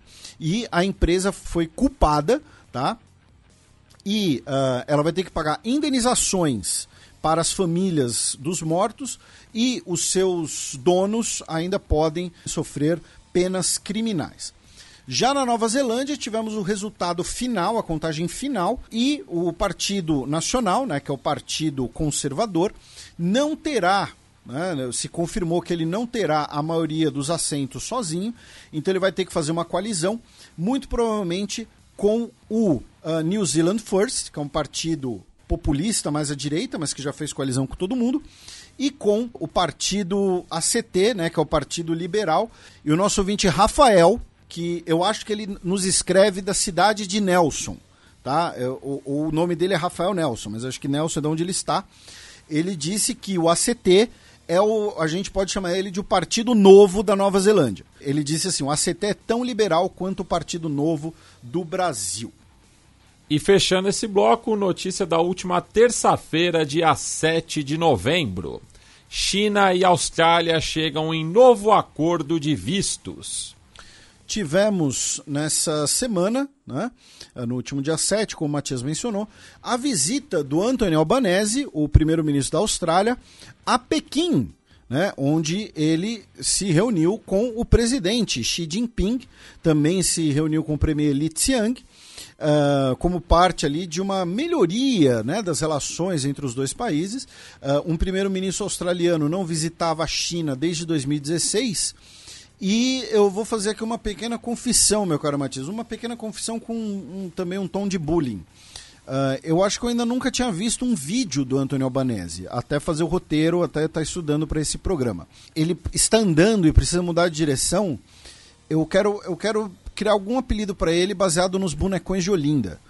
Porque ele, ele muda de direção que nem um bonecão de Olinda. É, enfim, eu achei, achei ele curioso.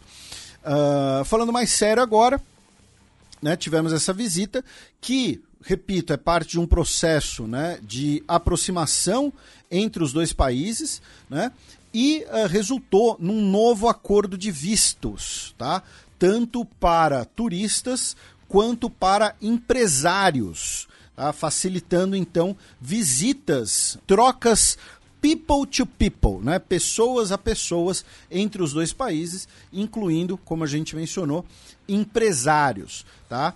Uh, parte da imprensa australiana está dizendo que isso foi uma grande vitória da China, na verdade, né? que a Austrália, né, ao fazer essa aproximação, estaria ali é, é, iniciando um processo de concessões.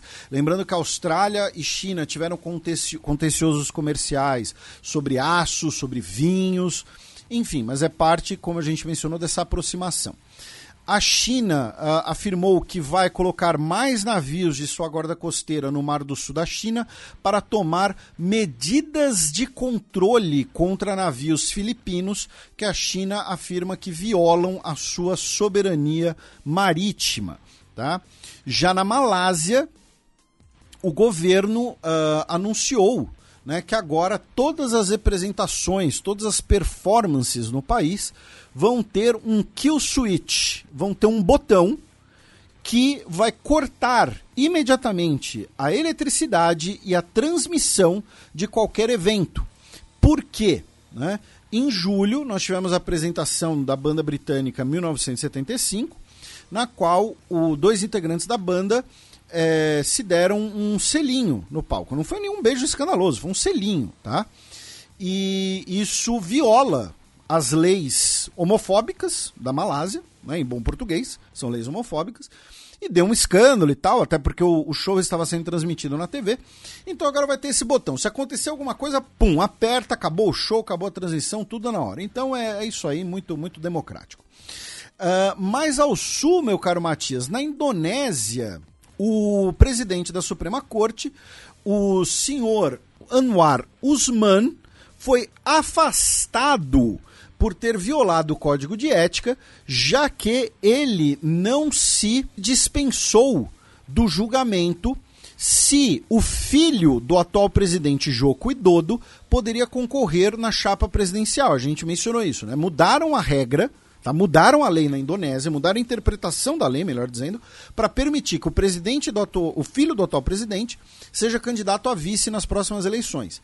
E o que acontece? Por que disseram que esse juiz tinha que ter se afastado por razões éticas?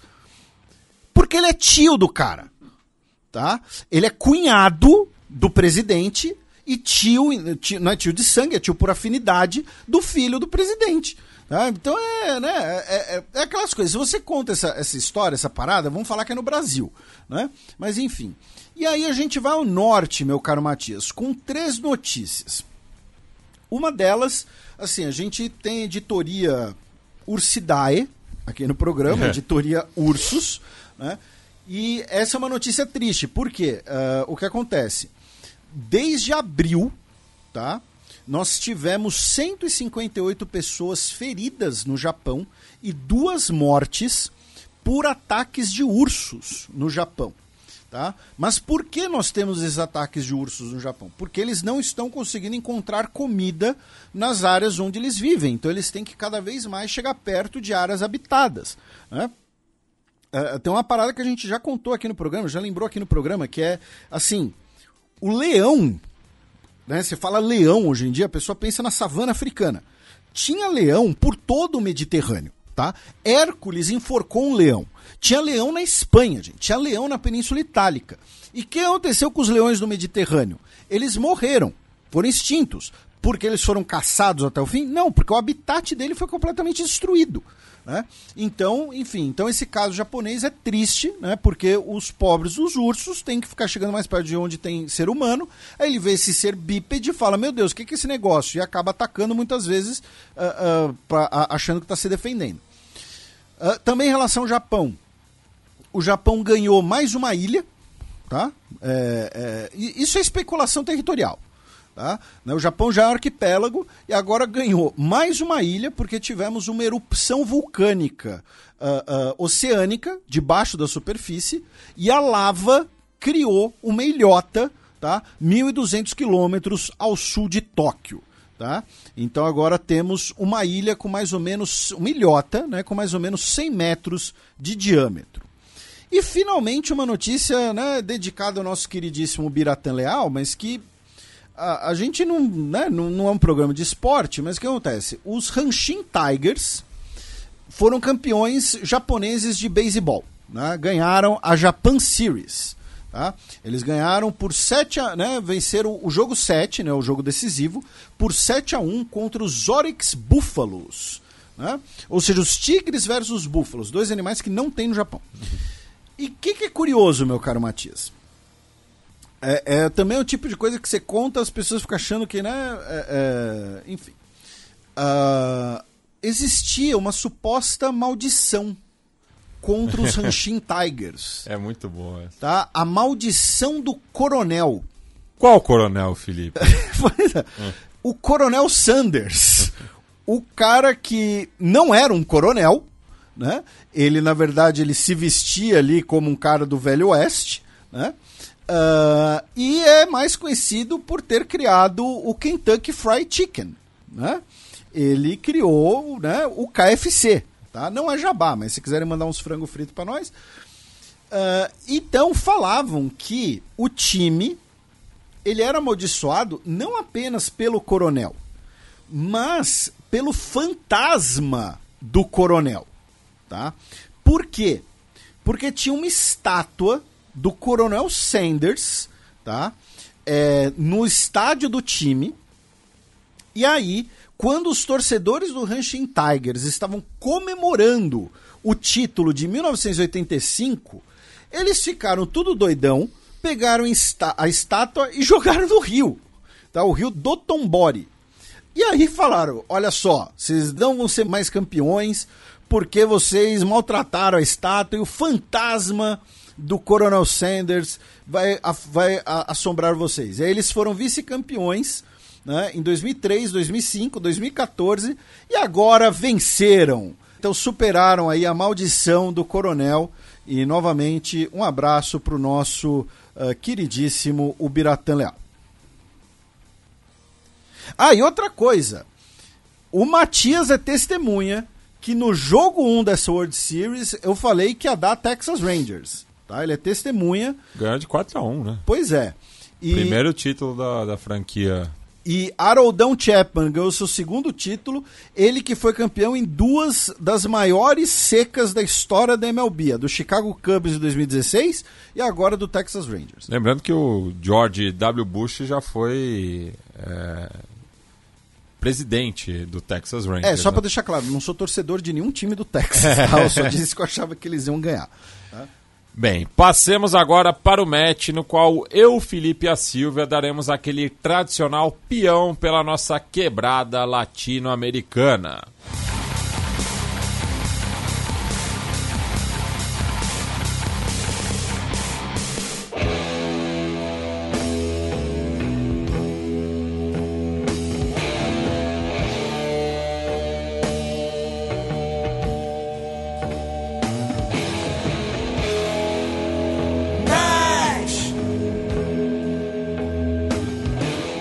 Raro escândalo de corrupção no Uruguai coloca presidente contra as cordas. Essa manchete está na coluna de Silvia Colombo, na Folha de São Paulo, e é com ela que a gente fala agora direto de Buenos Aires. Tudo bom, Silvia?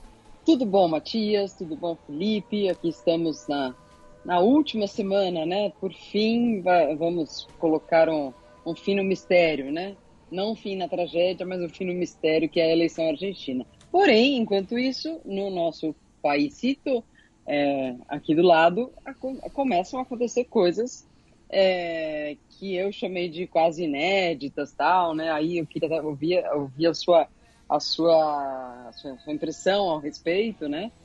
Porque está sendo tratado pela mídia pela mídia uruguaia como algo realmente muito sério e muito inédito, um caso de corrupção que o, que o Uruguai nunca viu. O que, que aconteceu basicamente? Existe um, um sujeito chamado Sebastião Marcetti, que eu acho que nós já comentamos sobre Sim, ele no programa. Né? É, que inclusive estava na que é Bolívia, é. né? Enfim. Estava na Bolívia, era jogador de futebol, é. mas no fundo isso era uma fachada, porque ele era um, um elo do PCC com traficantes locais, enfim tipo gente fina, é, nacionalidade uruguaia, e fugindo da, da, da, da, da perseguição no Uruguai, policial no Uruguai, ele consegue um passaporte a lá Ronaldinho Gaúcho no Paraguai e some para a Arábia, Arábia Saudita, é, onde ele chega e é detido por conta da documentação ilegal.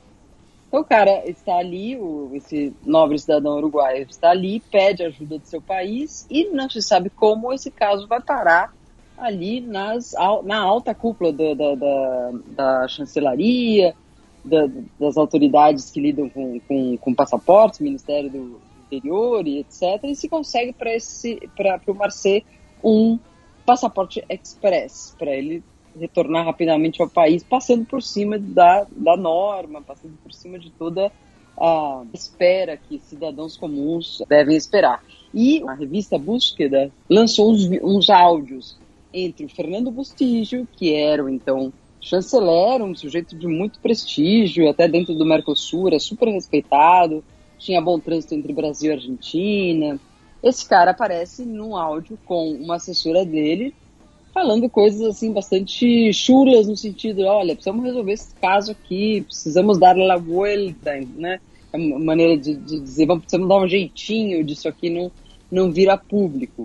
E a assessora em algum momento pensou, isso aqui vai ficar ruim para mim, começou a gravar as coisas e divulgou o caso. Eu sei que hoje a gente tem três ministros é, é, que já caíram e Lacagepou aí com mais um escândalo, né?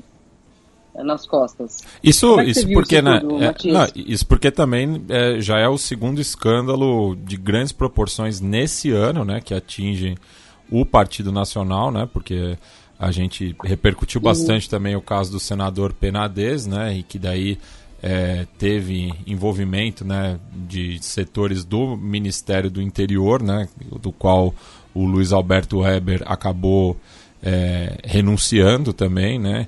E agora atinge também a chancelaria, né? Então, é, quem está gostando dessas crises é a, a frente ampla, né? Lembrando da, das eleições presidenciais que ocorrerão no ano que vem. Exatamente, exatamente. Já começa um clima de eleição com, com o Lacagepou uh, uh, vítima desses dois, desses do, pelo menos esses dois é, casos, né? E eu lembrei nessa coluna que é o último e, e só, e só lembrando também que não teremos, né, no Uruguai não tem reeleição, né? Então, assim, o, uhum. o, o Lacagepou já está com a popularidade bem baixa, mas isso atinge é, não só né, o Partido Nacional, mas até a, a chamada é, coalizão colorida, né? Sim, exatamente. Um dos que está mais vocais aí dentro dessa aliança, que, que congrega o Partido Colorado, partidos de centro, centro-direita, é, um dos que está mais vocal aí é o, é o partido do Manini Rios, né? Que, seria, que é um militar. O é um Cabildo Aberto, né? É, o Cabildo Aberto, que é tido como uma extrema-direita, mas eu colocaria várias aspas aí, extrema-direita no Uruguai também é outra coisa que está para ser vista, né? Hum. Embora tenhamos tido ditadura e tudo, ainda não, não se entrou nessa, nessa onda, né? Uh, meu único comentário sobre o Uruguai é para os nossos ouvintes: nós temos um grupo de WhatsApp, nós três, e a semana passada foi só Uruguai, tá? Uhum. No, no, grupo de WhatsApp. e, e é, é, meu único comentário, porque de resto deixo obviamente com vocês. É, e hoje também, né, a Silvia compartilhou conosco nesse grupo citado pelo Felipe. É, Outro assunto do Uruguai. É, pois é, que acabou falecendo o Danilo Astori, né? Ex-vice-presidente do país, né? Ele que concorreu na chapa junto ao Pepe Mujica, um quadro importante para a Frente Ampla. Sim, sim, e, eu estava lendo aqui algumas reações, o Mujica deu uma bastante emotiva, dizendo que ele ele tinha combinado uma conversa com a Astori para os próximos dias, porque ele queria, ele estava com uma coisa atragantada ali é, para dizer para ele, porque ele não pôde apoiá-lo é, para a presidência em 2014, é, porque o grupo dele no partido tinha um compromisso diferente, enfim, ele estava com isso para falar para ele, ia falar esses dias e não, não deu para falar. Enfim, é, reações aí bastante emotivas no Uruguai. Mas uh, o Felipe está certo e existem outros países no mundo. E não, mas não foi uma reclamação que eu fiz. Foi, foi é porque realmente a única coisa que eu posso dizer para os nossos ouvintes é isso: é que tem, nós temos é, esse grupo e o, tem dois, do, dois apaixonados pelo Uruguai nesse grupo. É, é isso, não, não foi uma crítica. Bem, agora a gente cruza ali a fronteira da paz. É Santana do Livramento e Rivera. Vamos falar aqui de uma notícia relacionada à política externa do Brasil, já que foi recriada a Comissão Nacional para a Difusão e Implementação do Direito Internacional Humanitário na última segunda-feira, dia 6. E aproveito aqui é, e faço né, a divulgação da entrevista né, que o Felipe fez com o nosso amigo Jeff Nascimento sobre justamente o direito internacional humanitário. Exatamente. É, teve essa conversa e a ideia né, é recriar a Comissão Nacional de Difusão e Implementação do Direito Internacional Humanitário, que vai juntar tanto Itamaraty quanto com outras instituições, como o Ministério da Defesa, Ministério da Justiça e Segurança Pública, Comitê Internacional da Cruz Vermelha, para os preparativos para o 75º aniversário das Convenções de Genebra em 2024. Tá?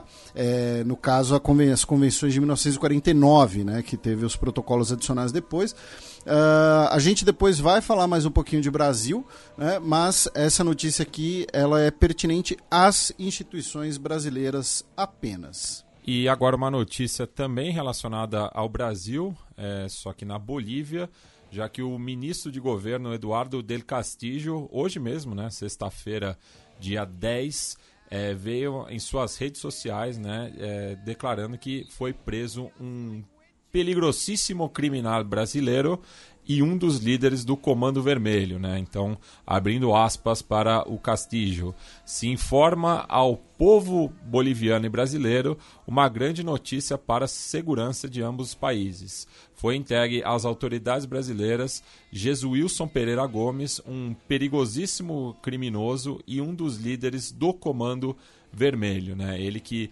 passou por diversas cidades bolivianas é, nas últimas semanas e acabou sendo detido pelas autoridades do país vizinho.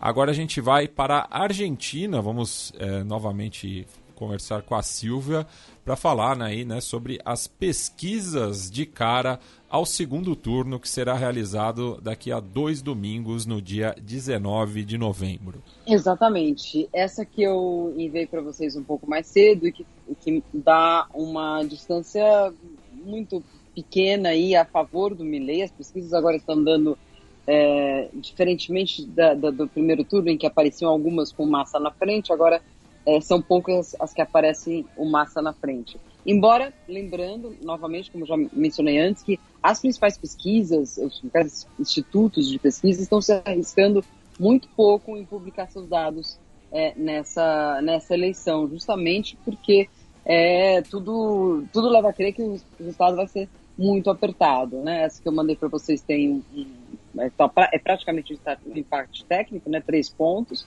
E uma outra que a Atlas Intel lançou essa, essa semana, é, que dá quatro pontos de vantagem é, para o Milley. A grande dúvida aí que os analistas de pesquisa e mesmo os, as pessoas que trabalham nos, nesses é, institutos estão, estão marcando é a grande quantidade de, de possibilidade de votos em branco, é, de gente que responde não voto nenhum dos dois, não voto, não, nenhum dos dois me representa, eu não voto, é, e os indecisos, né, que ainda são, agora são uma, uma, uma porcentagem menor, eram 11, 11 milhões, agora são cerca de 6 milhões, mas anyway, esses indecisos parecem não votar em ninguém, não, não votar por alguém, né?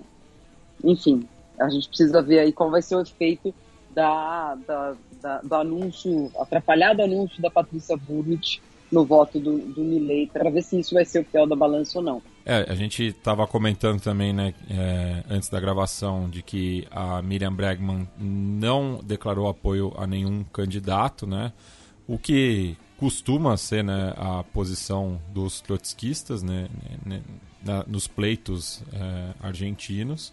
Porém, vários quadros né, da União Cívica Radical vieram a público declarar o voto no Sérgio Massa, né? Então tem aí essas movimentações desde a última edição que a gente gravou com a Silvia. Outra notícia vinda da Argentina, uh, e aí pedir para a Silvia comentar como foi a repercussão né, aí na Argentina dessa notícia, se, se foi, tão, foi grande, enfim, se pode respingar no, no, no candidato, mas foi preso né, no último dia 2 de novembro pela Polícia Federal Argentina o Ivo Rosnica, que é conhecido como El Croata, né, nome digno de, de, de, de filme com Darim. Que... Dirigido pelo Guy Ritchie, né? que é o popular doleiro, né? Foram apreendidos cofres uh, do doleiro, uh, foi apreendido uh, dinheiro em espécie, enfim. E por que isso pode ter alguma ligação com, a, com a campanha presidencial? Porque esse doleiro, ele é uma pessoa próxima do Alberto Benegas Lynch, que é um economista que é tido como um dos principais assessores uh, do, dessa área do candidato Javier Milei. Né? Uh, segundo a Polícia Federal Argentina, é, era uma investigação que já durava cinco anos, tá? Uh, que começou a partir de a investigação de uma suposta lavagem de dinheiro ligada ao cartel de Sinaloa, né, o cartel mexicano do, do, do, El Chapo, né, e a prisão veio por ordem de um juiz federal chamado Federico Villena, que é de Lomas de Zamora. Uh, e, e Silva, como foi a repercussão dessa prisão aí na Argentina? Se, se foi grande, se não foi, se pode respingar no Milei? Olha, a dúvida é justamente a, a, até que ponto isso chega no Milley é, de alguma forma, né? Se chega por, por, meio de ajuda de campanha ou outra coisa, né? Porque o Milley sempre é descrito como uma pessoa que não é de grande fortuna, né? Nunca foi, é, é, sempre viveu em bairros de classe média, é, enfim, o pai motorista de ônibus, acabou crescendo na vida, mas nunca saiu muito disso. É, porém, este Benegas Lynch, que é aquela figura da qual eu já falei na, quando, a gente, quando eu contei aqui como foi a, a, o encerramento de campanha do, do, do Milley, que apareceu assim de um modo muito soturno, muito misterioso, pregando ali o fim das relações da Argentina com o Vaticano e é, reivindicando ali que se, se repensasse o papel do Ministério das Relações Exteriores, uma vez que hoje em dia tem internet, Skype, é, é, WhatsApp, não precisa nada de, de, de serviço diplomático. É, esse tipo de figura esquisita que é Benegas Lynch. Mas, de fato, intelectualmente, ele é o autor dos livros que são os livros de cabeceira do Milley e é um dos padrinhos. Mas eu não diria nem que é um padrinho econômico. O padrinho econômico do Milley é o Eduardo Eurnequian do Aeroportos Argentinos. Então eu esperaria um pouco para ver até que ponto esse doleiro tem a ver com o Milley. Agora, eu não me espantaria que houvesse um doleiro ligado ao Massa, um mileiro ligado a Patrícia Burri e etc, porque essa é a Argentina. É, você mencionou o, camarada dos aeroportos argentinos. Todo ano ele, ele custeia uma, uma delegação de, de estudantes argentinos de origem armênia para visitar o memorial do genocídio lá, lá na Armênia. Né? Ele, ele, ele é um dos Olha homens mais. Ele é o homem mais rico da Argentina, né? O. Fica entre, é, ele está entre os homens mais ricos da Argentina. A família Macri é uma das mais ricas também, mas o Ernequian está entre eles, assim como os acionistas, o, o magneto do, do Clarim, né? São sempre citados entre os 10 mais. Eu não sei qual é o mais mais. E outra notícia aí da, da Argentina, minha cara Silva, é que, e, e aí o Matias obviamente também vai, vai comentar, porque ele também está por dentro, mas é, filhos, descendentes de militares envolvidos na ditadura argentina, né, de, de inclusive de, de, homens que foram condenados por terem cometido tortura, né, uh, realizaram uma carta aberta né, pedindo para a população não votar no Milley. né? Uh, dizendo que o Milley tem o objetivo político de aniquilar tudo que ele considera de esquerda, que inclui ali direitos humanos e, e tudo mais. E essa carta teria sido, inclusive, inspirada tanto pelo plano de que o Milley chama o Plano de Segurança Nacional, quanto por declarações da vice dele, né, a deputada Vitória Vijaruel, que vocês dois já explicaram aqui no programa. Como é que foi a repercussão disso? Enfim, seus comentários, comentários do Matias também. É, essa carta teve impacto, obviamente, pelo nome das, das pessoas envolvidas. É, e há outra, outras cartas, né? A carta de artistas. E eu não sei se vocês viram um videoclipe maravilhoso, cheio de indiretas contra, contra o, o, o Milley, produzido pelo Inca, é, com uma montagem de filmes é, argentinos históricos, assim, que para quem é argentinófilo é, é, pra, é de tirar um, lágrimas dos olhos, assim. É, então a gente está vendo uma movimentação, sim, da, da, dos intelectuais, pelo menos dos progressistas, dos cineastas é, e dos artistas em geral, é, a favor de um voto pelo Massa. Né? E uma última coisa, Silvia, você que né, perita em Argentina, além de residir, uh, viralizou aqui no Brasil essa semana a, a entrevista do Milley a um camarada que você né, postou e vai explicar melhor, um camarada chamado Jaime Bailey, Bailey. Todo mundo tá falando que era o, o, era o Datena Emo da Argentina, uhum. ou então que existiria um, um, compromisso entre os argentinos de usar cabelos de bandas britânicas dos anos 70, mas uhum. e, e, esse, o, o Datena Emo, ele não é argentino, ele é peruano. eu me excedi um pouco na minha, na minha resposta, porque o que estava me incomodando nas, nas as piadinhas todas, tudo bem, dos cabelo, do cabelo do Guga Chakra, ou o cabelo de não sei quem, tudo bem, mas é, quando estavam dizendo ali, ah, o entrevistador argentino, argentino, gente, é, Jaime Bailey é uma das maiores personalidades do mundo intelectual e do mundo da televisão peruanas. e às vezes quando me dá, me dá umas coisas assim, é, é da minha personalidade um pouco doentia com a, com, com a América Latina. Como assim vocês não sabem de que vocês estão falando, né? E até fiz esse tweet que era uma resposta pro Guga, que estava comentando a piada. Tava tudo no, no reino, no, no universo da piada. E eu falei, tá tudo bem com a piada, mas o Jaime Bailey é peruano. É, e ele é conhecido justamente por ser um, um, um intelectual de direita. É, ele mora em Miami, ele faz desde Miami entrevistas com presidentes latino-americanos, é, é, figuras das artes. Ele é um cara muito conhecido no ambiente hispano-americano, é autor de livros e tudo mais. E aí tem um adendozinho que eu conto como um off the record, porque eu não posso revelar a pessoa que que, que me provocou a primeira vez com relação a isso, mas foi um editor de uma publicação brasileira. Eu estava fazendo uma matéria sobre o Milley, aliás, e eu falei: ah, segundo o jornalista peruano é, Jaime Bailey, Milley, blá blá blá blá. E o editor dessa publicação me escreve dizendo assim: por que é que nós estamos mencionando um intelectual peruano numa matéria sobre a Argentina? E aí eu fiquei muito chateada. Eu falei, o que, que é isso? É peruanofobia? É latinofobia? Você quer sempre que tenha um intelectual brasileiro que todo mundo conhece, que escreve toda semana no, nos cadernos de domingo do Brasil, porque senão não serve, sabe? Então, foi, essa foi a razão do era, era de noite. É, né? a, a, até, porque, até porque as eleições na Argentina estão repercutindo em todo o continente, né? É, é, tá, é, uhum. Existe né, uma é, um, uhum. um, olhar cuidadoso para o que está acontecendo na Argentina, porque é, pode apontar tendências né, para pro, os demais países da região. Claro, e no fim foi o Jaime Bailey que fez a pergunta: você vai ao Brasil encontrar o Lula? E ele disse que não, ou seja, deu acabou dando a agenda da, da, pelo menos parte da agenda da semana de notícias no Brasil. Mas enfim, depois não me venham perguntar quem é Jaime Bailey de novo.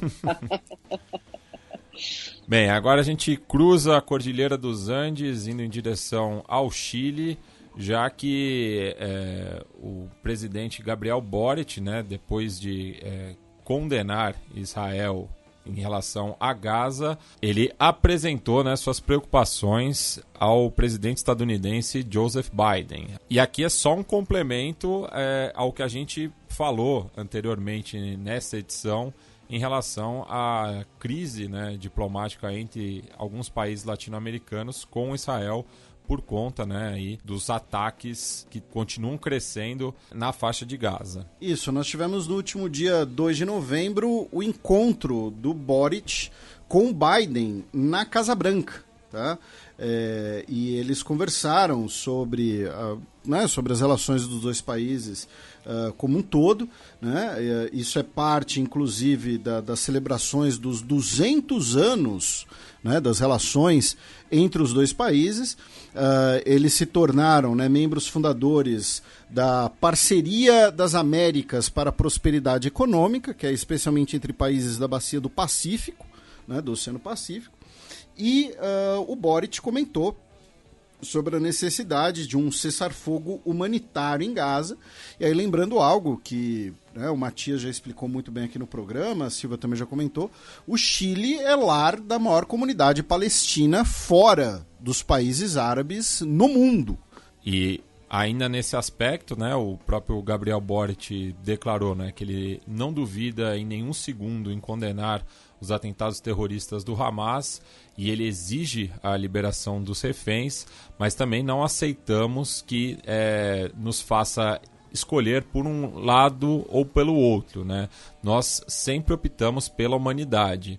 Tanto esses atentados do Hamas não têm justificação como que está fazendo o governo de Benjamin Netanyahu. E também em relação ao Chile, né, nós tivemos a apresentação né, da, do novo esboço de Constituição. Né? Uh, recapitulando brevemente, e aí eu vou deixar para você e para a Silvia fazerem os seus comentários, né? nós tivemos a Constituição do Chile, né, é de 1980, é uma constituição do período Pinochet, é uma constituição que, por isso, ela sempre foi muito criticada, por esse vício de origem. Ela foi uh, uh, aprovada num referendo que hoje né, já se sabe que ele muito provavelmente foi fraudulento. Tá? E em 2019, a população chilena né, uh, nós tivemos os vários protestos, né, o estalido social, e aí o governo, então governo né, do Pinheira, um governo à direita, falou: tá bom, vamos consultar a população se a população quer uma nova Constituição. E aí nós tivemos um plebiscito que falou: queremos uma nova Constituição. Aí tivemos a eleição da Constituinte, uma proposta de Constituição que foi rejeitada no referendo de setembro de 2022. Só que, como a população aprovou uma no... Ah, falou queremos uma nova constituição, aí tivemos então a formação de um novo órgão constituinte, agora num formato misto ali, entre representantes eleitos especificamente para isso e uma comissão formada dentro do, do Congresso Nacional Chileno, que agora vai apresentar o seu novo esboço, que é um projeto mais à direita do que o projeto que foi rejeitado em setembro de 2022, uh, especialmente em temas como uh, aborto de gestação, temas também sobre o chamado uh, legado privado, né, liberal, economicamente liberal da Constituição do Pinochet, né, e agora teremos esse projeto indo ao voto, tá? é, os partidos governistas e de esquerda já avisaram que vão uh, fazer campanha contra esse projeto, tá? E as pesquisas mostram que se fosse hoje esse voto, esse novo projeto de constituição também seria rejeitado, tá? Uh, enfim, Silvia, Matias, por favor, os seus comentários. O pêndulo político do, do, do, Chile nos últimos anos é realmente vertiginoso, né? Porque em 2019 a gente se lembra das pessoas é, é, é, bravíssimas, é, é, enojadíssimas nas ruas, querendo algum outro tipo de transformação, sem sair das ruas por meses praticamente. Depois a gente teve uma eleição para uma Assembleia Constitucional, que foi a única maneira de costurar um acordo para que as pessoas saíssem das ruas, junto com, com o vírus da Covid, que ajudou um pouco, mas enfim, é, sem querer fazer piadas maldosas, mas foi isso, né? O acordo e, e, e a Covid baixaram as, as manifestações. Depois que é, essa que a pandemia amenizou um pouco, se fizeram as eleições para essa Assembleia Constituinte, a Assembleia começou a trabalhar, mas aí houve um descompasso de fato, né? Porque o cronograma inicial era para que o novo presidente eleito, que aí seria o Gabriel Boric, estreasse já com uma nova Constituição. Mas a pandemia atrasou o pleito para escolher os componentes da, da, da Constituinte para que a Constituinte pudesse é, é, começar a operar.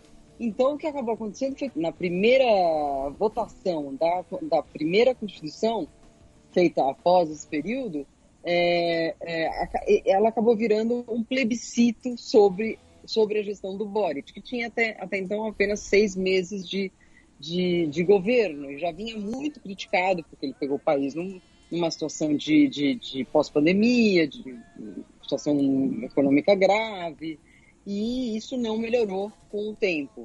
É, essa, essa constituinte, a primeira que foi rejeitada em setembro do ano passado, ela acabou sendo, sendo vítima um pouco de, de, de uma certa desinformação, uma vez que ela foi muito conectada, muito ligada às é, pautas chamadas identitárias. Né? Parecia que todo o coração da Constituinte era aborto, era, era casamento igualitário, era, enfim, inclusão dos imigrantes, mais direitos para mais imigrantes virem de todas as partes, e por conta disso a direita puxou o, o freio e disse não.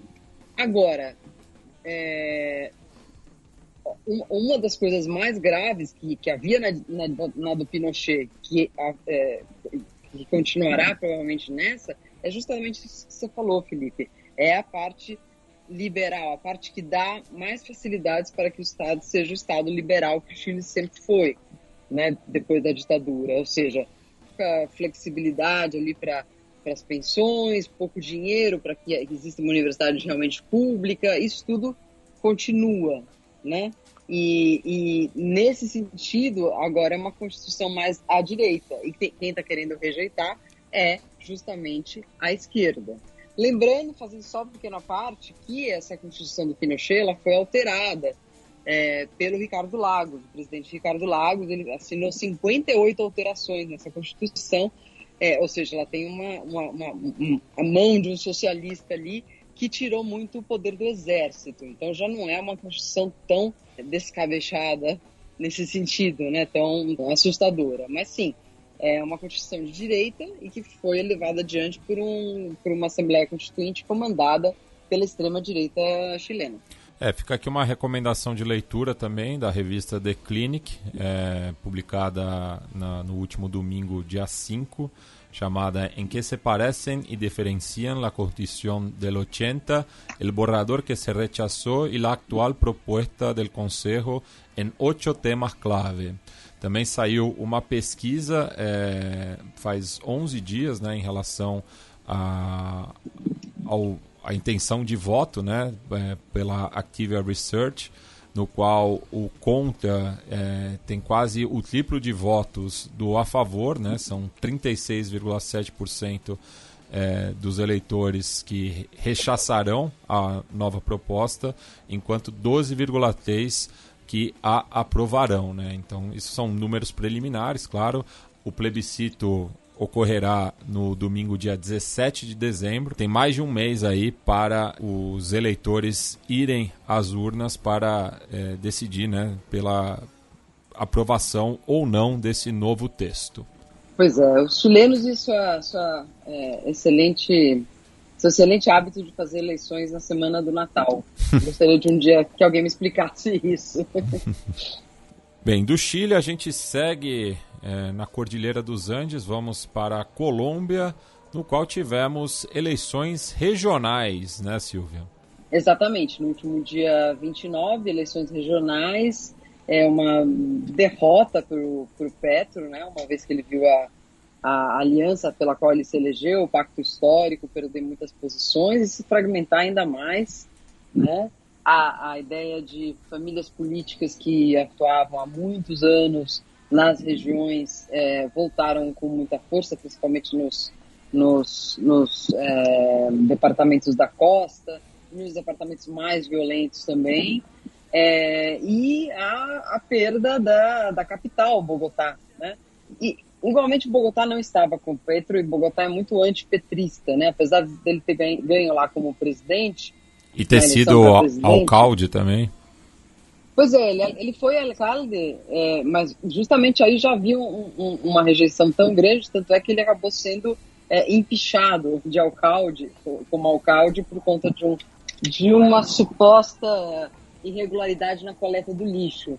É, e aí houve uma celeuma sobre esse, essa saída dele, e o Juan Manuel Santos, então presidente, falou: não, ele foi democraticamente eleito, aqui não tem evidências, não foi feito no julgamento, ele volta.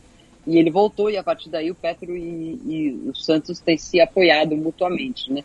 Mas é, Bogotá não é uma capital petrista, né? Tanto que a, a antecessora desse atual eleito, a Cláudia Lopes, que é do Partido Verde, ela é uma mulher de centro, centro-direita, eu diria, né? É, enfim, não é exatamente uma aliada do, do Petro. É, agora, Carlos Galan Sarmiento é, é filho é, de uma das figuras mais históricas aí da história recente da Colômbia, Luiz Carlos Galan Sarmiento, fundador do Nuevo Liberalismo e, da, e, e alguém que, que um dos primeiros a, a, a, mostrar que o dinheiro do narcotráfico estava entrando com peso na política e é, viveu aquela época de assassinatos, né? assassinatos de ministros, assassinatos de religiosos e o próprio assassinato dele mesmo, né? é, durante um comício. Então, Carlos Galan Sarmiento, assumindo a, a alcaldia de Bogotá é, é simbólico para a história da democracia é, colombiana. Não vejo isso como como um aspecto negativo. Me parece que é, é a história dando dando dando seu o seu o seu troco, né? É, e alguns anos, muitos anos depois. E a Cláudia Lopes, né, teve uma reunião com o Galan é, justamente para discutir a ampliação do metrô de Bogotá, né, que ainda é bastante incipiente, né, são apenas 24 quilômetros construídos, é, espalhados por 16 estações na capital colombiana. Né. Outras vitórias chamativas né, no, no pleito, nas principais cidades e departamentos foram é, a vitória do Federico Gutierrez, que havia concorrido com o Petro nas últimas eleições presidenciais. Ele teve mais de 70% dos votos para assumir a alcaldia de Medellín, enquanto que o governador eleito do departamento de Antioquia, onde está localizada a cidade de Medellín, o Andes Julián Rendon, disse que paz total é um engano total. É, indo contra aí, né, a, a, justamente os processos de paz. É, lembrando né, que o, tanto o departamento de Antioquia quanto a cidade de Medellín é o principal colégio eleitoral do uribismo, né? Sim, uma das, das dos, um dos redutos mais conservadores, né? Os pais chamados paisas, que são os habitantes aí de, de Medellín, são muito conservadores é, do ponto de vista religioso, do ponto de vista dos costumes. É, e o, o Fico Gutierrez já foi prefeito de Medellín em mais de uma ocasião. Ele, ele veio daí, né? E agora retorna um pouco a seu ninho político. Enfim, mas é, é um lugar que também é modelo em muitos casos de combate à corrupção na, na Colômbia, né? É um lugar que, com suas obras é, arquitetônicas, urbanísticas, acabou conseguindo combater muito a criminalidade. Né? Agora, outro tema aí que eu acho que, que, que pegou bastante na semana na Colômbia foi a questão do pai do Lúcio Dias. Aí, se vocês quiserem apresentar o Lúcio Dias e o que aconteceu com o pai dele, eu, eu confesso que conhecia pouco o jogador. Sim, o Luiz Dias, né, um jogador que surgiu justamente ali no, na região do, do Caribe, né, é, colombiano. Ele inclusive foi descoberto num torneio é, entre selecionados indígenas, né? Ele é ali da, do departamento de La Guajira, que é o mais setentrional da Colômbia dentro do continente, né? É, e jogou a Copa América dos Povos Indígenas em 2015, ele que faz parte da etnia Waiu. É, daí partiu né, pro, pro Júnior Barranquilla, onde acabou tendo uma projeção, né? Foi inclusive derrotado pelo Atlético Paranaense na final da Copa Sul-Americana de 2018, onde foi para o Porto e do Porto foi para o Liverpool, onde atua é, no momento, né? Inclusive fez o gol de empate, né? No, no último domingo contra a equipe do Luton Town no qual acabou sendo apoiado né, pelos seus companheiros e torcedores, já que é, o pai e a mãe dele haviam sido sequestrados. A mãe dele foi liberada um pouco depois né, do ocorrido e houve muita pressão justamente pela libertação do pai, né, é, manifestações por todo o mundo, é, inclusive no, no próprio departamento, né, no qual os vizinhos foram à rua pedir pela libertação. O governo é, fez é, operação né, com diversos é, organismos das forças de segurança, mas é, tivemos um final feliz, né, Silvia? Sim, sim, ele foi libertado numa justamente numa numa é, numa iniciativa aí desses dos, dos, locais, também com a ajuda da Cruz é, Vermelha que estava atuando no, no, local. Então, é, é, enfim, ali é Catatumbo, é uma região bastante problemática também é, em, termos, em, termos de violência, então há uma situação de crise humanitária, então há muitas é, é, ONGs atuando ali e, e, missionários também, teve uma participação da igreja, é, foi um retorno bonito, se pode dizer assim.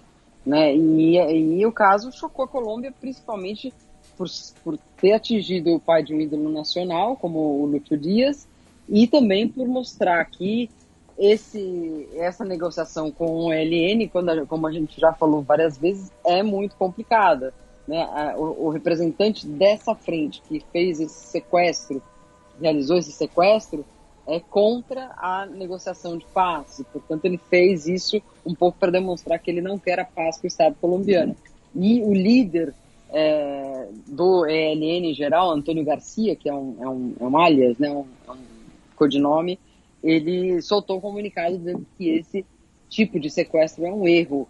É, enfim, o ELN, dentro do acordo de cessar-fogo é, que está tá ainda vigente entre Estado colombiano e ELN, é, eles se propuseram a não, não fazer a, nenhum dos dois lados fazer é, movimentos de ataque, mas sim movimentos de defesa. Só que não está muito bem explicado o que é cada um ali. E o ELN usa sequestros como modo de se financiar. E essa tem sido a resposta dele. Agora, eles têm, além do, do pai do Lúcio Dias, que é, por sorte foi libertado, eles têm 38 pessoas é, é, sequestradas. E os negociadores do lado do governo estão começando a mudar de opinião, dizendo não dá para continuar conversando com 38 pessoas sequestradas. Então, está numa espécie de suspense aí o, o, que vai acontecer com a negociação do ELN. E só fazendo um complemento, o sequestro ocorreu justamente um dia antes das eleições regionais, no sábado, dia 28 de outubro. É, Matias, antes de você passar para o Panamá, só para passar aqui para os nossos ouvintes, né, vocês estão falando das eleições regionais, uh, nós tivemos eleição de, de 32 governadores, né, e 418 deputados, mais de mil prefeitos, mais de 12 mil vereadores, enfim. Dentre os 32 governadores, tá, e aí acho que os números ilustram o que você e a Silva estavam mencionando, né, o que mais, o partido que mais elegeu governadores, com oito, foi o Partido de la Unión por la Gente, que é o partido do Juan Manuel Santos, né, um partido à direita, um partido conservador. Depois, com seis, o Partido Liberal, que é o partido historicamente de, de esquerda, centro-esquerda da, da Colômbia. Lembrando que o Juan Manuel Santos era do Partido Liberal. E o Pacto Histórico do Gustavo Petro elegeu apenas três governadores. Tá? Dos 32, elegeu apenas três. Aí temos o Centro Democrático, o Partido Conservador. Centro Democrático, que é a legenda do Álvaro Uribe. Isso, com quatro. Com quatro aí Aliança Verde, candidatos independentes, enfim. Uh, então, assim, uh, acho que esses números ajudam a, a ilustrar o que você e a Silva estavam falando. Não, eu só farei uma pequena parte que eu acho que o, o, o partido do Romanel Santos e o Romanel Santos é uma direita bastante progressista, se pode ser assim. É, né? é a direita E- que come com sim, talher. Que come com talher, que respeita os direitos humanos, vai atrás da verdade, da justiça, da reparação, enfim. Apesar dele ter sido ministro lá do Uribe e tudo isso, a gente não esquece. Mas é um. É uma, enfim, e é uma direita que se alia com o Petro quando é necessário também. É, cabe lembrar que o Juan Manuel Santos, né, no primeira temporada de xadrez verbal, a gente destacou bastante o papel dele né, no- nos processos de paz. Né. É, a gente segue é, em Nova Granada ou na Gran Colômbia, vamos para o Panamá, já que a autoridade do canal do Panamá é, indicou né, que pretende cortar de 29 a 25 é, os, a passagem diária de, de navios é, pela região é, por conta da seca né, que tem atingido ali o istmo. E só como forma de comparação, né, no ano passado passavam em média 39 navios por dia, é, mas essa cifra foi caindo nos últimos meses. Lembrando né, que é, pelo canal do Panamá é, passam aproximadamente 6% é, dos navios do comércio marítimo mundial. Né? Então, mais aí um impacto é, do El Niño é, no comércio internacional. Do Panamá, a gente vai agora para a Venezuela, já que os Estados Unidos é, deu um prazo para o país habilitar a candidatura da oposição. Isso, especialmente no caso da Maria Corina Machado, né, que é, será provavelmente, né, foi eleita para ser a candidata da oposição. E o governo dos Estados Unidos afirmou que a Venezuela tem até o dia 30 de novembro para habilitar a candidatura dela. Por quê? Porque vamos lembrar, o governo dos Estados Unidos retirou né, parte das suas sanções contra a Venezuela ah, na premissa do acordo né, entre o governo e a oposição. E aí o que o governo dos Estados Unidos está falando agora é, olha só, vocês não estão cumprindo o acordo, então se até dia 30 de novembro ela não for reabilitada, nós vamos retomar com as sanções. tá? Então, em linhas bem gerais, é isso. Bem, a gente segue no Planalto da- das Guianas. Vamos agora para o Suriname, já que na última quarta-feira o presidente do país, o Chandrik Persad Santokhi, eh, apresentou né, o recém-formado Comitê para o Desenvolvimento do Suriname Ocidental Bakuis Bauxit, eh, que irá avaliar as propostas justamente para a extração desse mineral no qual o país eh, tem um potencial de exploração de mais de 320 milhões de toneladas, principalmente nessa região do país, ao oeste, ali próximo da fronteira com a Guiana. Lembrando né, que o Suriname, durante a Segunda Guerra Mundial, foi um dos maiores fornecedores desse minério eh, no esforço de guerra. Né? Então, é mais uma tentativa aí do país de explorar uma das suas principais commodities. A gente agora segue na bacia do Pacífico, vamos para Cuba, né?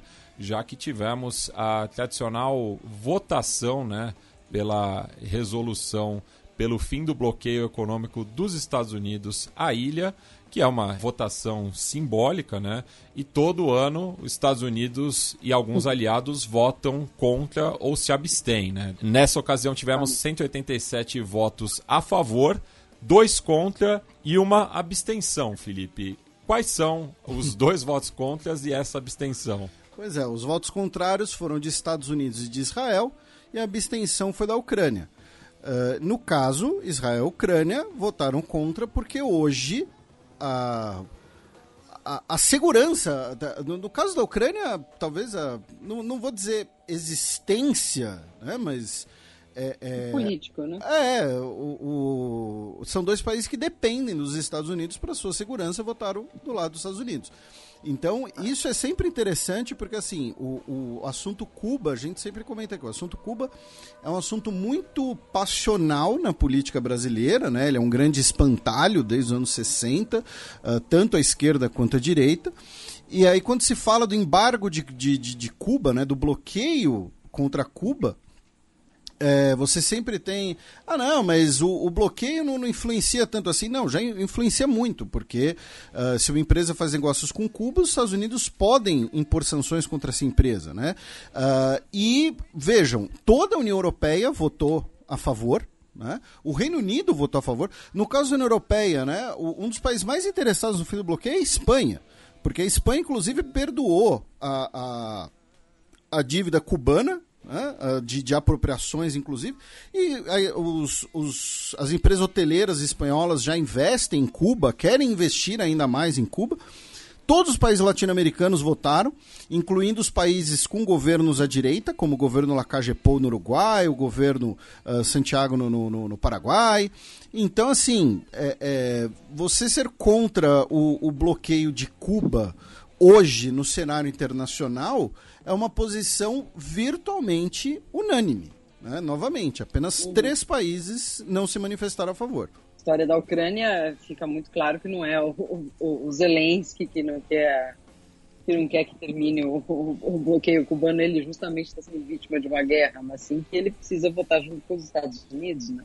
É assim que eu, que eu interpreto. Né? É, no caso, ele, ele, nem votou, né? Ele só não quis ah, é, é, arrumar para a cabeça, né? Foi, foi Israel uhum. que acabou votando junto com o seu principal aliado.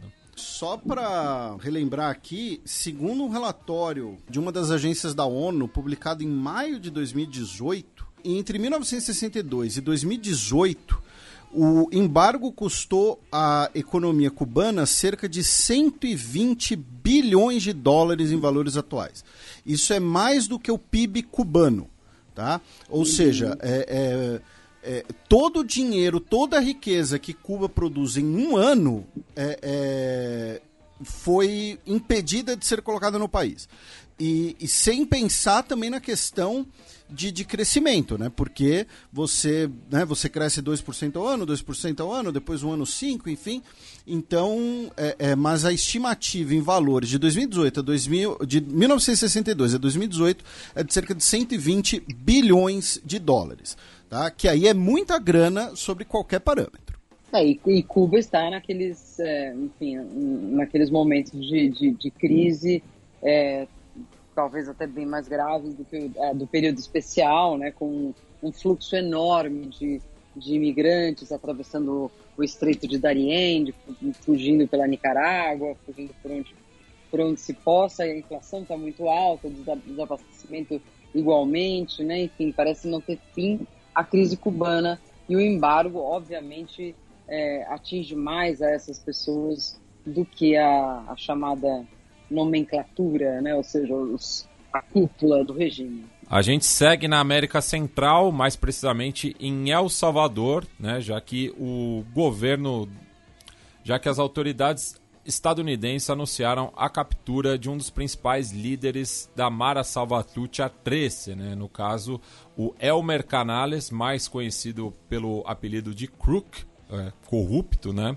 Ele que havia negociado sua liberdade com o governo Naíbe Bukele é, em novembro de 2021, né? Enquanto é, estava valendo aquele pacto do atual governo salvadorenho com as principais organizações criminosas do país é, e que, o, o, no caso, o, ele foi preso em 2000 mas acabou fugindo para o México, onde foi detido e sendo extraditado para os Estados Unidos, onde também responde é, por é, crimes cometidos no país norte-americano. Né? Então, mais um capítulo aí é, da, dos envolvimentos né, do crime organizado com as altas é, esferas de governos pela nossa quebrada latino-americana. Enfim, e, e, lembrando que El Salvador tem eleições agora proximamente, em fevereiro, né?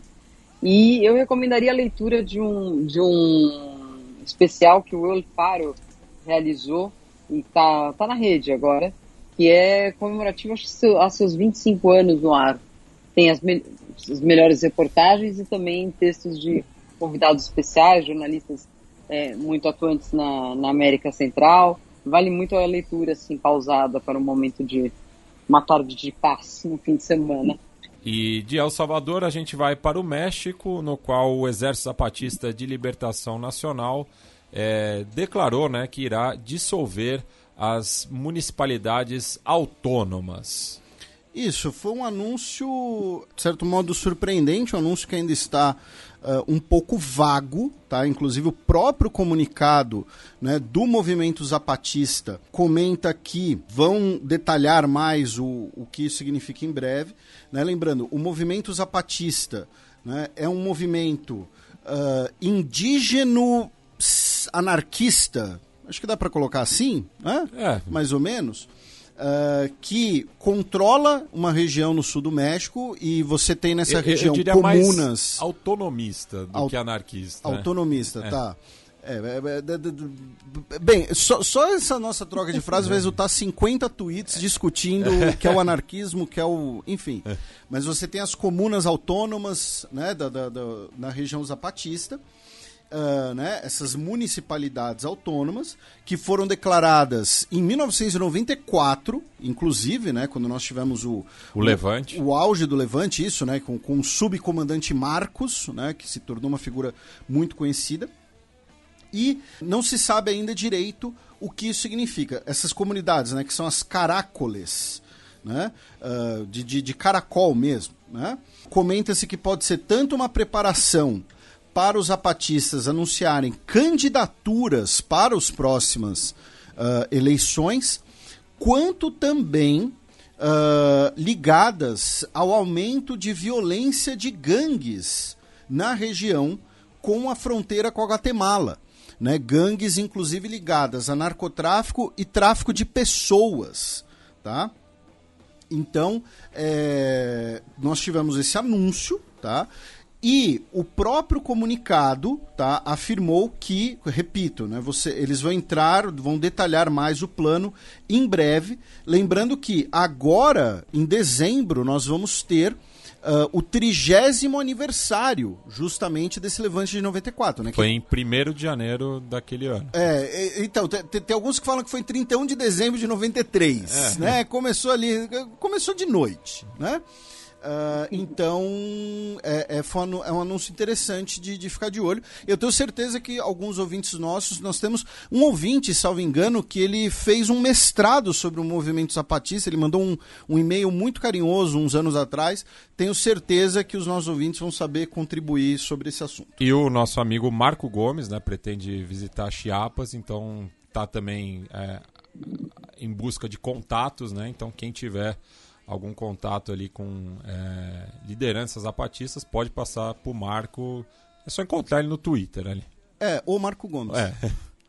E por último, algumas notícias mais regionais, né, não específicas de algum país, já que o Conselho Permanente da Organização dos Estados Americanos aprovou é, na última quarta-feira, dia 8, por aclamação, uma resolução de iniciativa do Brasil com mais 15 copatrocinadores sobre o combate ao assédio sexual, né? uma iniciativa inédita para avançar na busca da igualdade de gênero. Exatamente, tivemos essa notícia né, em relação à OEA, Organização dos Estados Americanos. Também tivemos, no âmbito regional, a formação da Ameripol, tá, gente? É, foi formalizado nessa última quinta-feira, dia 9, formada pelo Brasil e outros 15 países, tá, que vai é, servir para a cooperação das forças policiais regionais. O, o, anúncio foi feito, inclusive, na sede do Ministério da Justiça e Segurança Pública no Brasil, né, com a presença do ministro uh, Flávio Dino tá, uh, e também do governador do Rio de Janeiro, Cláudio Castro. É, por um lado, é, é um projeto interessante, né? é, a maior cooperação regional é algo muito importante e é um desafio histórico na região da América Latina, por várias razões, mas ao mesmo tempo, né, considerando que nós temos uh, uma historiadora e dois meio historiadores aqui nesse programa, é importante lembrar que a cooperação policial na América Latina também é marcada por é, ter auges, ter picos em momentos de repressão política. Né? A Escola das Américas. É, então assim. Plano Condor. Eu não estou dizendo que o Flávio Dino está no lançamento da Mary Paul porque ele quer prender os dissidentes que. Não é nada disso. Só estou falando que a América Latina tem um histórico complicado nos dois sentidos e que tem que superar esses dois históricos. Não é só fazer integração, mas também que moldes dessa integração. E Uh, antes de calar a boca para nossa Silvia fazer as, os comentários dela, falando em cooperação policial, nós recentemente fizemos um programa aqui no Xadrez Herbal especial dos 100 anos da Interpol, que contou uh, com a nossa queridíssima Honolulu, com o Rafael Nicole e com a presidente da comissão dos arquivos da Interpol, tá? Teresa McHenry. O Brasil anunciou também que, uh, com apoio né, de diversos países da região, vai lançar uma candidatura para a Secretaria-Geral, né? não é presidência, mas para a Secretaria-Geral da Interpol, o brasileiro Valdeci Urquiza. Tá? Uh, ele, repito, vai ter apoio do Mercosul e de outros países da América do Sul, ele que é delegado da Polícia Federal Brasileira. Eu acho que esse tipo de iniciativa é, é louvável, é necessária, é, como você bem lembrou, depende dos, dos atores aí por trás e das vontades políticas, né? Por exemplo, quando você me disse que o Cláudio Castro estava presente a alguma dessas é, inaugurações, eu já me assusto um pouco, mas, enfim, é, é importante que, que, haja mais integração nesse nível é, de países, porque as facções, os, os, os cartéis, os grupos criminosos, as maras, eles estão todos integrados. O que não está integrado são o que não estão integrados são as políticas de segurança e de troca de inteligência das polícias locais e regionais, né? Então eu penso, pelo que eu li aqui, é, é, do que é a ideia do Ameripol, que é uma é uma possibilidade de, de que isso, é, esses trâmites e essas, é, essa colaboração seja mais rápida, não? Bem, Silvia, aí fica o espaço aqui para você dar a sua dica cultural, né, dessa última quinzena. Sim, eu estava pensando numa dica cultural que juntasse os acontecimentos tão graves que estão ocorrendo no mundo hoje e algo, obviamente, sempre ligado à América Latina. E eu me lembrei de um romance maravilhoso que eu li, é de uma chilena, uma chilena de origem é, palestina, é, que está traduzido para o português, chama-se Tornar-se Palestina a autora se chama Milina Meruani, que é justamente uma integrante dessa imensa comunidade de palestinos que vivem em Santiago.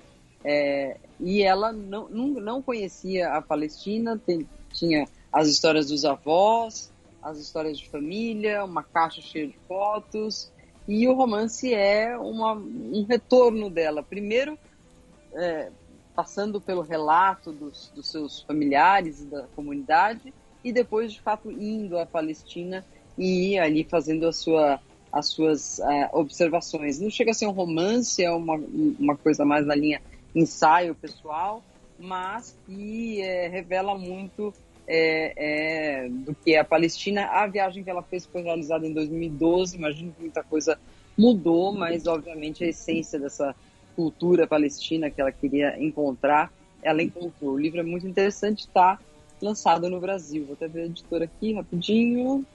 Relicário, editora Relicário. Passemos agora para o cheque, no qual eu e o Felipe daremos um giro pelo velho continente.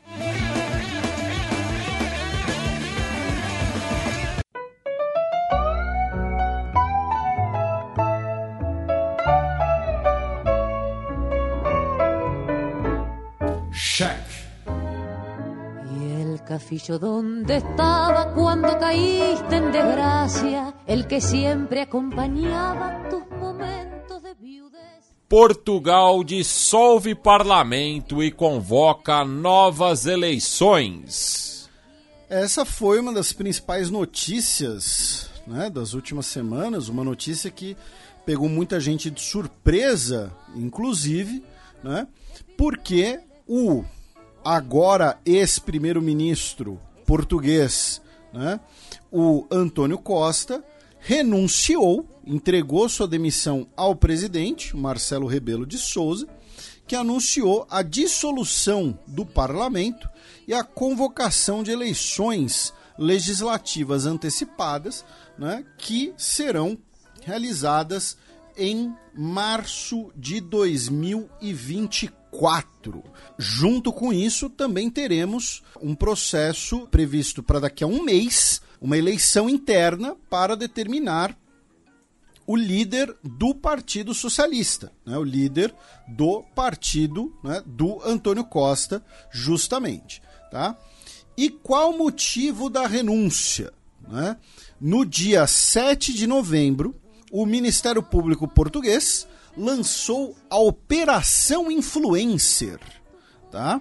com 42 operações policiais de busca e apreensão, incluindo o, escritor, o gabinete do primeiro-ministro, o ministro, o Ministério de Meio Ambiente e o Ministério de Infraestrutura, tá?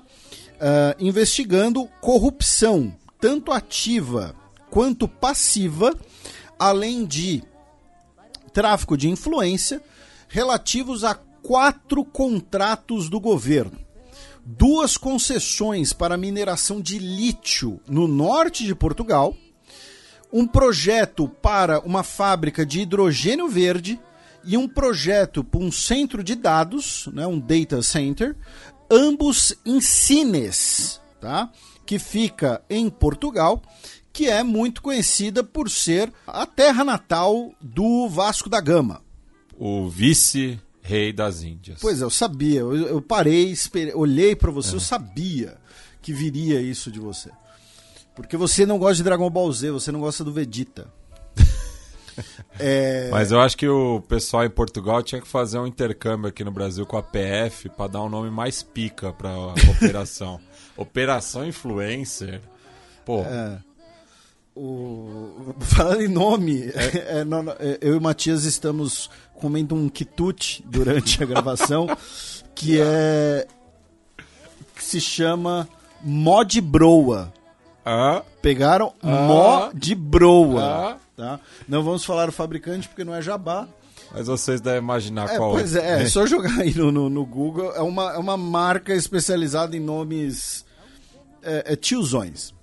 Voltando aqui, uh, a operação resultou na prisão de cinco pessoas, incluindo o chefe de gabinete do ex-primeiro-ministro Antônio Costa, que é alvo de investigação, só que no caso pela Suprema Corte Portuguesa, porque ele era o primeiro-ministro.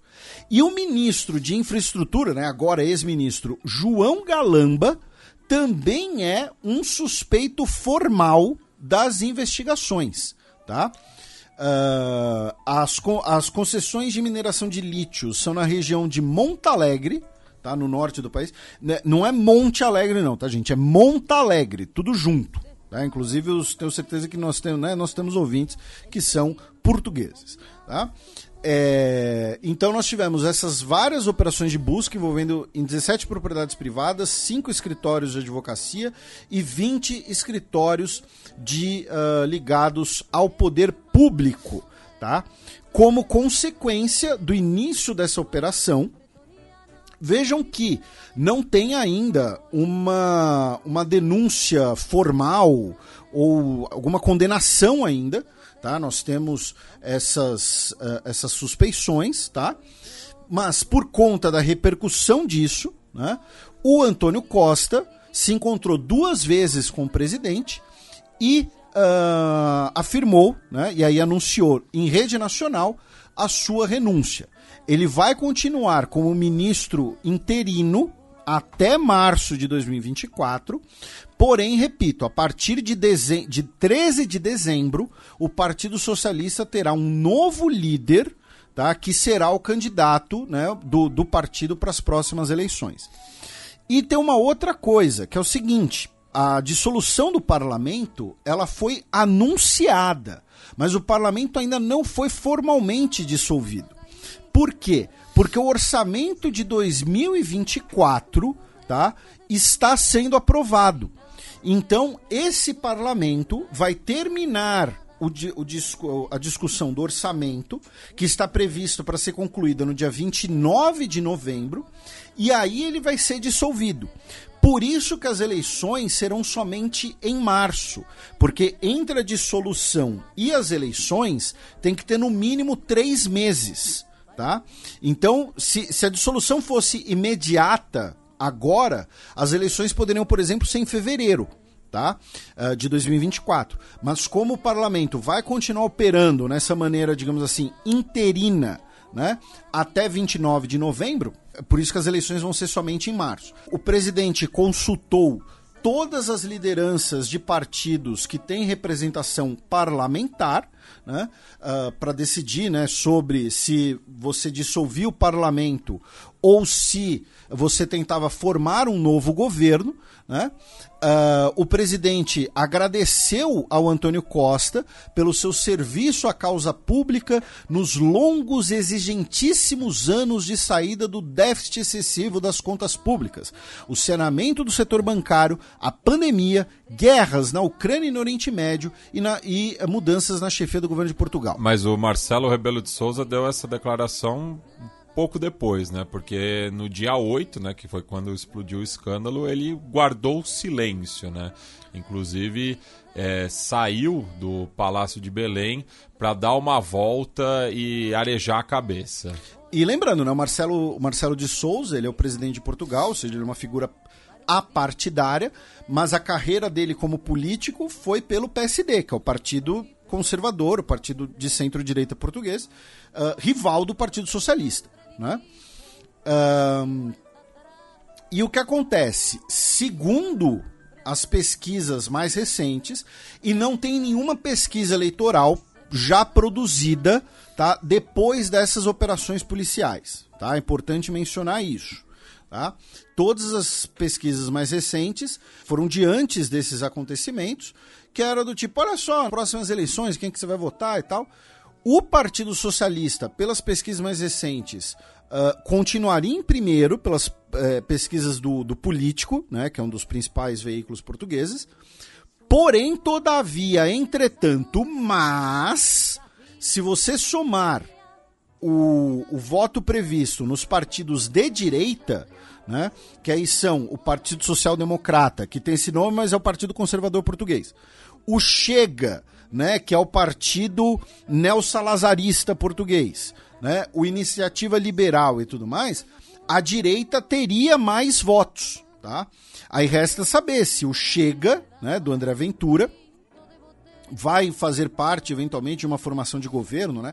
Segundo as pesquisas hoje, inclusive, eles ficariam em terceiro, né? Eles já são terceiro, já são a terceira força do parlamento, mas cresceriam ainda mais no parlamento, tá?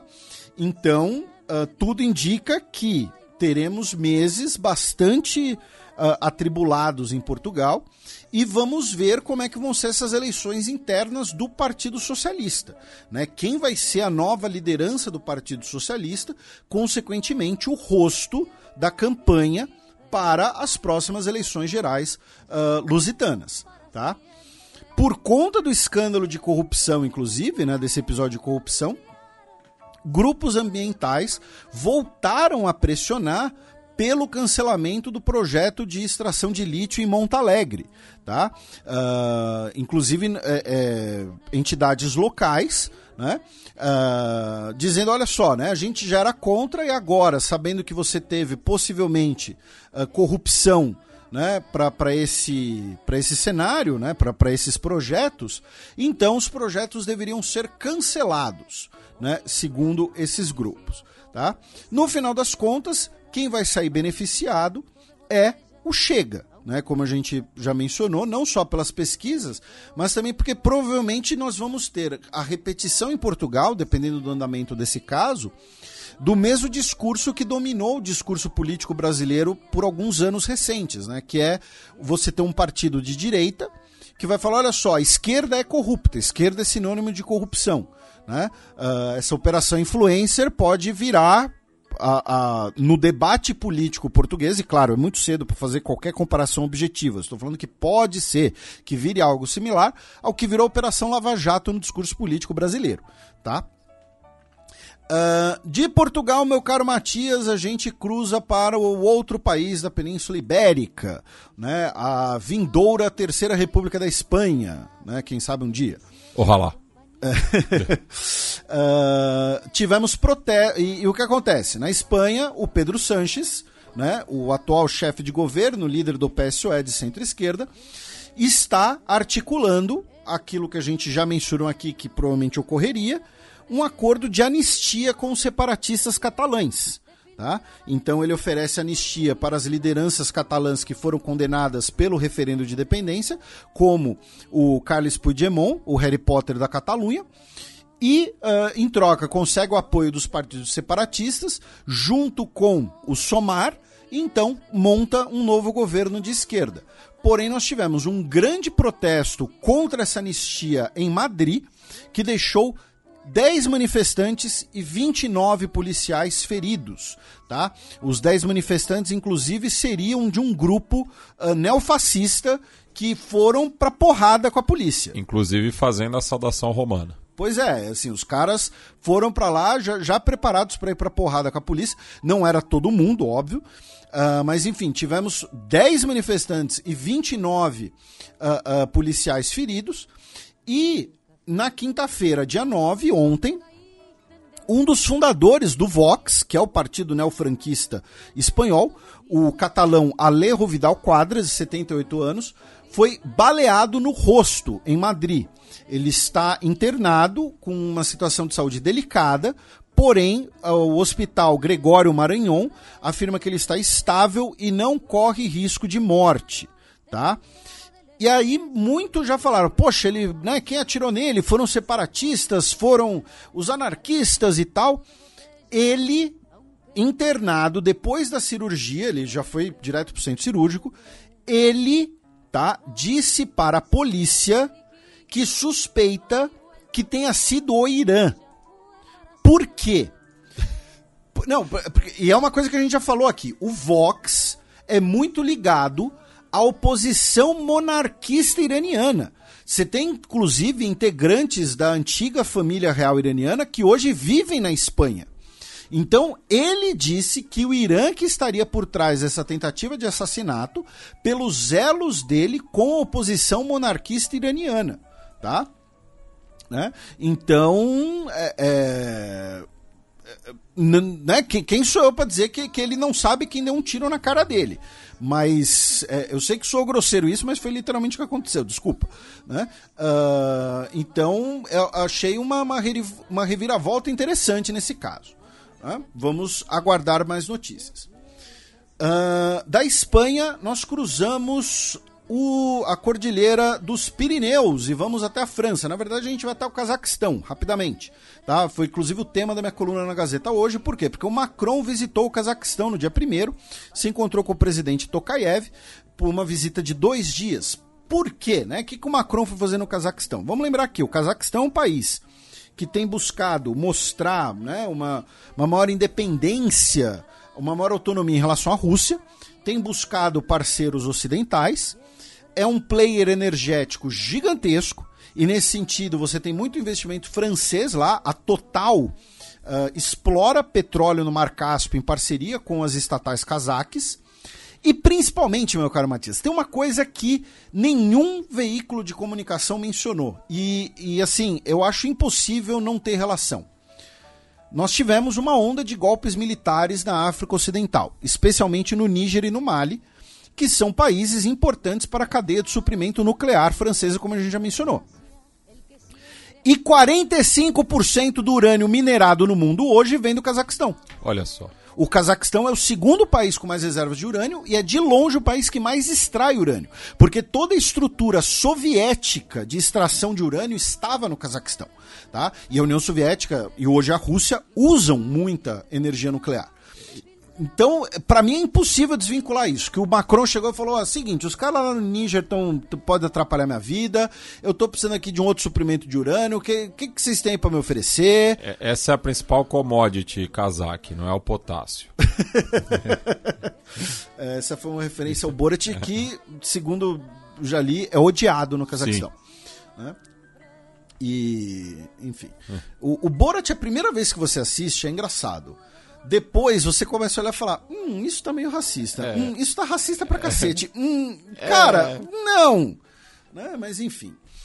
É, Do, da França, nós cruzamos o Canal da Mancha. Vamos até o Reino Unido. Começando pelo fato de que a Universidade de Edimburgo vai devolver crânios, tá? Quatro crânios de guerreiros Paiwan. Os Paiwan, com P, tá? São uma das etnias indígenas da ilha de Taiwan tá? Ah, que essa, a universidade adquiriu eles em 1907 durante a dominação colonial japonesa da ilha, né? E adquiriu os crânios, né? Por todas aquelas aquelas ideias eugenistas, né, que dominavam a medicina e a antropologia da época. Então vamos estudar aqui esse povo primitivo e tal. Enfim, e agora serão devolvidos ah, às, à comunidade nativa de Taiwan. O rei Carlos III realizou o seu primeiro discurso como monarca, né, perante o parlamento, lá usou lá toda paramentada, né, tal, coroa na cabeça e tudo mais, e ele disse, né, que é necess... não é não é possível sacrificar né, o custo de vida dos cidadãos britânicos né, por conta das mudanças climáticas. O que é muito curioso, né, porque ele, quando era príncipe, era o grande campeão das causas climáticas. Agora que virou rei, né, voltou atrás. E o detalhe é que, duas semanas atrás, o Carlos III esteve no Quênia, né, em Nairobi, né, tirou fotos assim. Cara, eu não sei o que acontece quando líderes britânicos visitam o Quênia, mas as fotos são sempre constrangedoras, assim, são sempre, é, é, como jovens diriam, são cringe. Né? E ele. Porque o colonialismo é cringe. Isso daria um- um- um- uma capa de álbum, né? Colonialismo é cringe. Ah, e ele disse que lamenta os erros do passado. Né? Ele lamenta os erros do passado, né? os wrongdoings. Tá? Eles têm deep, re- deep regret pelos wrongdoings, para usar o termo, que- os termos que ele usou. Isso porque a gente repercutiu recentemente, né, quando a mãe dele era viva, né, de uma viúva é, de, um, de um militante mal mal é, que foi torturada também e, ela exigia só as desculpas Pois da rainha Elizabeth, né? E aí, meu Não caro estamos nem falando de indenização, viu? Pois é, e aí, meu caro Matias, a gente vai para a Alemanha para comparar. Eu- a gente botou as duas notícias na ordem. O presidente alemão, o Frank-Walter Steinmeier, ah, esteve na Tanzânia na semana passada. Lembrando que na partição da África, na década de 1880 até a Primeira Guerra Mundial, eh, Tanganica, né, que é a porção continental da Tanzânia, fazia parte da África Oriental Alemã, junto a Burundi e Ruanda. E aí abro aspas para ele, né? Eu gostaria de pedir perdão pelo que os alemães fizeram aos seus ancestrais. Eu garanto que nós alemães vamos procurá-los para as respostas, para as questões que ainda precisam de respostas, que não permitem a paz. Viu, ô Carlinhos III, como não é difícil? Né? Enfim, né? Que que uma educação sobre o trauma do Holocausto, enfim, né? O que que não faz? né? Ah, lembrando que, assim, num período de cinco anos, é calculado que os alemães mataram cerca de 300 mil pessoas na região. Tá? Se a gente está falando, né? E, eh, enfim, né? A gente tem um programa, inclusive, sobre a história da Alemanha na Namíbia, né? A gente falou bastante disso, porque a Alemanha estava repatriando patrimônio arqueológico e, e restos mortais para Namíbia também, enfim. Ah, também em relação à Alemanha, meu caro Matias, na última terça-feira, dia 7, o país anunciou um novo pacote eh, que vai dificultar a entrada de imigrantes e facilitar a deportação de pessoas em situação irregular. Tá? Ah, isso foi articulado depois de várias reuniões com 16 líderes dos estados alemães. Tá? Ah, e ele disse, o Olaf Scholz disse que o objetivo é combater a imigração irregular. Tá? De lá vamos para a Suíça, onde ah, a Câmara Baixa do Parlamento aprovou por 151 a 29 uma legislação que vai banir uh, qualquer vestimenta que cubra totalmente o rosto. Tá? Algo que está sendo chamado de lei anti-burca, que vai estabelecer uma multa de cerca de mil francos tá? para quem violar. E isso deve afetar cerca de mil mulheres que vivem na Suíça, tá? segundo algumas estimativas. Da Suíça, vamos para a Itália, onde a Giorgia Meloni né, ela, ela meteu um Rishi Sunak e anunciou um acordo com a Albânia, em que pessoas que entrarem de maneira irregular na Itália buscando asilo, tá? ou seja, refugiados, serão enviados para a Albânia. Tá? Para esperarem o processo. Então, assim como o Reino Unido vai mandar as pessoas para já está mandando pessoas para Ruanda, né? A Itália vai mandar para Albânia, tá? Então, é a terceirização né, das responsabilidades migratórias. Uh, o Papa, né, aproveitando estamos na Itália, vamos passar pela Santa Sé. O Papa Francisco disse na quarta-feira, dia 1 que vai participar da COP28, né, a Conferência Climática. Será a primeira vez que o chefe da Santa Sé estará presente. Né? Lembrando, o nome do estado é Santa Sé, Vaticano é o nome da cidade. Tá? Então, assim, dizer que o Papa é o, é o líder do Vaticano é como dizer que o Lula é o líder de Brasília. Tá? O nome do, do estado é Santa Sé. Uh, da Itália, nós cruzamos o Adriático. E só para deixar claro para os nossos ouvintes, a gente está gravando já tem 200 horas, o nosso cérebro já derreteu, são quase uma hora da manhã do dia 11 do 11. Então, esse está sendo a versão condensada do bloco europeu. Tá? Algumas notícias a gente vai deixar para o próximo programa. Tá? E não vai ter recado dos ouvintes no final também, desculpa.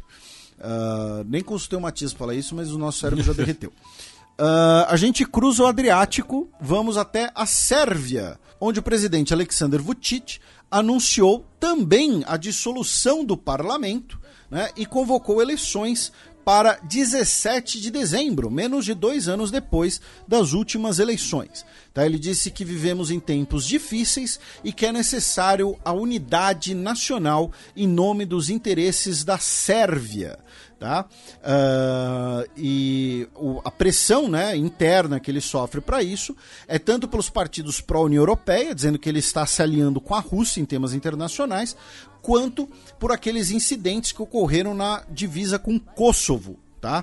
Que deixaram várias pessoas mortas. Lembrando que a Sérvia também passou por um episódio de violência, né, de, de mortes em massa com armas de fogo. Da Sérvia, vamos para a Polônia, onde o presidente Andrei Duda, depois de 23 dias, tá, deu ao atual primeiro-ministro e seu aliado político, Mateusz Morawiecki, do Lei e Justiça, né, um, a primeira chance de formar um governo. Né? Vamos lembrar qual o cenário polonês pós-eleições. O Lei e Justiça ficou em primeiro, mas não tem maioria. Tá? Em compensação, a coalizão anti-lei justiça, que une a direita liberal, a direita conservadora pró-União Europeia e a centro-esquerda, tem a maioria dos assentos, mas eles não ficaram em primeiro, então provavelmente eles vão ter a segunda chance apenas de tentar formar um governo. Tá? Uh, o, Le, o Lei Justiça talvez tente propor um governo de minoria com o partido de extrema direita, né, que é o Confederação. Vamos ver o que, que vai rolar. E agora é curioso, né, que em vários países, né, que você tem governos, né, como o governo polonês, quando você chega na véspera de eleições, você tem protestos de caminhoneiro. Hum. Né? Nesse caso, nós temos 20 mil caminhões tá? bloqueando as estradas que ligam a Polônia à Ucrânia, como parte dos protestos pela entrada de produtos agrícolas ucranianos em território polonês, algo que a gente sempre comenta aqui, né? e que gerou várias crises dentro do governo polonês, inclusive a demissão do ministro da Agricultura. Tá? Recapitulando brevemente, os produtores agrícolas poloneses, e a Polônia é um país que tem uma economia que depende muito do setor agrícola, os fazendeiros poloneses falam: Olha só, por conta da União Europeia, por conta da ajuda da União Europeia à Ucrânia, os produtos ucranianos entram aqui e eles são muito mais baratos, porque lá na Ucrânia os salários são menores, eles não têm que seguir as determinações de segurança e, e de qualidade da União Europeia. Então o, a, a, a, batata, a beterraba ucraniana está entrando aqui muito mais barato, está deixando, tá ferrando a gente, está dando prejuízo para a gente. Então não tem que entrar mais produto ucraniano aqui Tá? Resumindo, é isso. Falando em Ucrânia, o Zelensky anunciou que muito provavelmente o país não irá realizar as eleições previstas para 2024, dizendo que em tempo de guerra seria irresponsável realizar uma eleição e que a lei marcial vigente impede, do ponto de vista legal, a realização de eleições. Sob a questão legal ucraniana de você ter uma lei marcial, então não dá para ter eleições, perfeito, né? Porque você não tem como ter debate político, você não tem como ter reuniões em público e tal. Agora, dizer que não dá para realizar eleições durante uma guerra é um pouco complicado né?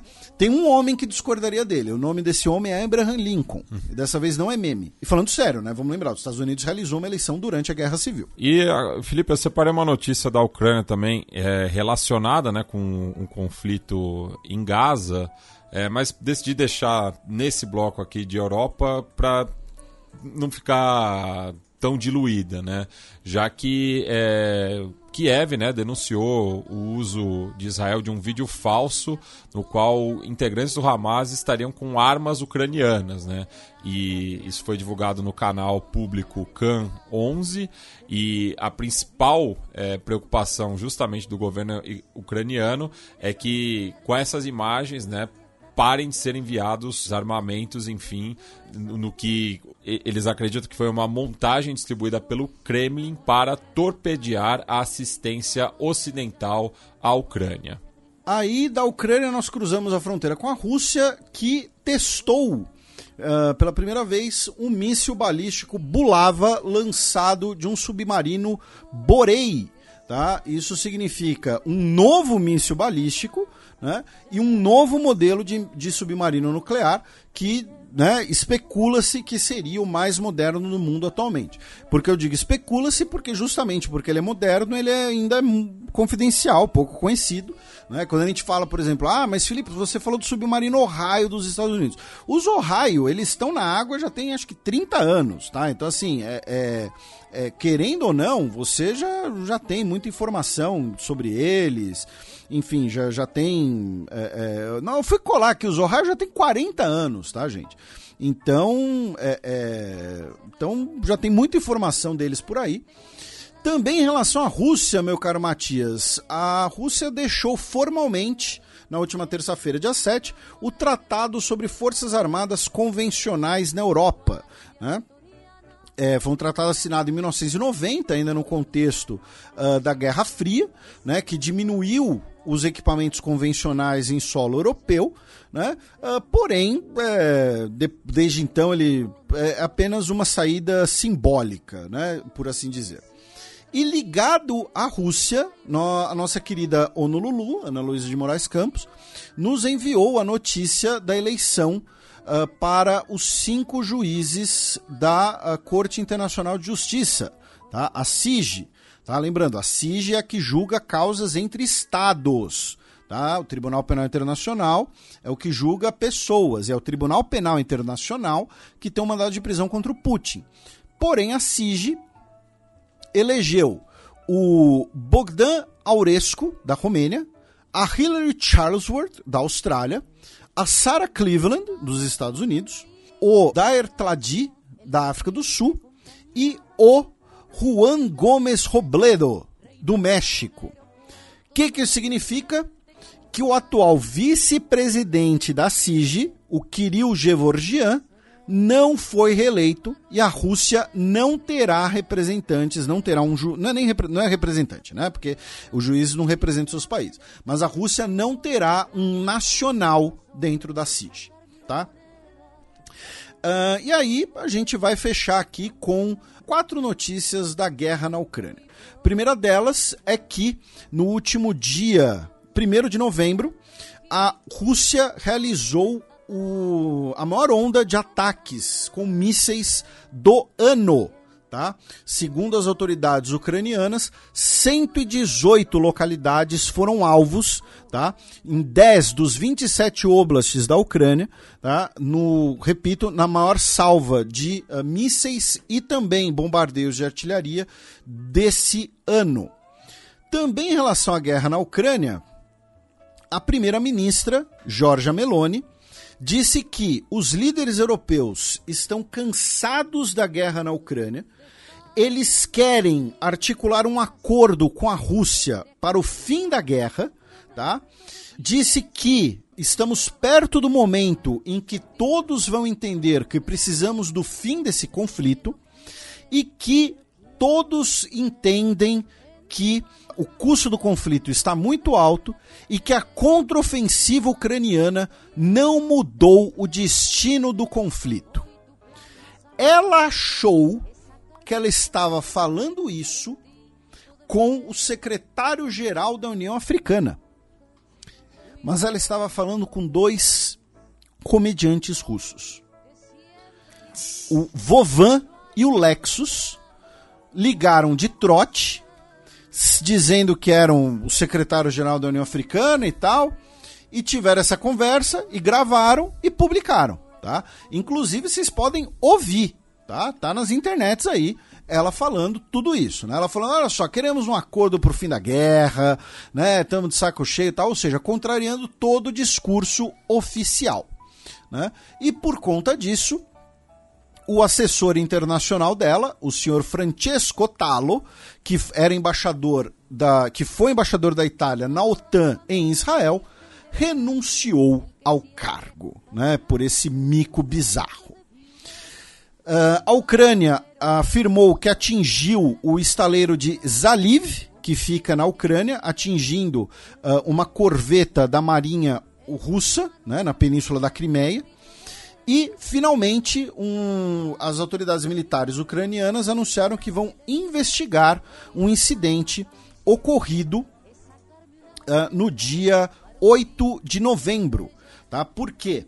Uh, uma unidade militar ucraniana, a centésima vigésima oitava Brigada de Assalto de Montanha, estava realizando uma cerimônia de condecorações bem perto do fronte um drone russo viu a cerimônia. E cerimônia, o que, que significa? Significa aglomeração de militares.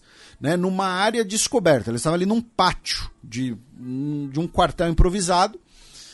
O drone detectou, o operador do drone passou a mensagem para o comandante tal, bum, chamaram um ataque de míssil e tum, uh, ah, 19 combatentes ucranianos foram mortos num só ataque tá?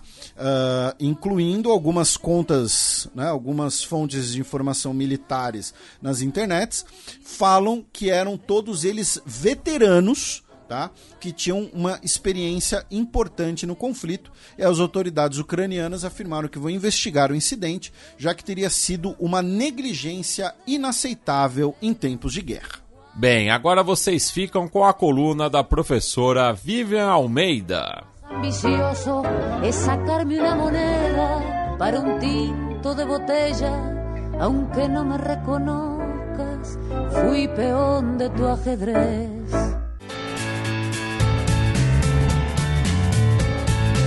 Gambito da Dama. Olá, pessoal, espero que estejam todos bem. Eu, como talvez um grupo grande de pessoas, tenho evitado falar sobre tema da coluna de hoje por várias razões, talvez a principal delas por se tratar de um assunto extremamente complexo que sim deveríamos ter, é, deveríamos reverenciar as pessoas que de fato sabem do que estão falando e podem conferir uma análise é, o mais próximo de técnica possível seja pela complexidade do assunto, seja pela delicadeza e as consequências humanitárias que o conflito, sim, vou falar do conflito na faixa de Gaza, é, geram e que, portanto, é, nos cabe aqui tentar entender. Até porque o conflito ainda está acontecendo e quaisquer previsões elas passam é quase que automaticamente a não se concretizarem, porque estamos aqui, de alguma forma, é, ainda observando o que está acontecendo e quais os rumos, tanto em escalas locais, tanto em escala local quanto em escala global, que o conflito ainda pode assumir. Mas, justamente por sua extensão, né, vide a declaração do Netanyahu recentemente de que o conflito tem se estendido mais é, do que o previsto, as expectativas e a modulação das expectativas econômicas começam a ganhar força até para acomodação das expectativas dos agentes e de como o mundo vai lidar com ou uma, uma escalabilidade né, do conflito em termos globais ou um cessar-fogo que, ao menos, é, momentaneamente encerre.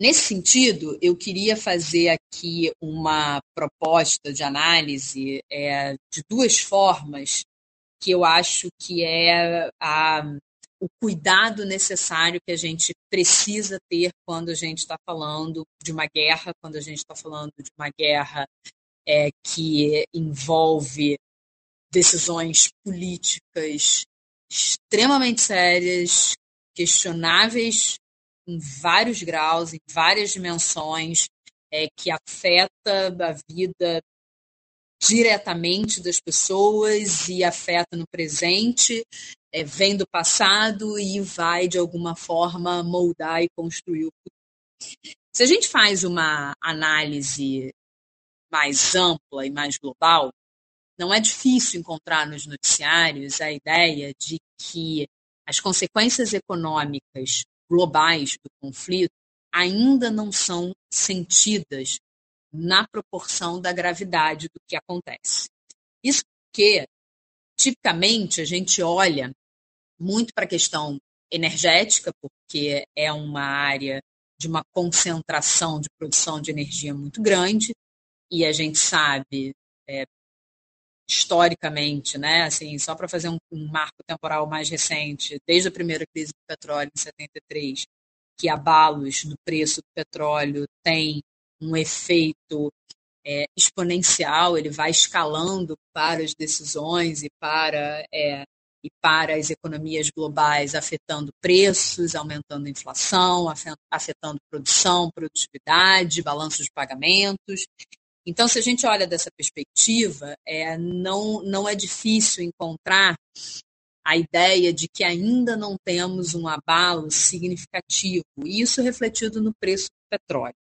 Mas a depender do curso do conflito e a depender do quanto os países envolvidos estão, de alguma forma, eventualmente representando potências que podem vir a colidir, né? Assim, e aí estou falando Rússia, China, Estados Unidos, é, a, a, possibilidade dessa expansão do conflito se tornar um conflito global, obviamente, torna a escala muito maior e as consequências econômicas desses indicadores mais rígidos né, da economia muito mais graves.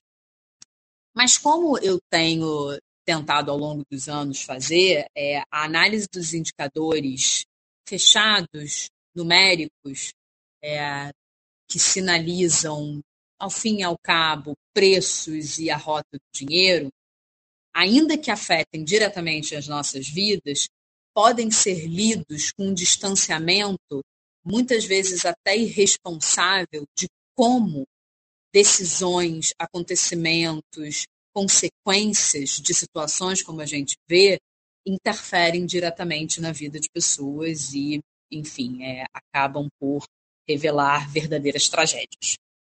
E aí, nesse sentido, eu queria trazer outros indicadores que revelam uma preocupação econômica humana, por assim dizer.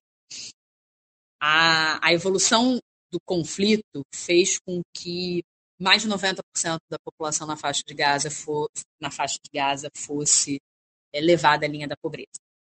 Então, a gente está falando de um empobrecimento generalizado da população. Além disso, um impacto de 90%, de 90% a 100% no PIB da região. Em termos de vidas perdidas, é, em um mês, o resultado do conflito é, é o mesmo que em quatro anos de conflito da Síria, salvo engano. Tá? E peço desculpa se eventualmente eu errei esse número. Isso faz com que a deterioração é, econômica, com exceção do último dado que eu dei, que eu estou falando de de vidas humanas, que é sempre o que a gente tem que considerar e é sempre o que a gente tem que se preocupar, é, evidencia que as perdas econômicas elas são um reflexo é, da enfim, da extensão e da gravidade do que tem acontecido na faixa de Gaza. E a reconstrução e a, a, a retomada de um, uma convivência né, sem a guerra né, pacífica, eu acho que é, não é o correto, não é o termo correto, ela enseja um volume de recursos, um volume de investimentos é, de uma escala monumental. Então, o que, é, o que eu iniciei falando sobre como, em grande parte, né, as análises vão falar sobre preço do petróleo, vão falar sobre é, crise energética, mas se a gente transforma isso sobre como isso afeta a vida das pessoas, a, a, insegurança alimentar, pobreza, a destruição e a retomada de algo minimamente próximo a uma vida normal é, revela um quadro muito mais dramático do, do que tem acontecido na faixa de Gaza do que as nossas leituras daqui de longe. Enfim, como eu disse para vocês, é um assunto muito espinhoso, muito complexo e que a gente evita muito falar. Assim, eu não sou uma especialista em Oriente Médio e eu acho que é, seria muito irresponsável eu fazer qualquer interpretação e qualquer análise aqui com qualquer apontamento, mas definitivamente, se a gente pudesse só pensar aqui no, numa, num, num momento futuro, é, se por um lado a gente vive num mundo né, diferente da década de 70, diferente do contexto da Primeira e da Segunda Guerra, né, assim, já com uma sinalização de mudança de matriz energética, uma dependência um pouco menor é, do petróleo, enfim, é, isso de alguma forma reduz a transmissão, o contágio do que está acontecendo na região para é, outros países e para a economia global, a gente não pode desconsiderar que a a magnitude e o como as vidas têm sido afetadas na região fazem com que é, a ideia de olhar indicadores econômicos seja uma ideia muito reduzida frente ao, à complexidade de como, de como vai ser reconstruído e como as próprias relações globais, considerando que os países que protagonizam esse conflito estão marcando né, a, sua, a sua imagem internacional a partir das suas decisões, é como que vai ser o mundo é, a partir da superação do que hoje acontece na faixa de Gaza. Bom, pessoal, é, eu, de novo, né, reiterar aqui que considero um assunto sério, complexo, e eh, há de se ter muita responsabilidade ao falar sobre, sobre o que tem acontecido, mas também acho que aqui é um espaço para que a gente possa fazer é, essa análise. E aí, eu queria terminar essa coluna fazendo uma pequena homenagem, assim, para quem é, é fã há muito tempo do xadrez verbal e, enfim, de alguma forma me conhece um pouquinho, sabe que eu sou uma fã é, assim, de, de primeira hora de Friends. Sou, de fato, costumo dizer que me salvou de muitas formas, muitas vezes. E a notícia da morte do Matthew Perry me abalou profundamente. Eu tinha acabado de ler o livro dele, não dei como dica, porque, enfim, né, quando eu terminei de, de gravar a coluna, eu acabei esquecendo e não mandei o áudio com com a dica, mas de fato tinha acabado de terminar de ler o livro dele, antes dele ter morrido. É, e eu não sei se eu vou deixar como dica, porque é muito ruim saber o que aconteceu. Né? Para quem lê o livro, sabe que saber que ele morreu é, é uma dor. Mas queria deixar aqui como dica ver a série. Sim, é claro que tem uma série de críticas, é claro que retrata aí uma, uma realidade utópica que enfim, né, talvez tenha moldado muitas fantasias da minha geração como uma millennial, mas ao mesmo tempo é um marco, definitivamente é um marco geracional. É, moldou muito a forma que a gente vê o mundo. E ele era é, uma pessoa que, enfim, quer dizer, né, assim, não sei se eu posso falar de uma pessoa, mas o personagem dele é, suscitava na gente uma incômoda identificação com todas as questões que a vida adulta nos traz. E é isso. Fica aqui a minha homenagem para o Matthew Perry e a dica para que todos assistamos, é, para que todos assistimos, assistimos, até me confundi no tempo verbal. Mas para que a gente assista Friends. Um beijo e até semana que vem. Agora vocês ficam com o terceiro e último bloco do Giro de Notícias.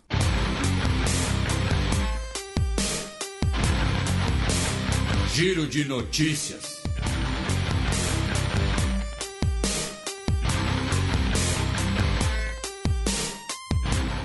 Notícia da quarta-feira passada, dia 8 de novembro. Eleitores de Ohio aprovam medidas sobre aborto de gestação.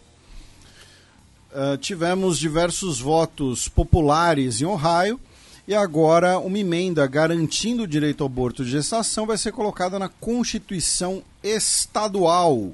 Tá? Uh, também em Ohio tivemos a aprovação do uso recreativo tá, do uso da cannabis. Então, o uso tá, tá, tá liberado. Quer dizer, vai ser regularizado agora, falando sério, enfim.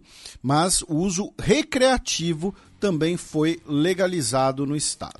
Lembrando que Ohio é um swing state, né? Então, é, é são tipos de votação que servem de termômetro né, para as uhum. próximas eleições presidenciais.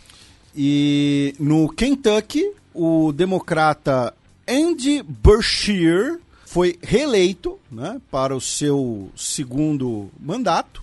Lembrando que daí no caso do Kentucky é um estado é, que depois né, do Civil Rights Act de 1964 é, costuma dar vitórias ao Partido Republicano, né? Só que nesse caso o candidato do partido foi o ex-procurador-geral do estado, o Daniel Cameron, que inclusive é um desafeto é, do atual governador, o Andy Beshear, por conta das diferentes posições durante é, a pandemia da Covid-19. E outro aspecto que explica a derrota do Daniel Cameron, que é afro-americano, foi a decisão dele como procurador especial de não condenar né, os dois policiais envolvidos no assassinato de Breonna Taylor, né? Mais um caso emblemático da violência policial contra pessoas negras nos Estados Unidos que ocorreu é, um pouco antes é, da pandemia, em março de 2020. E no Mississippi, o uh, atual governador Tate Reeves, republicano, foi reeleito com 51,5% dos votos. E é interessante que no Kentucky, né, você mencionou ali, um partido tradicionalmente dos republicanos. Um estado. Um estado, né, tradicionalmente dos republicanos. O Trump venceu né, em 2020. E no Mississippi deu o republicano Tate Reeves, que, como o nosso ouvinte pode imaginar, é um homem branco. E ele derrotou o Brandon Presley, que é outro homem branco. Uh, e ele tem o sobrenome Presley. Né? O, Elvis Presley era do Mississippi. Exatamente. Né? Não, não, não sei se são parentes, né? Uh, mas é, é, isso. Ele é Apesar é... de ter ficado mais identificado com o Tennessee depois. Isso. Né? É, ele é primo em segundo grau. Olha aí. Do Elvis Presley. Uh, enfim, então tá, tá, aí uma informação que o nosso ouvinte não podia viver sem. Uh, o ex-vice-presidente Mike Pence anunciou sua retirada da corrida presidencial republicana, porque ele sabe que os trumpistas acham tudo ele um traidor e tal. Falando em trumpistas, a Ivanka Trump, nessa última quarta-feira, dia 8, Uh, testemunhou perante a Justiça de Nova York devido aos casos de fraude do seu papai. Ainda na política interna do país, o George Santos, né, o deputado estadunidense brasileiro, que responde aí por. Mitômano.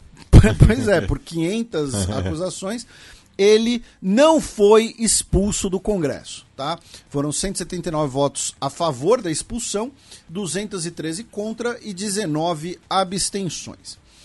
Porto Rico está passando por uma epidemia de gripe, tá? Que deixou pelo menos 42 pessoas mortas e 900 pessoas hospitalizadas. Nesse caso, segundo a Associated Press, é gripe mesmo, tá? É influenza, não é COVID-19, tá? É influenza que está cometendo Porto Rico.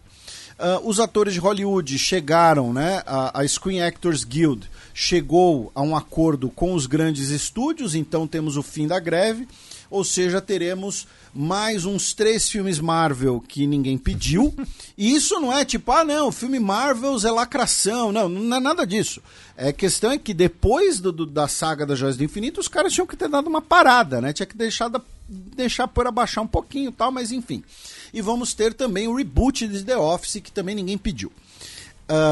Na política externa dos Estados Unidos, duas notícias. Uma delas é que o governo dos Estados Unidos vai financiar um terminal portuário em águas profundas de meio bilhão de dólares no Sri Lanka. Lembrando que o Sri Lanka já tem um projeto portuário gigantesco com financiamento chinês. Tá? Então, assim, você vai ter um porto financiado por Estados Unidos e Índia e um porto financiado pela China, na mesma ilha. Tá? E a outra notícia é que o governo dos Estados Unidos disse que vai retirar Gabão, Níger, Uganda e República Centro-Africana do seu programa de uh, benefícios, de incentivos comerciais a países africanos, o African Growth and Opportunity Act, uh, devido a violações, a retrocessos em direitos humanos. No caso de Uganda, inclusive, citaram explicitamente a nova lei homofóbica, que inclusive determina a pena de morte né, para pessoas que uh, cometam crime de serem elas mesmas. Notícia de ontem, quinta-feira, dia 9 de novembro. África do Sul recorre ao exército na repressão à mineração ilegal. O governo sul-africano né, determinou que 3.300 integrantes do exército vão fazer parte das operações policiais contra mineração ilegal no país que, ah, segundo as autoridades, uh, leva prejuízos bilionários todo ano, levando especialmente ao desvio de ouro tá, uh, do país. Mais ao norte, no Zimbábue, a Suprema Corte manteve a condenação de 14 uh, deputados da oposição que perderam os seus assentos Tá? Eles haviam apelado da decisão, a apelação foi rejeitada. Então, por conta disso, o partido ZANU-PF, né, que é o partido do Emerson, que era o partido do Mugabe, mantém a sua maioria de dois terços, ou seja, pode eventualmente até alterar a Constituição. Ainda mais ao norte, na Zâmbia, nós temos um surto de antrax que deixou quatro pessoas mortas e 335 pessoas internadas. Né? Mas, Felipe, antrax não é, uma, não é uma arma química, alguma coisa assim? O antrax é uma doença causada por uma bactéria. Tá? Essa bactéria pode ser utilizada uh, como uma arma. Né? Ela pode ser, utilizando ali o termo do inglês, né? weaponize. Porém, ela também pode contaminar seres humanos que estejam expostos a animais infectados, tá? Especialmente ovelhas. Muito provavelmente é o caso, né, desse surto que está ocorrendo na Zâmbia. E ainda duas notícias africanas, meu caro Matias, apenas mencionar, já que no próximo dia 14 de novembro teremos o segundo turno das eleições presidenciais na Libéria, onde o George Weah né, concorre contra o Joseph Boakai, eles que tiveram uma diferença aí de menos de 8 mil votos entre si no primeiro turno, e no dia 16 de novembro teremos o primeiro turno das eleições presidenciais de Madagascar. Abaixa o volume, porque lá vem o Double Fucking Breaking News.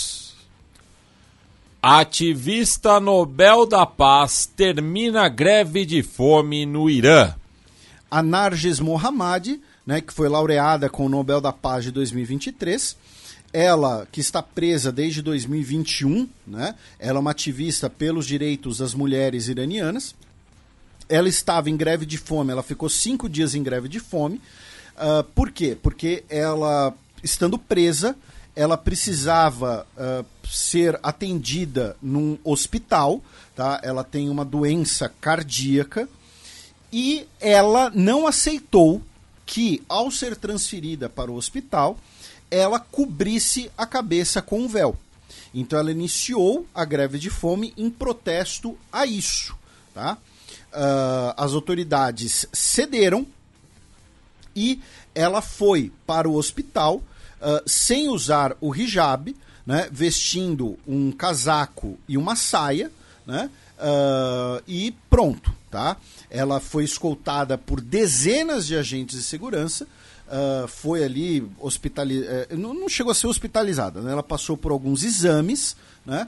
e voltou à prisão posteriormente. Nessa semana, no Irã, na semana passada, na verdade, né? no dia 31 de outubro, nós tivemos também um caso uh, absurdo né? de, de violações dos direitos das mulheres no Irã, porque, uh, infelizmente, né? uh, os nossos ouvintes talvez se lembrem, no dia 1 de outubro, uma moça iraniana de 17 anos de idade, Armita Geravand, foi internada em coma depois de ter sido agredida pela polícia dos costumes. Tá? Uh, e ela faleceu, ela teve a sua morte decretada no dia 28 de outubro. No dia 31 de outubro, prenderam a advogada dela, que é uma ativista de direitos humanos, no funeral tá? Na, na, na, na, cerimônia fúnebre, prenderam a advogada dela, a Nasrin Sotoudeh, tá? Que, repito, é uma ativista de direitos humanos, que foi laureada, inclusive, com um prêmio de direitos, um prêmio pelo seu trabalho como ativista em 2012 pelo Parlamento Europeu. E sobre a morte da Arminda Gravandi, que, claro, né, ela lembra né, da morte da Masha Amini, né, da Gina Amini, que uh, foi morta em setembro de 2022 né, e foi origem daqueles diversos protestos né, por todo o Irã, a Armita Garavand também é de origem curda. Tá?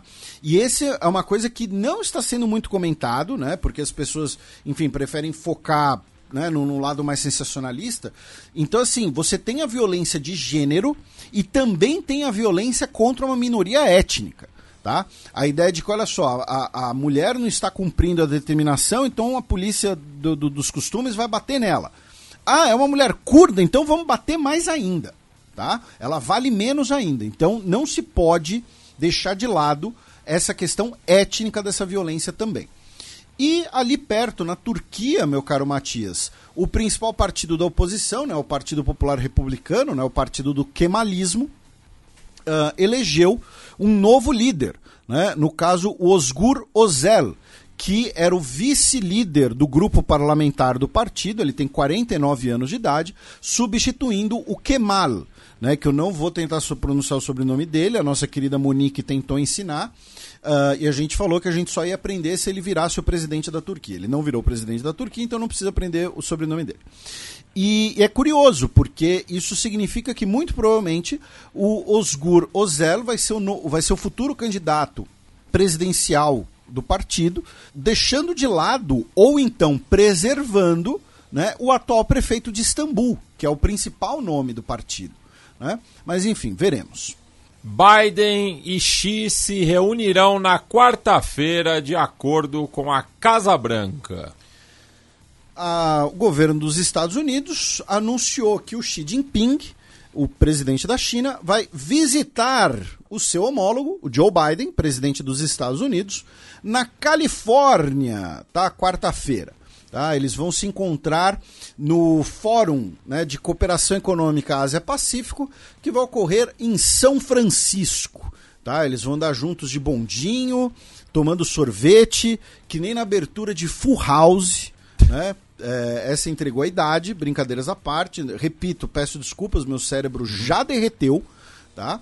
É, e então teremos aí o encontro bilateral entre os dois em solo dos Estados Unidos para falar sobre comércio, Taiwan e mudanças climáticas.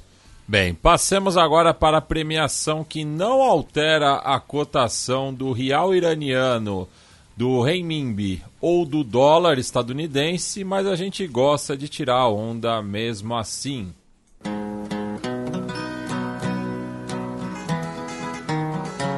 Os peões. A bullet from the back of a bush took Medgar Evers' blood. Bem, Felipe, o peão isolado dessa semana vai para o chefe de governo que foi forçado a se isolar, né? Pois é, o peão isolado vai, obviamente, Antônio Costa, né, investigado por corrupção e uh, renunciou, renunciou à liderança do partido também, então leva o peão isolado para completar o, o combo. Bem, e o peão promovido segue a tradição do programa, mas mais por uma homenagem histórica, né?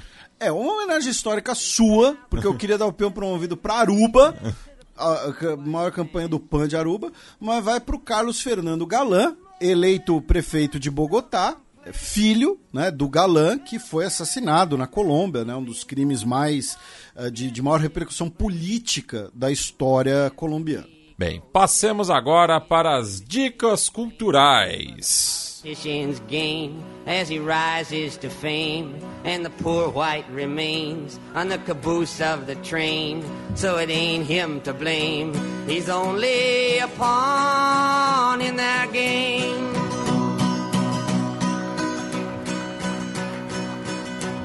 DJ Monster.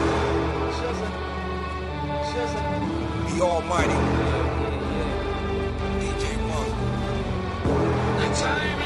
Sétimo selo.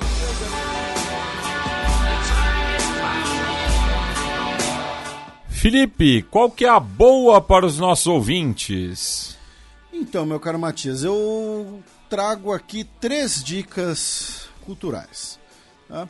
Primeira delas, infelizmente não vai dar tempo do nosso ouvinte aproveitá-la, acho, né? mas eu nem sabia que existia e essa semana eu e você fomos na Feira do Livro da USP, né? Uh, e né, sempre vamos e gastamos dinheiro e tal.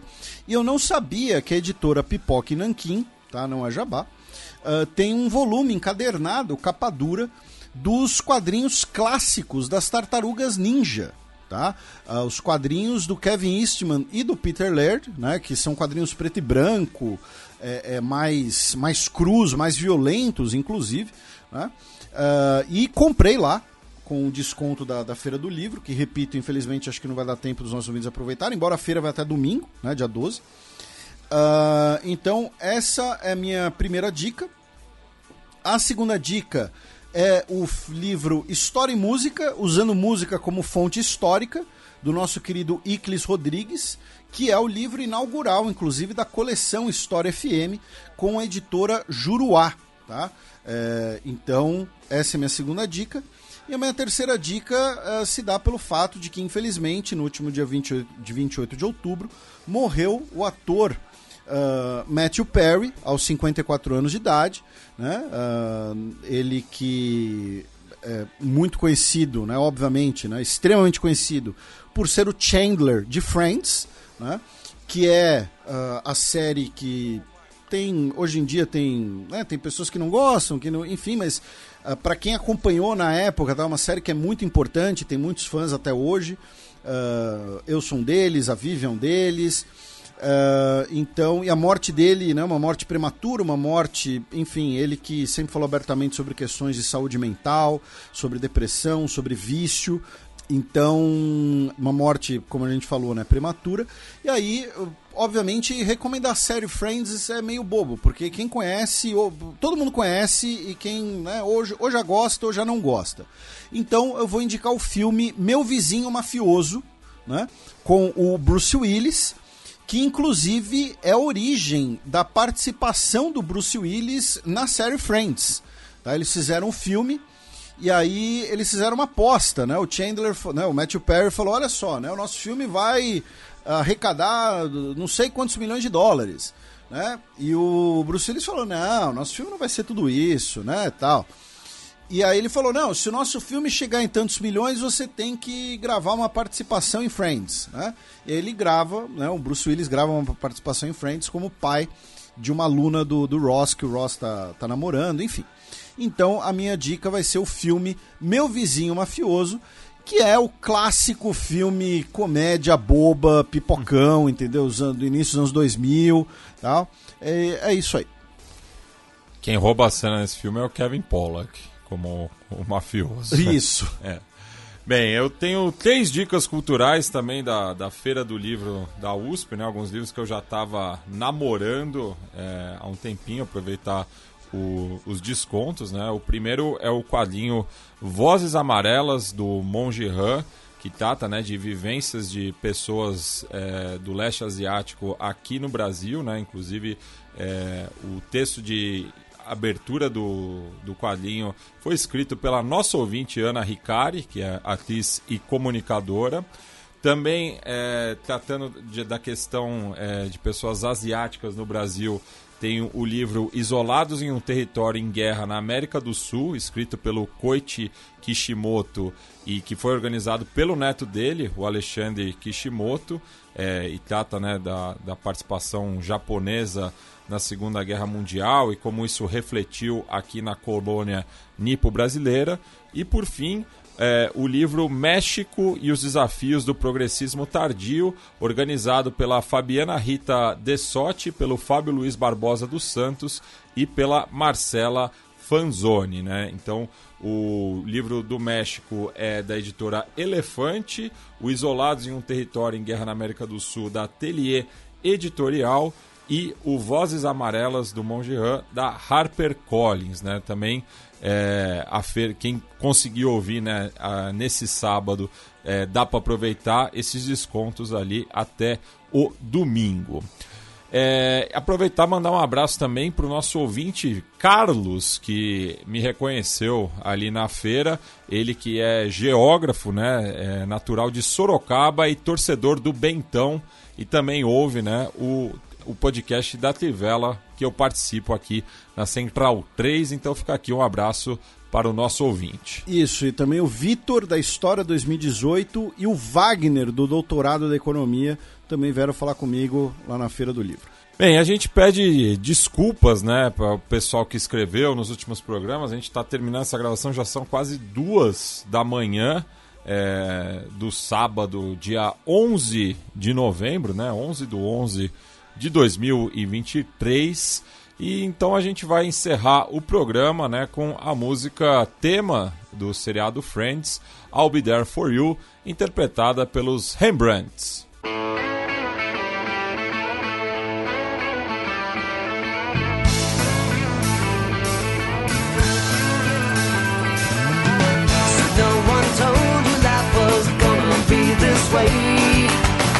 Job's a joke, you broke.